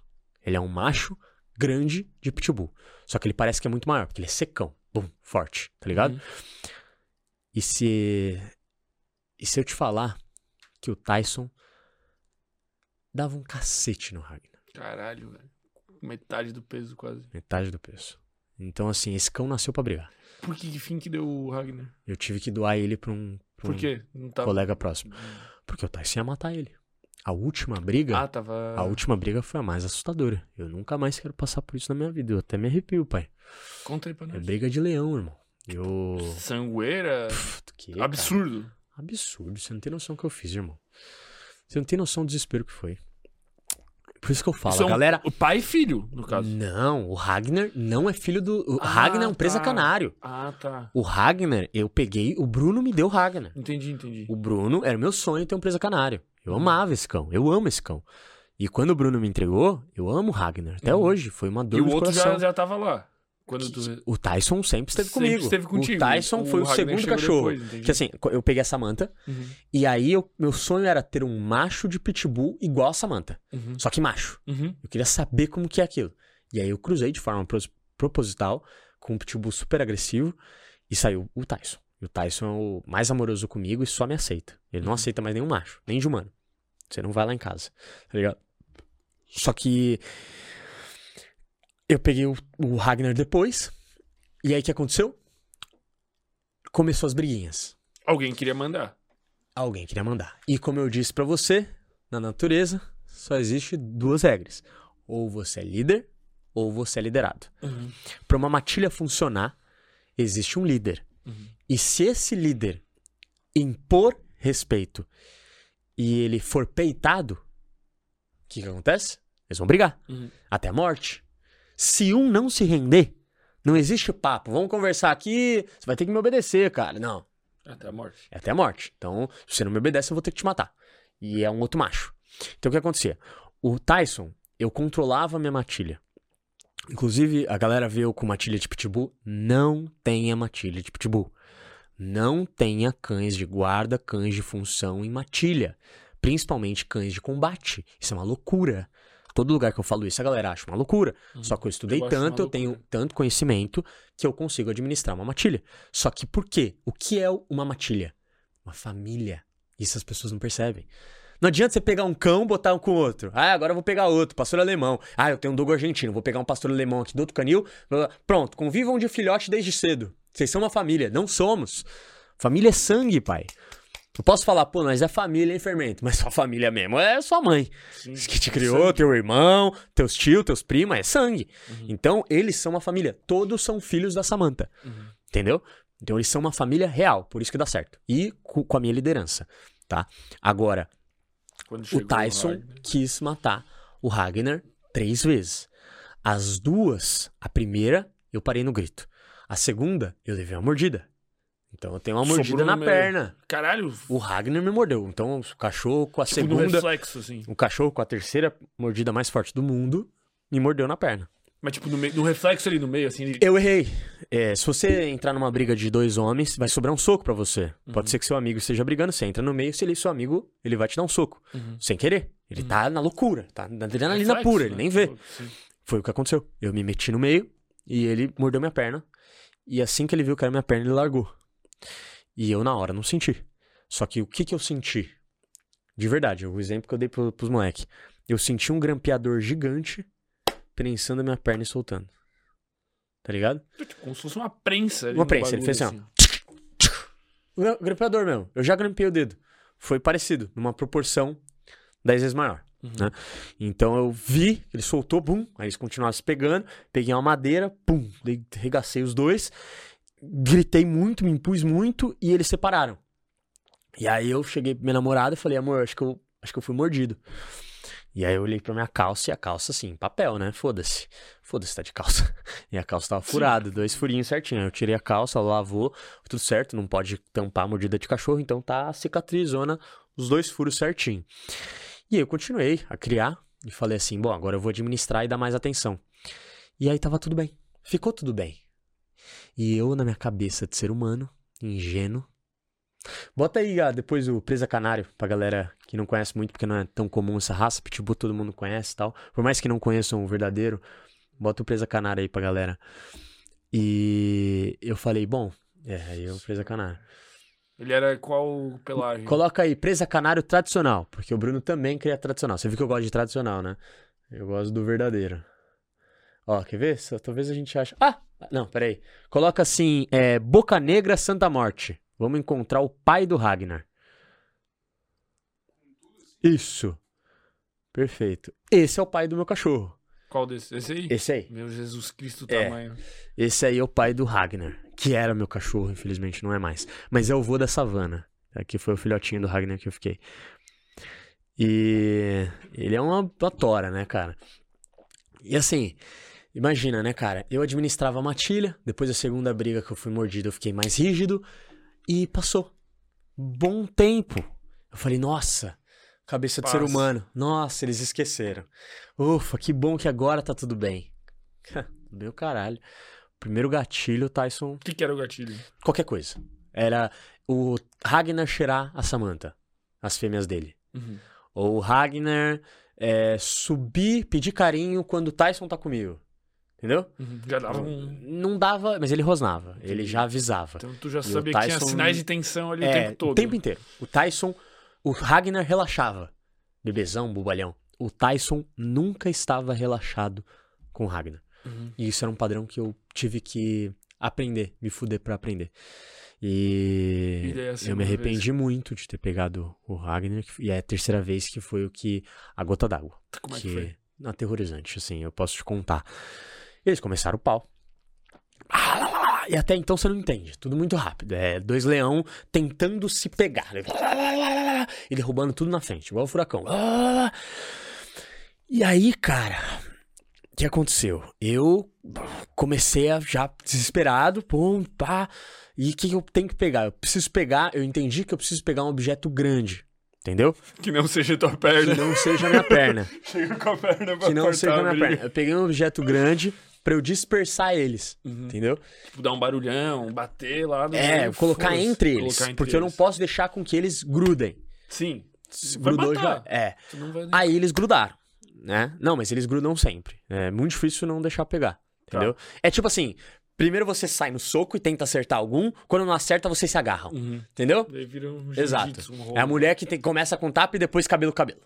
Entendeu? Acho Uhum, que, é acho que tendência. o ser vivo ele se gruda porque é um sistema de segurança, né? Eu vou te grudar pra você não conseguir fazer mais nada. Pra você não me socar mais. Ou não me morder mais. E aí, cara, o Tyson grudou. Mas o Tyson grudou na cara dele. Entendeu? Tipo, muito. Muito. É. E o Ragnar, mano. Só que aí que tá. Pela primeira vez aconteceu isso. E isso foi o que deixou mais aterrorizante ainda. A Samantha e a Papaya foram pra cima do Ragnar. Então, o que, que eu entendi? Ali era uma família Contra um... que, na verdade, nunca aceitou ele.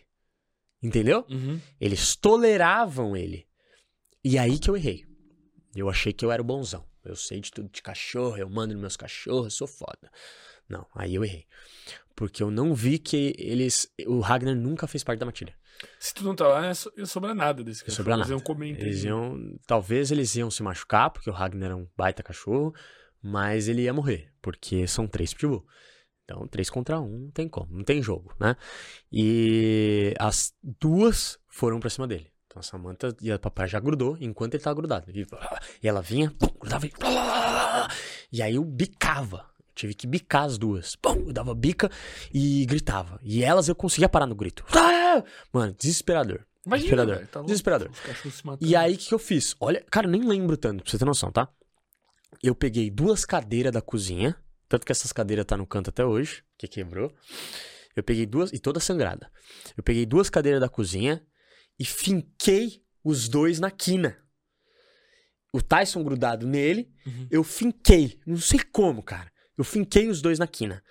Enquanto eu chutava e gritava com a Samantha. E aí, nesse desespero, os vizinhos vieram. E olha que aterrorizante. Os vizinhos botavam a cabeça pra tentar ajudar e a Samantha pulava pra pegar o vizinho. Se bobear, já levava. E aí, tipo assim, ou seja, se eu não tivesse em casa, ninguém ia conseguir pular pra ajudar. Porque os cachorros iam, entendeu? Ia Dispersar morrer e cachorro, ia morrer vizinho. nossa! Terrível, cara. Terrível. E aí, cara, eu até olhar o WhatsApp de novo, tá? Me perdoa, mano. É que eu, eu saí hoje de casa e minha namorada tá viajando e eu sempre fico de olho na, no grupo da vizinhança, vai que, né? Enfim, tá- a gente tá falando de cachorro. Aí eu grudei os dois com a cadeira na quina e segurando duas cadeiras com uma mão, enquanto eu chutava as cadelas, Deus. pedia pros vizinhos ir embora, gritando, e a Ingrid perdidaça, né? Porque, Imagina, vai fazer o Né? quê? Vai morrer. e aí eu- ela, ela é calma, ela é bem de boa, ela não desespera. Né? A maioria tem mulher que. Ah, ah, minha mãe, sei lá. Mas ela não, ela é veterinária. Então ela entende um pouco de cão e tal, ela entende bastante de cão. E aí eu finquei os dois e falei pra ela, amor, pega a coleira. Duas coleiras, duas guia. Coleira não, guia. E aí o que você tem que fazer? Enquanto eu finquei os dois com duas cadeiras em uma mão, ela amarrava a cintura de um e eu amarrava com outra mão a cintura do outro. E aí foi que a gente conseguiu amarrar as cinturas dos dois e a gente foi puxando. E aí, enquanto eu puxava, eu com a cadeira tentava desencaixar a boca do Tyson do Ragnar. E a primeira descaixada ela já puxou e eu puxei. E aí dispersou. Ela levou o Tyson pra dentro. Eu levei o Ragnar. Eu deixei o Ragnar lá fora. Os três foram pra dentro. Trancamos os três em casa. Eu já putaço Imagina. né? Com o Tyson, tipo. pô, e o Tyson borra de medo de mim. Luiz sabe, né? O Tyson, ele, ele, é, ele não é submisso pra ninguém. muito pra mim. Absurdamente. E o Tyson já tava aqui entrando nos armários, porque ele já sabe que ele fez merda. Então o bicho todo sangrando e já com medo de mim. Ele já entrando nos armários. Eu falei, mano, não vou brigar com ele, não é assim, não vou entrar no jogo do cachorro. Aí deixa ele aí. Aí fui pro Ragnar e o Ragnar tava pingando de sangue. Olhou um estranho. Nem Ou seja, aí. foda-se. Foda-se. Cão de combate, pai. Eu tô sangrando, eu tô fudido, mas tô que- fazendo a guarda. Teve que dar ponto, essas porras? Não, porque não pode, né? É difícil. Como- Ah, é. Como é que vai Não dar pode ponto? dar ponto em mordida de cachorro, irmão. Ah, não pode, tem que deixar aberto. É. Essa Eu é a deixei minha-. A tua aberta. Não aberto. Cara, o, o lance dos os pastor ali, pelo que eu vi de recomendação dos, dos meus, é, é deixar os meus. O- Os teus é diferente porque eles querem se matar e eles vão brigar até a morte. Mas pastor, a brisa é deixar que eles nunca vão matar. Eles nunca vão se machucar gravemente um ao outro, tá ligado? Aham. Essa é a brisa do pastor. Cara, é, é uma matilha diferente, tá ligado? por quê? Porque é um lupoide. É lupoide. A brisa deles é. É- Tanto que eu tenho dois Função. machos não castrados. Eles sempre falam, deixa rolar. Cara, dois machos tão castrados pra mim. Mas eles sempre falam, deixa rolar, velho. Se eles brigarem, eles já brigaram várias vezes, Eles sério. não têm a, a, a gameness de Isso, matar. de matar. Eles, eles, eles vão até um limite, que daí eles param. Daí o outro demonstra submissão, e daí eles já trocaram de poder várias vezes. Dá pra ver até pela comida, Olha tá que ligado? interessante, cara. Porque eles são dois machos muito próximos à idade, eles vão trocando. Isso é incrível. E eles sempre falam, não separa os pastor, deixa rolar, porque Não. tu separa, as outras brigas vão ficando pior, tá ligado? Então É, deixa no meu rolar. caso é impossível. Não, o né? teu não tem como. O teu já Não. é pior todas as ele, vezes. ele vai pra matar, ele não vai pra. Não tem mais dominância. É, eu quero matar. A dominância já foi um aviso, você não ouviu, agora a gente vai se matar, tá ligado? E, cara, o pessoal tá, tá falando, né? Deve ter a galera que tá falando, pô, mas o que, que cachorro tem a ver com desenvolvimento, cara? E tem tudo a ver, cara. Porque o que você aprende de liderança criando um cachorro e trabalhando com esse tipo de cachorro forte é bizarro. Uhum. Meu irmão, se eu não fosse líder, eu já estaria morto. Entendeu? Ou teria matado alguém. Tipo, os vizinhos, alguma sei pessoa lá, na rua. sei um lá. gato. Eu sou um gato já matou vários. Ah, infelizmente, tudo que cai no meu quintal morre. E só que cara, infelizmente, assim, foi bizarro, teve uma história, ah, enfim, não vou contar isso aqui, mas enfim, senão as pessoas vai, já vou, já tem um tabu, né, cara? Sim. Só que por que que eu falo isso? Porque o suco vicia. Não, tô brincando. É porque é realmente, cara, às vezes o status de ter um pitbull, um Rottweiler, um Dogo argentino, poderoso. um pastor, é bem bonito. Só que é um ser vivo que exige muito, cara. Uhum. E se você não tiver liderança, ele vai te liderar. Uhum. E uma mordida de um cachorrinho desse, meu irmão, arrebenta, arranca um braço. Não é um chihuahua que você brinca, ah, que bonitinho, ah, ah, que fofo, ele latindo. Não, não. Não larga, mano. Ele resolve, Sim. entendeu? Então, eu aprendi muito de liderança com meus cachorros. Nossa, irmão. E sabe o que eu aprendi? Linguagem corporal. Olha que incrível, né, cara? A minha liderança com os cachorros antes era física. Quando eu não entendia, eu dava umas porradinhas neles. Uhum. Só que você não pode bater no cachorro. Porque senão você entra no jogo dele. Uhum. Ah, então você quer me bater? Esse aqui é a minha área. Eu tô no combate, é um lutador. Uhum. Você dá um tapinha, para com isso, dá um soquinho no lutador. O lutador já sobe a corda já, tá ligado? Uhum. Esquentar pro meu jogo, entendeu? Então, o jogo do ser humano com o cachorro é inteligência. Uhum. Então, um cachorro rosnou pra você, por exemplo, você vai dar uma comida pro cachorro. Você foi pegar na ração, o cachorro rosnou, na hora, pega a coleira, bota nele, tira ele da ração, faz um jeito pra separar, tira, acabou, você não come hoje. Então, um dia ele vai ficar sem comer, porque ele rosnou pra você. Aí no outro dia você coloca, bota a mão de novo, "Ah", tira a comida, não vai comer. Não tem briga, não tem bater, para com isso! Ah, Jornal, água, isso não existe, isso é mito, é coisa de, de gente ignorante. Uhum. Tira a comida. Você é a fonte da vida do cachorro. Ah, então eu tenho que respeitar esse cara pra eu poder ter alimento. Acho que é mais vantajoso respeitar esse cara. Faz três dias que eu não como. Uhum. Tá ligado? Das três vezes que eu rosnei, não deu certo. Uhum. E Ele- só pra ninguém encher o saco também, É. um cachorro não vai morrer em três dias sem comer, velho. Não vai. Nem um ser humano vai. também, velho. Não, Dá pra não é ficar que muito- três dias sem comer. Não, não, não. E- Mas, Você entende? mas também poderia ficar, velho. Mas não é tem que problema essa, nenhum. essa é uma forma de adestrar um cachorro agressivo. Sim. Você tranca o cachorro em um lugar isolado e não olha pra ele, não faz carinho nele. É o, o- a energia, o investimento não é só ração, Uhum. é contato. O cachorro também é um ser de social, Ele precisa de do- matilha. Ou seja, ele precisa interagir com alguém. Uhum. Se você isola um cachorro numa solitária, um cachorro super agressivo, super agressivo, E aí você isola ele numa solitária, num canil. Aí chega num dia, você vai dar comida, você ameaça entrar no canil, ele rosna. Você volta. Não fala nada. Nem direciona a sua atenção pra ele. Você volta, vai embora. Aí você volta no dia seguinte. Aí você vem abrir o canil, ele rosna. Você vai embora. E o bicho já tá com fome. O bicho já tá sedento. Né? No terceiro dia, não precisa de três. No terceiro dia você vai lá, ele vai deixar você entrar. Você vai entrar, vai botar comida, vai fazer ele sentar, vai botar comida, não vai olhar pra cara dele, não vai tocar nele. Botar comida, ele comeu, você vai tirar e vai embora. No quarto dia, ele entendeu que ele não rosna pra você porque você é a fonte da comida. No quarto dia, que tá, tá claro que você é o cara da comida, você é o cara da sobrevivência, de vez em quando você pega, bota ele na coleira, se ele não rosnar, e passeia com ele, faz ele mijar, tal, e você volta ele na grade.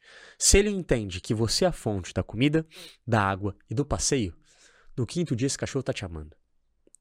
Uhum. Abanando o rabinho pra você. Um dia ele tá rosnando, o outro ele tá aqui, ó. Ah, entendi, você que é o cara.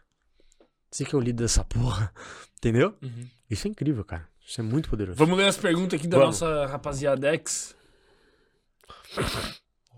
Aqui o Pedro Santos mandou um superchat aqui pra gente. Obrigado pelo superchat, o Pedro. Obrigado, irmão.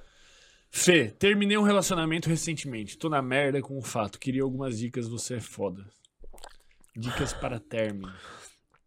Não sobe mais, não, né? Cara, não. Tipo assim, antes dava, né? Antes dava, pô. Mas o YouTube tá assim. E agora, tipo assim, acabou o comentário, sumiu. Mas fica depois, né? O nosso fica o replay. Essa aí acho que tá ativado, tu deixou ativado. Depois na live dá pra ver tudo. Ah, é? Fica todos o replay do. Superchat, pô. Tipo, se tu entrar amanhã, tu consegue ver tudo. Legal. Fala, pode perguntar. É... O Pedro manda aqui. Terminei um relacionamento recentemente, tô na merda com o fato. Queria algumas dicas, você é foda. Porra, obrigado, irmão. Qual que é o nome dele? Pedro Santos. Obrigado, Pedrão. Cara, vamos falar de relacionamento então, uma coisa que a gente falou bastante aqui hoje. A gente falou de tudo como a gente prometeu que ia falar, né? Então vamos falar de relacionamento. Cara, começo de qualquer término é muito complicado, né? Porque tem Dói. uma coisa, dói fisicamente, né? Tem uma coisa chamada conexão emocional. Essa conexão, ela é muito poderosa. E conexão emocional eu tenho, como eu disse, até com, com a Samantha, né? Por quê? Porque é a convivência.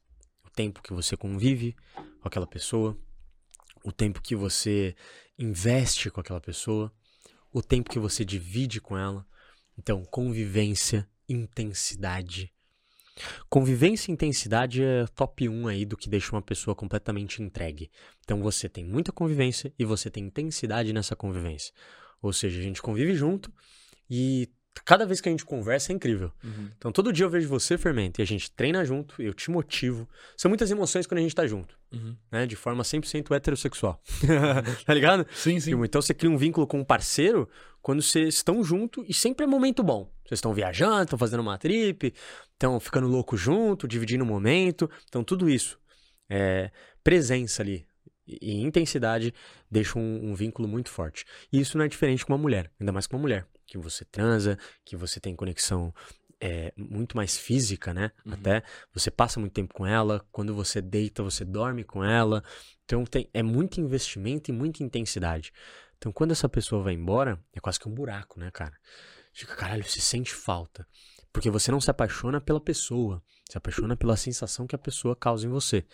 E quando essa sensação é muito nova e muito intensa, você se apaixona, você quer mais. Tipo, mano, eu quero mais, essa porra é uma droga, né? A Uhum. paixão é uma droga, é um vício, é químico, é cerebral. Então, é difícil, é complicado, mas passa. Ninguém morre de paixão, é o que eu sempre falo.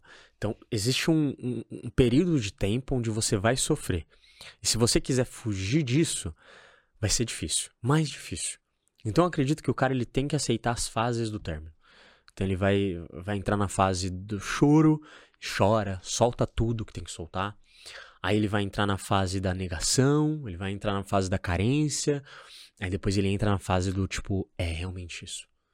Quando ele entra na fase do, cara, não tem jeito, é isso mesmo que vai acontecer. Não era um blefe. Eu não vou voltar, acabou.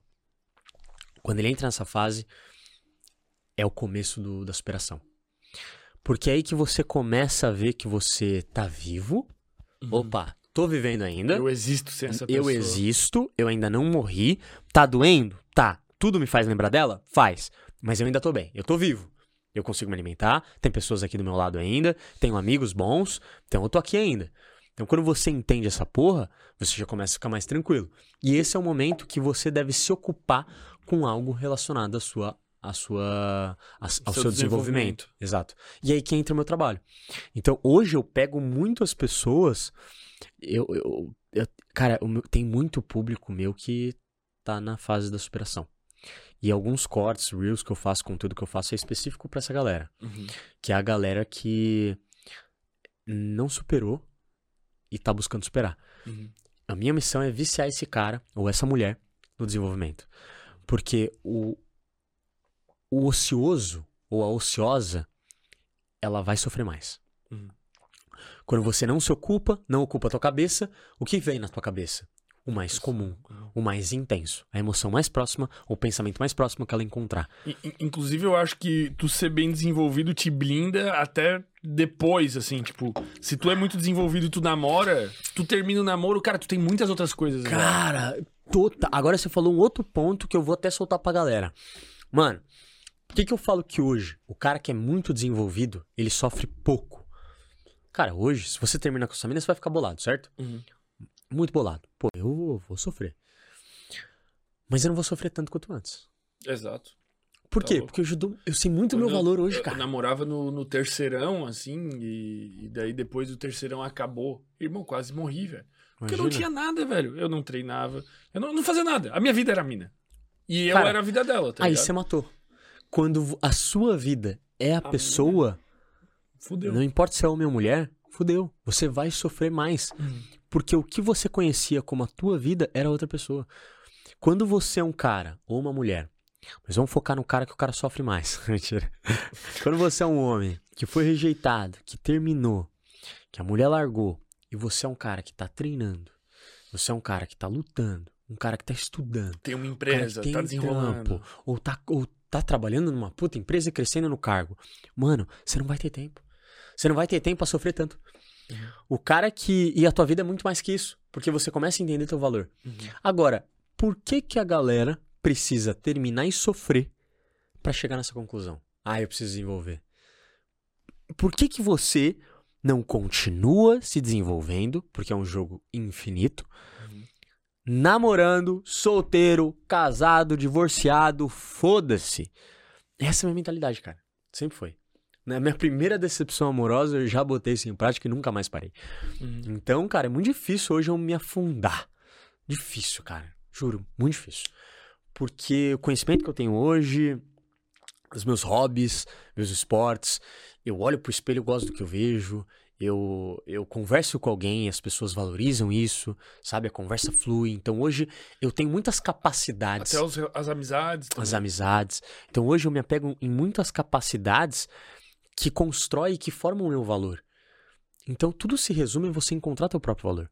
Uhum. Quando você entende que você é muito mais do que a outra pessoa, muito mais que um simples, sabe, mero mortal que tá ali vivendo o mundo sem propósito, você começa a entender que, cara, foda-se, eu tenho um caminho e ninguém muda meu plano, Uhum. sabe?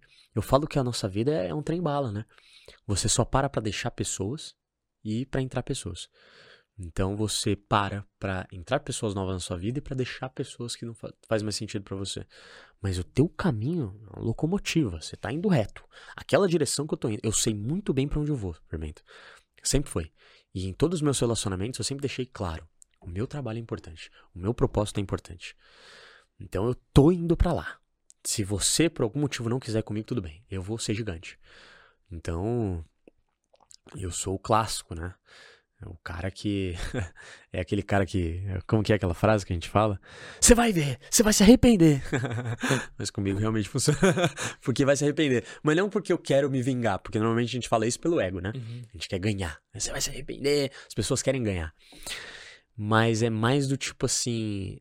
é, eu não quero que ninguém se arrependa. Mas eu quero deixar claro que eu tenho um objetivo muito fixo na minha cabeça.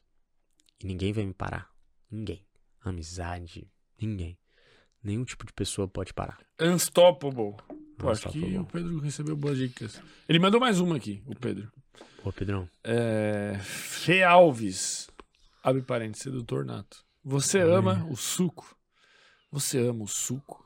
Você faz amor com o suco? O que você aplica quando ninguém está olhando? Antes de eu falar sobre fazer amor com suco, eu posso ir no banheiro rapidinho? Pode, Dá velho. uma engajada na galera, faz uma Eu vou, dar, eu vou falar pra Troca- galera aqui do nosso, do nosso, do nosso querido Nutri Greens. Galera, isso aqui, velho, é gostoso e é muito bom, velho. Porque eu não sei se vocês são daqueles de tomar... Ó, vocês perguntaram do suco. Eu, eu não recomendo tomar o suco. Ninguém recomenda tomar o suco. Porque não é o caminho da longevidade, né? Não é o caminho da vida feliz. Mas é, o que acontece é que às vezes a gente tem uma deficiência nutricional por por por estar comendo mal ou por não ter exposição adequada à luz solar e tal.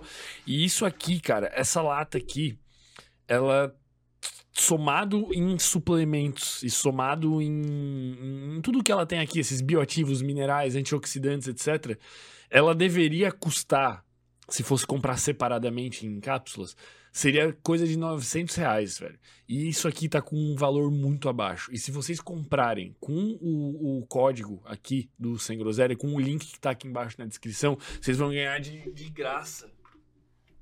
Ainda, isso aqui que é um suplemento de D3, K2 e TCM. D3 é o do sol, K é o, o- o- é o que tem presente nos vegetais verdes escuros, que tem a ver com regeneração e com, com coagulação sanguínea, e TCM, que é um óleo que é bom até do ponto de vista cognitivo. Isso aqui é o bagulho que simplesmente dá pra tomar sem preocupação. Tipo, eu não preciso ficar me organizando com cápsula, pensando o que, que eu vou tomar, que dose, qual hora eu tenho que tomar, ômega, não sei o que, eu tenho que tomar vitamina B3, tenho que tomar vitamina C. Não, cara. Eu tenho que tomar dois scoopzinhos disso aqui todo dia. É uma delícia, cara. E é um ritual maravilhoso de ter, sabe? É aquela coisa, eu acordo. Eu faço três coisas. Eu acordo, a primeira coisa que eu. Quatro coisas. Na verdade, eu faço várias coisas quando eu acordo, né? Mas a primeira que eu faço é abrir minha janela, arrumar minha cama. A segunda é raspar minha língua, também não vem ao caso o porquê. A terceira é tomar um banho gelado, daí depois eu desço e em jejum eu sempre tomo um copinho disso aqui, cara. E fica muito bom também pra postar no story, ele fica verde, fica uma delícia. E tu vai gostar também. Amanhã tu já toma essa porra aqui. Tu Posso vai tomar curtir, agora? velho, pô. Não, acho que não, velho. Quer dizer, se tu quiser, tu pode, velho. É que ele é, ele é recomendado pra tu tomar em jejum, primeira coisinha do dia, entendeu? Ele já vem aquele suco verde maroto, delicioso. Cara, é gostoso. O pior é que é gostoso, velho. Você vai tomar, se não achar gostoso, pode falar. Não, eu falo, sempre falo. Sempre vou vai falar. Vamos, vamos pra pergunta do nosso. Então, galera, o link tá aqui embaixo na, na descrição Sobre o suco? sobre o suco. Outro suco, né? Não é o nosso Nutri Greens aqui. É, outro suco. Esse suco é bom. É é o sobre suco. o amor com suco. Ele fez uma piada aqui, né, cara? Não, Mas, claro, eu é, entendi a piada, tudo bem, tudo certo. Mas como eu disse, gente, eu. Eu fiz amor com o suco. Tu não recomenda ninguém fazer amor com suco. Não, não recomendo. Hoje não. A menos que o cara. a menos que ele for um atleta. For um atleta. Quer- Mano, eu quero viver disso. Eu quero ser um fisiculturista. Então faça amor Mas primeiro aprende a treinar, aprende a fazer dieta. Aprende a depois... treinar, aprende a fazer dieta, tenha um bom médico e faça amor com suco, porque é teu sonho, tua vida, tua carreira. Uhum, Entendeu? Você come, treina e dorme. uhum. Seu trabalho é ser atleta de fisiculturista. Beleza. Então vai embora. E tenha consciência que tá sacrificando tua saúde. Agora, sou jovem, quero ficar com shape igual de não sei, igual de não sei quem. Sou, é, sei lá, faço tenho uma profissão qualquer e quero um shape legal pro verão. Quero, você tá maluco, irmão. Você é maluco. Você é um Sem preguiçoso do caralho e vai se fuder. E vou te falar, cara, é cruel, mas eu preciso falar. Ah. E eu acho que é melhor até falar. Se a tua genética for boa, você vai ter resultado com suco. Se a tua genética for uma merda, você vai ter mais efeito colateral do que bom. Ou seja, o natural, que tem uma genética boa, vai te devorar. Ele vai te engolir. Você vai achar que. cê- Por quê? Porque o cara ele tem a mentalidade que o Que é suco mágico. é o suco é mágico. Eu vou, porra, ficar fudido, vou ficar grande, seco. Não vai. Se a tua genética for uma bosta, não tem suco que resolva, cara. E daí fica, daí dá umas espinhas. É. Aí tu vai ficar com cicatriz o resto é, da vida. o resto da vida. Que não sai. E, cara, porra. é cruel dizer isso. Mas eu prefiro dizer isso do que dizer que o cara ele pode mudar a genética dele com suco porque não muda. Não pode, é isso. Então, assim, um Ramon usando um suco, incrível. Vai Uhum. ficar gigante, vai pro Mr. Olímpia. Agora, o Joãozinho da esquina, que tem 30 de braço, não vai Tem conseguir. até um vídeo no, no canal do Cariani, com o maluco que toma Imagina. droga de nível de atleta e o Tem cara um com shape shape- horrível. Ou cheio de espinha, fudido. Aham. É, É, o mais normal, é o que mais tem. Como é que é a frase do Góis ali? o natural é o caminho da longevidade. É isso? Natural, a fonte da juventude, Fonte da e a juventude. coisa certa a se fazer. Exato. Saideira aqui, vou pegar uma do chat aqui. Pra Pegue. gente... Pô, é, pô, é exatamente a pergunta que eu já ia fazer, velho. Vou pegar aqui, então. Quem mandou o Kaique Henrique. Quais livros você indica para evoluir a mentalidade, cara? Que livro que tu indica, velho? Cara, muitos livros, né? Mas eu acredito que eu até postei nos stories. Assim, é, como hoje eu, eu leio um livro de comunicação até um pouco mais avançado, né? E até para coisas mais específicas que eu preciso pro meu dia a dia ou de algumas coisas que eu quero aprender. Inclusive, eu tava conversando com, com os moleques ontem sobre eu ler mais livros agora de temas variados, para eu abrir até meu, le meu leque. Cara, eu já li quase todos os livros de comunicação. Caralho. É, eu já li tudo. E tem um padrão. Tem coisa ali que eu até pulo porque eu já li vários livros. É o mesmo raciocínio. É, o mesmo raciocínio. Então, eu, claro, eu absorvo uma coisinha ou outra diferente cada autor, sempre vai ter uma visão diferente sobre um único tema, mas é, a base ali você sabe, né? Então você aprende a- é, os fundamentos que a gente chama, né? Você vai sempre ver aquilo se repetindo. E agora eu tô abrindo um pouco o leque dos temas que eu estudo, até para novas conexões neurais, né, cara? Uhum. né? Até para aumentar um pouco essa plasticidade cerebral aí, né? Uhum. Abrindo novas trilhas, novos caminhos, porque quando você chega num nível de, de estudar tanto um tema, você chega num platô. E muitas vezes para superar o platô não é continuar estudando aquele tema, Uhum. é estudar outros para te dar uma nova visão uma- de um outro tema que muitas vezes pode ajudar naquele tema. Uhum.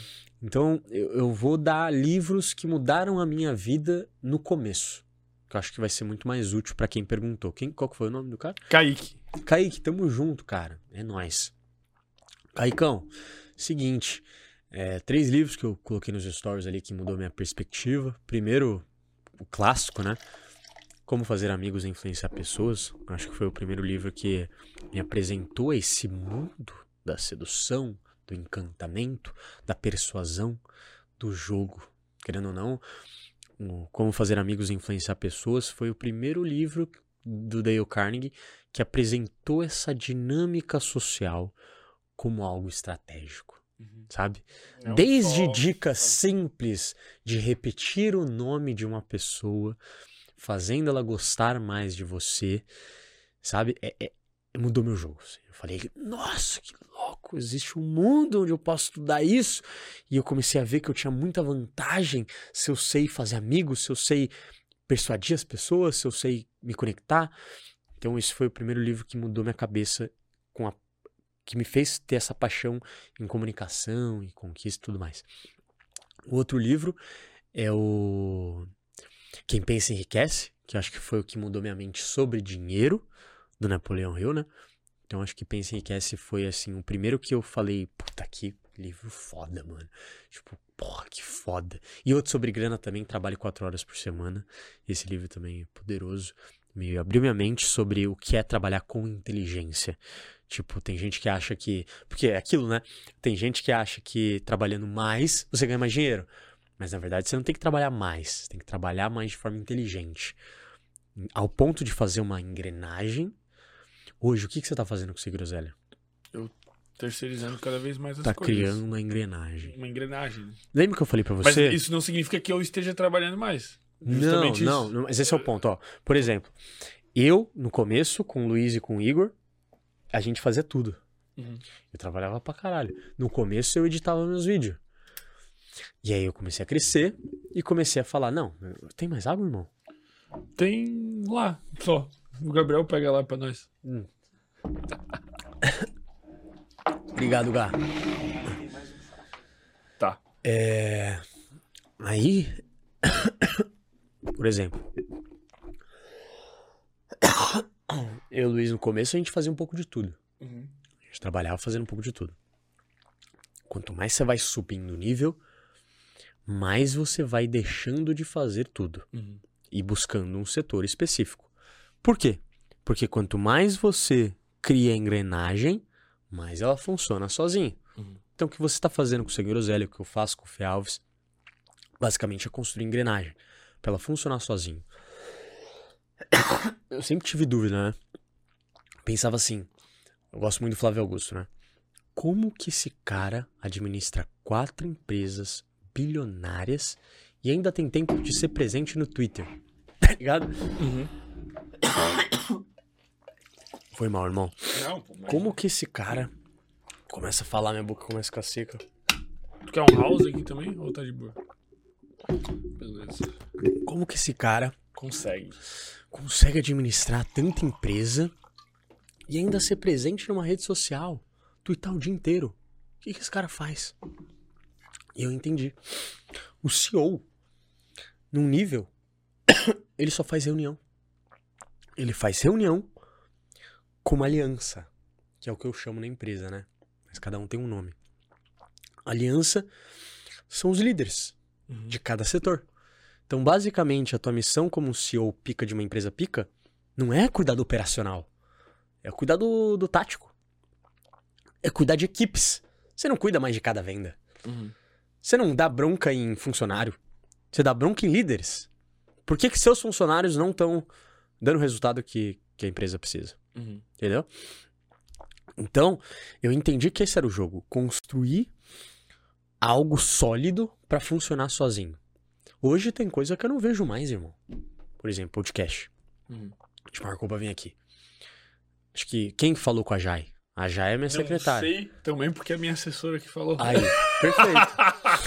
Sua assessora falou, Falou com a tua assessora. foi a minha assessora. É isso. E a gente combinou. Isso. Por eu quê? falar contigo, tipo, pô, irmão, tudo certo hoje. tá Isso. ligado? Isso. Porque é isso que importa. É isso que importa. Você tem mais o que fazer, eu também, sabe? Uhum. E não é por tipo assim, pô, os caras não querem fazer nada. Não, muito pelo contrário. Eu quero reservar minha energia porque realmente importa. Exato. Até eu, teve um dia que eu postei um negócio que eu tava fazendo uns bagulho lá, porque eu. Lembra? Daí tu falou, pô, irmão, tu não pode mais fazer Eu fiquei isso, com medo velho." de eu falar de você entender errado, sabia? Não, irmão. Tá maluco, velho. Pode Eu falar. fiquei, eu fiquei porque, assim, eu falei, será que o fermento, eu tava com o Luiz, será que o fermento vai me entender se eu mandar isso pra ele? Óbvio que sim. Por quê, cara? Porque, assim, não foi uma, uma bronca do tipo, pô, você tá editando seu vídeo? Não. É tipo, você não deve estar fazendo Claro, isso. pô. Tu tá. Mas. Mesmo se, tipo assim, pô, Fê, tamo guardando caixa, ainda não temos caixa suficiente pra pagar uma equipe braba, tudo bem. Mas pelo menos um cara freelan- freelancer de confiança, que ter. editor, você tem que ter, cara. Nem Porque que você que tire pra do teu. coisa. Nem que você tire do teu pra dar pra esse cara. Hum. Como a gente tava falando com o Gabriel. A época que o Sandrinho, nosso designer, ganhava mais que a gente. Uhum. Ninguém sabia. Mas era isso. Era isso. Ganhava mais que os donos. Uhum. Meu designer chegou um tempo que ele ganhava mais que, que a gente. Uhum. Hoje não é mais assim. O nosso agora foi. tá ficando. Porra, cara. A gente contratou um gestor, tá ligado? A gente tá em 10 pessoas, né? Incrível. Tá... Incrível. Vai des... Nos próximos meses vai deslizar o negócio. Não, vai eu- ficar engrenagem lubrificada. E é esse é o caminho. Esse é o então, assim, o caminho do dinheiro é você usar teu tempo de forma inteligente. No começo você vai ter que fazer tudo. Mas quanto mais você encontrar pessoas alinhadas que são boas naquilo e querem melhorar naquilo, bota pra dentro. O Bruno é nosso editor. Muita gente elogia o Bruno, pede contato do Bruno, eu não passo nem a pau porque o Bruno é nosso. Ele é só de vocês? Ele é exclusivo nosso. Por quê? Peguei pra criar. Ah, eu- eu- O Bruno. Não é nem legal falar isso, mas o Bruno largou a escola. Por quê? Não fazia sentido mais. Ele largou a escola. O Bruno começou com a gente com 16. Eu não incentivei o Bruno a largar a escola, pelo amor de Deus. Ele largou porque ele quis. E foi contra a minha vontade. Tipo, Bruno, mano, não faz isso, cara. Mas ele queria. Não fazia sentido mais pra ele. O Bruno começou com 16 anos, hoje hoje ele tem 19. Hoje ele tem 19. Faz três anos que ele tá com a gente. Morava no Rio, favela do Rio de Janeiro. Hoje mora em Floripa. Então, assim, é, os nossos colaboradores, alguns estão com a gente há anos. Anos. E começaram um novo. Não, o Luiz mesmo. Hoje é sócio, mas começou com 19. Então, os caras, tudo novo. Loucura, pô. É, É, é o caminho. Construímos. Assim que eu vi uns talentos, meu irmão, eu gosto de, de talento novo. Uhum. Eu É gosto melhor, né? novos. O cara começa pagando mais barato, treina do jeito que funciona a empresa. Exato. E eu, é. E eu quero fazer esse cara. E não é tipo assim, ah, você pega o cara mais novo porque tá pagando pouco. Muito pelo contrário, esse cara ganha bem pra caralho. Ganha mais que a média do mercado. Oh, não, xixi, muito mais que a média, irmão. Você é louco? Não, dá pra falar, pode falar. É uns 60 pau no mês. Nem tá mal, só pra eles. Só pra colaborador. E às vezes vai É, 70, dá- dá variável, 80. alguns tem variável, então. Já chegou o quê? Já chegou 80. Já. Já chegou 80 porque às vezes os caras produzem muito. Sim, E os caras ganham por produção. Por quê? Porque o segundo pilar, agora sim, Luiz, o segundo pilar da nossa empresa é senso de dono. Só que não é assim, você seja um dono, você não é. Aquele, aquele papinho, né? Uhum. Seja meu Nossa. escravo, né? Faça tudo o que eu quero, ganhe pouco, mas você tem que ter senso de que essa empresa também é sua. Como que o cara vai ter senso de dono se ele não participa do que realmente importa? Sabe? Tudo é isso muito bonito, mas dinheiro todo mundo quer dinheiro. Uhum. Então a gente não faz isso na empresa. Ah, não é fixo. O cara tem opção. Ou ele ganha fixo e múltiplos no final do ano. Então é o fixo e múltiplos no, no final do ano. O que, que é os múltiplos no final do ano? É divisão de, de, lucro. da empresa. Todos. Todos. Desde a Jai, que é a assessora, até o Bruno, que é o editor, até a moça que cuida do e-mail. Uhum. Então, todos participam do, do múltiplo. Ou ele tem opção para trabalhos mais como um editor, como um designer que produz em quantidade, ele pode escolher em produzir por quantidade. Então, se o cara, se a gente tem uma demanda muito grande no mês de um lançamento, o Bruno produz pra porra e ganha pra porra. O Bruno já chegou a ganhar quase 10 conto. E ele tem 19 anos. Uhum. Na nossa empresa. Então, assim, foda-se, eu quero isso aqui pra minha vida. 19 anos. Oh, meu irmão. Porra, tá maluco, Quem que velho? ganha quase 10 conto com 19 anos, cara? A gente ali tem gente já ganhando bem também. É, É, é, foda, é o irmão. caminho. Tem mais um superchat aqui. Tem mais dois, Não pode ter verdade. dó de pagar, né, cara? O quê? Não pode ter dó. Não pode ter dó. Não pode ter medo de dividir a fatia do bolo. Bened, é assim que se fala, será? Bened Santos. É que tem um acento, não é? É isso mesmo. Bened Santos. Salve Fê, como ter uma boa modulação de voz para conseguir prender a atenção das pessoas naquilo que você fala e como ter um tom de, um tom de voz menos agressiva. Ah, eu sou complicado nisso, né? Tô aprendendo até hoje. E os caras falavam que eu tinha um tom muito agressivo. Eu tô. Isso é uma coisa que eu não tenho vergonha de falar, não. Eu sei modular minha voz pro objetivo que eu quero, pro meu trabalho. Mas como eu fui criado de uma forma muito dura, ainda falava às vezes com, com os caras e tal, de uma forma às vezes muito dura. Mas pra mim eu tava normal. Uhum. Mas eu acredito que a comunicação não violenta, que é o que chamam, né? É uma comunicação onde você consegue se adaptar à pessoa. Então, por exemplo, adaptação é tudo. Tinha um módulo no, no jogador caro, que vai ter provavelmente essa aula na comunidade, que é do camaleão? Uma pessoa que é um camaleão é aquela pessoa que ela tem a capacidade de se adaptar a outra pessoa, observando o comportamento e a personalidade dela. Então, se você, Fermento, for um cara muito tímido, vai, vamos supor que você é um cara, não tímido, né? Mas vamos supor que você é um cara mais introvertido. Que eu chego aqui, você é um cara que fala mais baixo, você é um cara que tem uma energia mais, sabe, low vibe. E eu chego e, puta, presença, frame, bato na mesa. Aí, esse negócio é o seguinte, meu irmão. Porra, tem que comer mulher, você é um beta. Não, tô brincando. Eh, Se você eu faço isso, eu te assusto, cara. Eu não vou conectar com você. Tá ligado? Talvez alguém que tá me assistindo ali fale, nossa, esse cara é foda. uh", Mas ele tem o mesmo jeito parecido com, com ele. Mas você não vai se conectar comigo. Porque eu não tenho essa leitura. Entendeu? Isso torna uma pessoa desconfortável, descalibrada, inconveniente. A pessoa que não consegue ter leitura.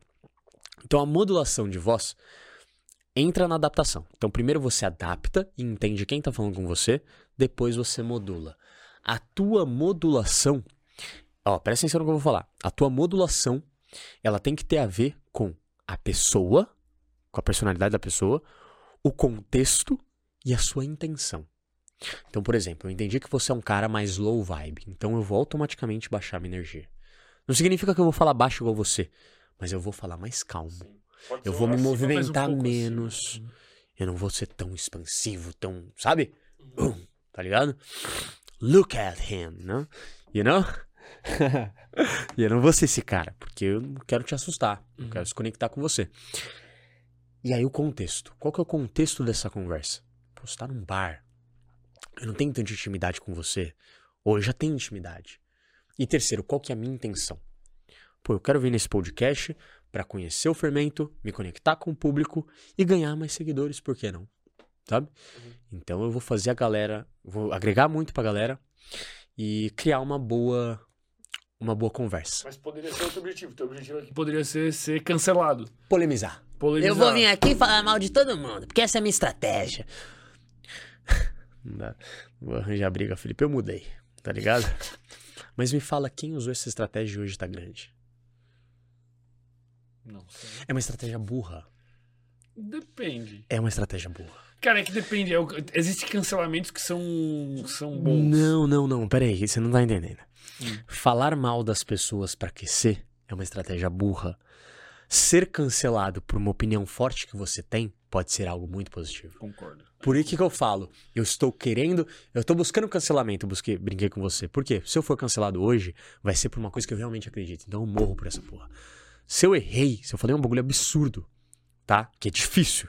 Falar um bagulho surreal, que eu não concorde, algo grotesco da minha personalidade, dos meus valores, aí sim, vou a público. Desculpa, falei merda. Pra caralho, vacilei.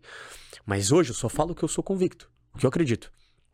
Então, mesmo se eu for cancelado, vai ser por uma coisa que eu acredito e vou defender. Igual você falou, mano, sabia que eu fui cancelado por isso? Mas é verdade. Você acredita nisso. Pô, total. Então foda-se, tá ligado? Você acredita nisso. A galera que, que entendeu errado ou interpretou da forma que quis. Mas quando você usa a estratégia de falar mal de uma pessoa, você tá criando inimizades. Você tá criando conflitos, bloqueios. Ou seja, você pode falar mal de uma pessoa agora e pode ganhar um pequeno público para a pessoa se defender. A pessoa se defendeu de você. E aí foi um pequeno público dela ver você. Só que essa pessoa não chegou até você porque ela quer te conhecer. Ela chegou até você ou para te xingar ou para saber teu ponto. Mas não porque você é legal. Porque as pessoas, o ser humano gosta de briga. Ele gosta. Ele gosta de ver. Deixa eu ver os dois lados aqui, comendo pipoca. Os dois são trouxa. Tô vivendo a minha vida, deixa o circo pegar fogo. Tá ligado? Então é uma estratégia burra. Se você faz isso a longo prazo, você não se sustenta. Me fala um. Me fala um que veio aqui nesse podcast, falou mal de todo mundo e tá gigante. Mano, tá estourado. O cara é gigante. Nossa! Todo mundo conhece o cara. É, viado. Pode ganhar um dinheirinho ou outro ali, mas não se sustenta. Não se sustenta, não tem como, pai. Não tem como. Uma hora você cai. E as pessoas, o público, esses caras que estão vendo aqui, eles não são burros, mano. Eles sabem quem tá na má intenção e quem não tá. Então tem gente que acha que é muito ligeira. Mas esquece que o ligeiro mesmo é o público, mano. O público, ele. O público, o cliente tem razão, né, cara? O público, ele, ele não é burro. Ele vai ver ali com o cara mal intencionado e o cara bem intencionado. E não tem jeito. Pode, por exemplo, lembra da época do Ryan, né? Eu acompanhava, eu adorava. Nossa, deixa eu ver esse sádico maluco, brigando louco. Você gosta de ver um louco, tá ligado? Só que o que acontece? Vamos lá. Você quer ver um maluco, né? Por que você quer ver um maluco? Porque todo ser humano é meio sádico, no fundo. A gente quer ver uma maluquice. Alguém fazendo o que você nunca teria coragem de fazer, balançando, balançando o pau, perturbando a ordem. Tá ligado? Aí você quer ver esse cara.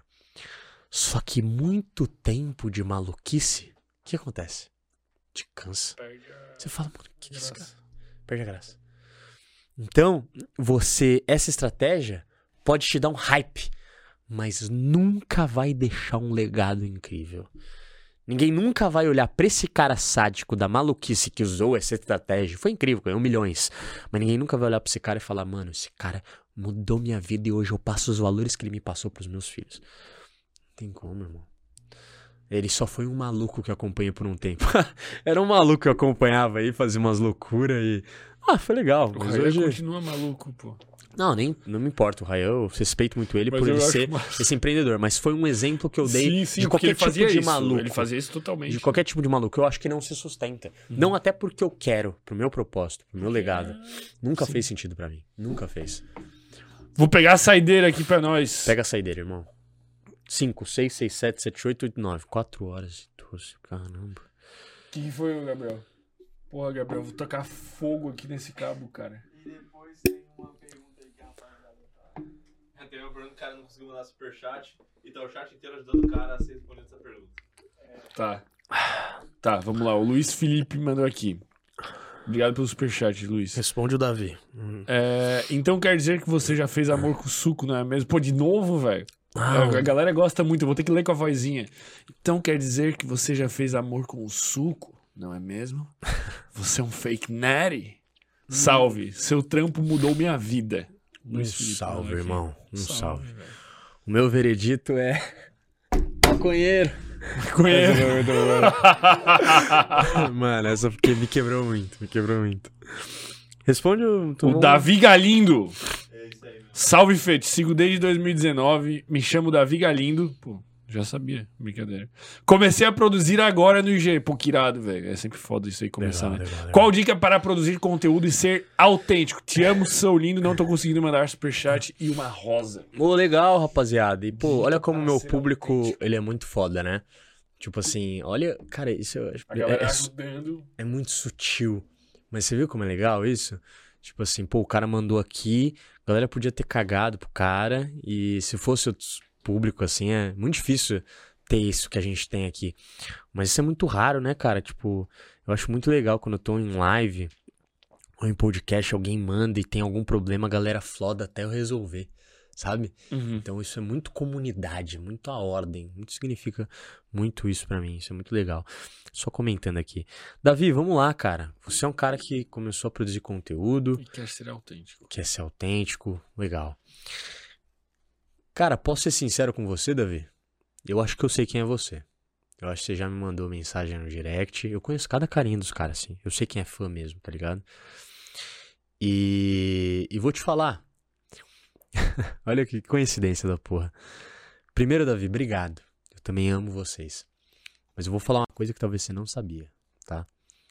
Hoje, quem administra meu Instagram também é a equipe. E a equipe tem recomendações em restringir alguns tipos de comentário e alguns tipos de pessoas. Com algumas regrinhas que a gente tem ali. A gente não quer é, censurar ninguém.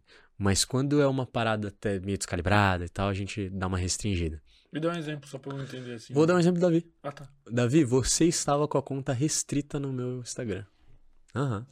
Olha que coincidência, porque eu descobri anteontem. Que ele mandou. Anteontem, essa semana aí. Ele mandou uma mensagem. E quando eu fui responder essa mensagem, tava tirar restrição da conta. E aí eu mandei um print no grupo da, da equipe. Falei assim, pô, alguém sabe por que, que restringiu e tal. E eu descobri. O Davi, ele tava. Ele tava mandando a cada post, e não é o único que faz isso, tá? Muita gente faz isso hoje porque meus posts têm muito engajamento, tem muita view. Ele tava mandando a cada post a galera. Ele tava mendigando seguidor nos meus posts, né? Uhum. Que ele tava, tipo, pedindo, pô, galera, me segue e tal. E agora eu vou dar uma dica pra você. Seja autêntico. E jamais mendigue nada. Eu já dei uma dica pra vários caras que fizeram isso. Galindo, você gosta do meu trabalho. E eu tenho certeza que você é um cara que vai ter muito futuro. Porque você, mano, você faz parte do nosso público. Só que muitas vezes, a gente no começo, quando a gente gosta de uma pessoa, a gente acaba endeusando essa pessoa. Então, você sabia que eu tenho muitos caras que me acompanham que tem o que eu chamo na equipe da síndrome do guri incrível. Olha essa brisa agora que eu vou te falar. O cara ele me vê como o salvador dele. E ele acha que eu sou muito pica, mas muito mais do nível que eu sou. E muitas vezes quando ele me conhece de verdade, ele corre o grande risco de se frustrar. Então o que eu falo pra galera que é muito minha fã é para você ser autêntico. Cuidado em ser fã demais de mim, cara. Porque eu não sou perfeito. Nada é perfeito. Não, zero. Não, sou, tô longe da perfeição. Então a primeira coisa é, não seja fã de alguém mais do que você é de si mesmo. Primeira coisa. Primeira coisa. Tira o pôster do Fê assim do quarto, tá ligado? Rasga esse pôster. Bota um teu. Bum. Você tem que se endeusar. Não endeusar ninguém. Então a primeira coisa é essa. Segundo, eu sei que pode parecer legal na cabeça de um fã. Pô, eu vou mandar aqui um comentário em cada post do cara falando: me segue, segue minha página. Mas não é legal. Sabe por que, que não é legal? Mas não é que é legal pra mim. Pra mim, tanto faz.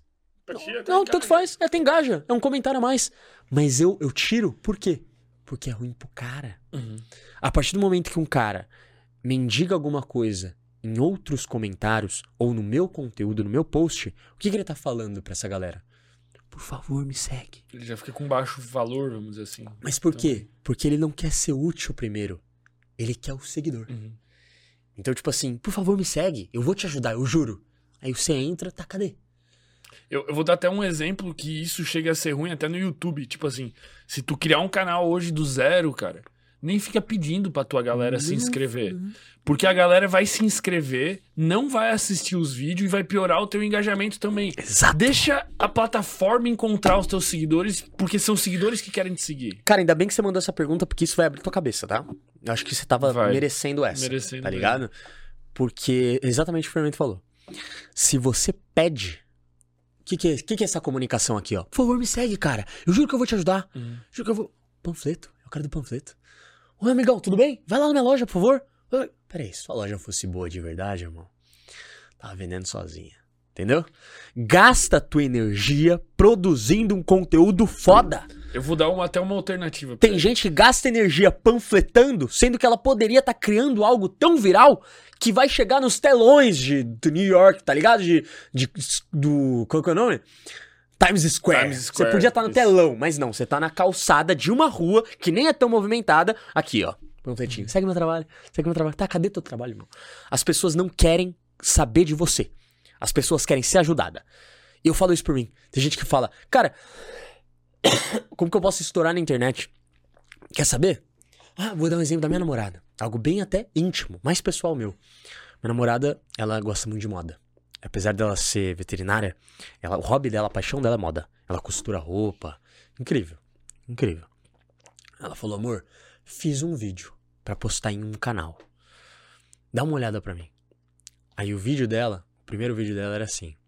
E eu sou sincero com a minha namorada, viu? Não tenho dó, não. É, meu primeiro vídeo no canal. Mano, bonitinha. Deu, doeu meu coração falar aquilo pra ela. Mas eu precisava falar. E o vídeo inteiro, 10 minutos, ela era, ela, é- é- era ela se apresentando. Uhum. Bonitinha, primeiro vídeo no canal, deixa eu me apresentar. Eu falei, amor, em todo. Cara, fiquei até com medo de mandar esse áudio, mas eu falei, amor, posso ser sincero? Ela pode, amor, seja sincero. Todo mundo tá cagando pra quem é você. Ninguém quer saber quem é você. Amor, ninguém quer saber tua história. Davi, ninguém quer saber se o seu conteúdo é bom, o que você ajuda. Só faz. Só faz. Ela falou, tá, amor, o que, que eu faço então? Então faz um vídeo direto. Melhores roupas pra se usar. Melhores cores. Bom! Ajuda, ajuda, ajuda, ajuda. Uma hora as pessoas vão falar, caralho, esse cara me ajudou tanto. Quem que é esse cara? Aí sim você conta a tua história. É Porra! isso. Até, cara, se quiser fazer o bagulho do comentário, o que que poderia fazer? Que eu faço isso às vezes. Eu tô consumindo um conteúdo, Aham. apareceu lá um post da pessoa X, eu vou lá e deixo um comentário relevante com a minha opinião. Isso me traz seguidores, naturalmente, tá ligado? Então, tipo, eu vou lá, o Fê postou um negócio lá falando, sei lá, de rotina. Eu vou lá e falo, pô, exatamente, fiz isso com a minha rotina. Você também pode usar a estratégia tal, tal, tal, tal, tal. Esse comentário, irmão, 500 curtidas. Por quê? Porque eu Você não tá a- sugando. Isso, Eu entreguei Venha, algo. por favor, me veja, veja meu conteúdo. Ô, pessoal, eu ajudo vocês. Não, já ajuda. Já ajuda, no ajuda. comentário. Ajuda no Agrega comentário. no post que eu fiz. Exato. Tá ligado? Exato. Aí eu não tiro ninguém. É isso que eu faço. Assim, se eu, se eu consumo, eu vejo uma parada hoje, eu penso, cara, isso aqui Vou pô, passar uma sentido, experiência minha. Pô, galera, eu Irmão. usei anabolizante, usei o suco, não vale a pena. Pô. Mano, que isso aí cara- bomba, velho. Porque é autêntico, isso já é autêntico. Total. Tá ligado? E, cara, isso dá muito, velho. Dá tipo comentário, eu tenho comentário, tipo, com, sei lá, 10 mil curtidas, mano. Entra, viraliza o comentário. E, e agora eu vou dar até uma dica do Davi usando o que o Davi faz. Hum. Davi, por que você manda mensagem pra mim no direct? Porque eu sei quem é você. Por que você manda mensagem no direct pra mim perguntando sobre a minha história? Sabe por quê? Você quer saber da minha história? Porque eu já te ajudei tanto que agora você quer saber como eu fiz pra chegar onde eu cheguei. Mas eu aposto que no começo, eu com pouquíssimos seguidores, pouquinho post, você ia estar cagando pra quem eu era. Até eu ia tá. Tu não ia estar aqui. Eu não ia estar aqui. Com todo o respeito, mas todo mundo tá. É isso. É isso, pô. Resultado é manda. Isso, Então, primeiro, gente, agrega, isso. ajuda, seja útil, né? Eu acho que como ficar rico? faça com que a tua habilidade seja tão útil pro mundo que as pessoas queiram pagar. Eu acho que isso também faz, fazendo um raciocínio leve assim, faz um pouco de sentido porque que tantos podcasts são uma bosta também. Porque a galera sempre pensa assim, irmão, nós temos que fazer um podcast aqui dos brothers, vai bombar, porque o Marcão comeu uma mulher atrás da Kombi, vamos... co-" Ninguém quer saber, velho. essas histórias são demais. Isso, todo mundo vai velho. querer. Não, ninguém vai Ninguém assistir, quer cara. saber, velho. Exato, velho. Porque tu não fez porra nenhuma pra ninguém. Agora, a hora que tu for foda. Eu tenho história que agora eu tenho intimidade de contar porque alguém quer saber. Pô. Mas no começo eu era só um pouquinho aqui, ó. Cara, não, não, deixa eu falar aqui. Você lembra o que você me falou, meu irmão? Ah, Quando eu lembro. perguntei qual que é o objetivo do podcast? Você lembra o que você falou pra Não mim? lembro, pô. Pô, ajudar uma rapaziada aqui de Florianópolis, uma rapaziada que eu conheço, que é daqui, sabe? Só um negócio mais de manezinho. Eu falei, ah, se fuder, maluco. Floripa. Expande essa porra, tio. É. Que Floripa é o cacete, tá ligado? Uma Internet ilhazinha não desse tem- tamanho, você quer ficar na ilha? Não, tem uma ponte, atravessa, caralho. É. Você é louco? E hoje em dia a maior parte é São Paulo. Lógico. quatro. Imagina, você limita? Não, que eu vou trazer. né, é, Outro podcast que eu fui também de Floripa, eu não vou lembrar, eu juro que não, porque senão eu falava. Que eu fui em acho que mais uns três, sei lá. E aí eu lembro que o objetivo, quando eu perguntei, o objetivo do cara era esse. Pô, ajudar a rapaziada aqui, trazer a galera mais manezinha. Eu falei, puta, irmão, desculpa, mas você sempre vai ser minúsculo. Sempre. Mano, e ninguém quer saber essa Ninguém quer porra. saber. Quem quer saber, pesquisa um vídeo. Ah, Exato. cultura. Caralho, ca- cultura açoriana. Não, ninguém quer saber. É, e desculpa, irmão. Eu, por exemplo, hoje eu moro em Florianópolis. Uhum. Eu sou de São Paulo. Minha cultura é de São Paulo. Cara, de verdade. Mas nunca que eu vou assistir um podcast de uma banda nativa de Floripa. Cara, eu moro aqui. Eu amo esse lugar. Uhum. Mas desculpa. Eu caguei. Mas ó, deixa eu contar o que aconteceu. É. Por exemplo, a gente cresceu, agora a gente tem relevância, pô, temos milhares Sim. de seguidores. Eu trouxe um cara que eu queria trazer, que é daqui de Floripa, que é de uma banda daqui que eu amo. Aí você ajudou o cara. Eu acho. É, mas Porque, o cara porque também, o ele é grande. propósito não é só esse, né? Só que daí é outro papo já. Porque daí eu falei com o cara de Deus, de religião, da visão dele sobre a ilha. Cara, deu uma audiência do caralho? Não deu. Mas eu amei fazer e quem Perfeito. assistiu amou o episódio, cara. Perfeito. Só que se eu tivesse trazido só ele lá no começo, Não. a ordem das paradas importa. Exato. Tu não Ou pode até, tipo contar assim, história. Eu só vou trazer a galera de Floripa pra Não dar vai uma moral pra galera. Porque, Meu irmão, Não dá. você vai dar uma moral pra galera de Floripa quando você crescer num nível tão massa que agora você vai. Foi o que você falou. Isso, é isso. Agora eu trago essa galera aqui, É mano. isso. Você vai, eu vou obrigar a ser- a- você a ser interessante. Uhum. Eu vou mostrar pras pessoas, pro mundo, quanto você é interessante. Isso. Isso é muito foda. A cara. ordem das paradas é muito importante, velho. Pra caralho. O cara não pode. É exatamente isso ali. O cara não pode querer contar a história, não pode antes de agregar valor. Fê, mostra o seu baseball bat. Queremos ver que essa onda de Saca querer a ver. peita aí, então. Como diz o Rodrigo Góes, só quem vê meu baseball bat é meu amor. Saca a peita aí, pode Quer ser? que eu saque a peita? Não, se pode. Poder, pô, pode. O YouTube não se importa, acho que é de boa, pô. Vai sacar também? Não, eu tô mal, né? Hoje eu tô mal. Eu saco também, eu não me importo. Ah, você me convida pra sacar, vamos sacar ali, Vamos né? Sacar, pô. Pô, pior que hoje Sacar eu tô pra não tomar. Você é o host, então você. Vai ser na câmera central, fica bom, ô Gabriel? Saca aí, velho. Ah, é ao mesmo tempo? É sincronizado. Aí, ô, pô, o Fê tá bem, velho. Fico Vai mal com os House caras. Live, hein, Fê? É? Fazendo House ao vivo, hein? Faz tempo que não rola isso ao vivo, hein, pai? Aí, vamos encerrar, né? Tem que encerrar assim, pô. Não tem jeito. Olha, não teve baseball bat. Mas teve um peito, um da Ó, ó, ó. pack deck, Cara, né? eu tô com um peito, pelo branco no peito, velho. Tá foda, pô. Mas nem vamos entrar nesse assunto aí que é. Não, mas seu shape não tá ruim, cara. Teu Não, shape tá bom. Tamo bem, pô. Você cresceu mesmo. Você era magrelo. Olha esse double biceps.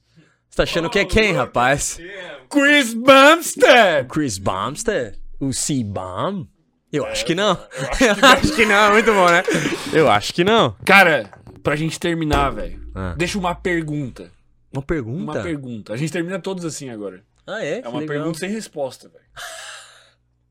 Não, pode. Pergunta sem Pra, pra resposta. galera refletir, tá ligado? Pra galera pensar hoje antes de dormir. Cara, eu tenho essa pergunta Hum. na minha língua, ponta da língua, cara. E é uma clássica que eu faço pra galera. E é aquela pergunta que eu faço e deixo no ar também pra ele dormir com essa. Quem você era antes do mundo dizer quem você deveria ser? Nossa senhora. Obrigado, irmão. Obrigado, irmão. Tamo junto, Como sempre, viu, mano? Tamo junto.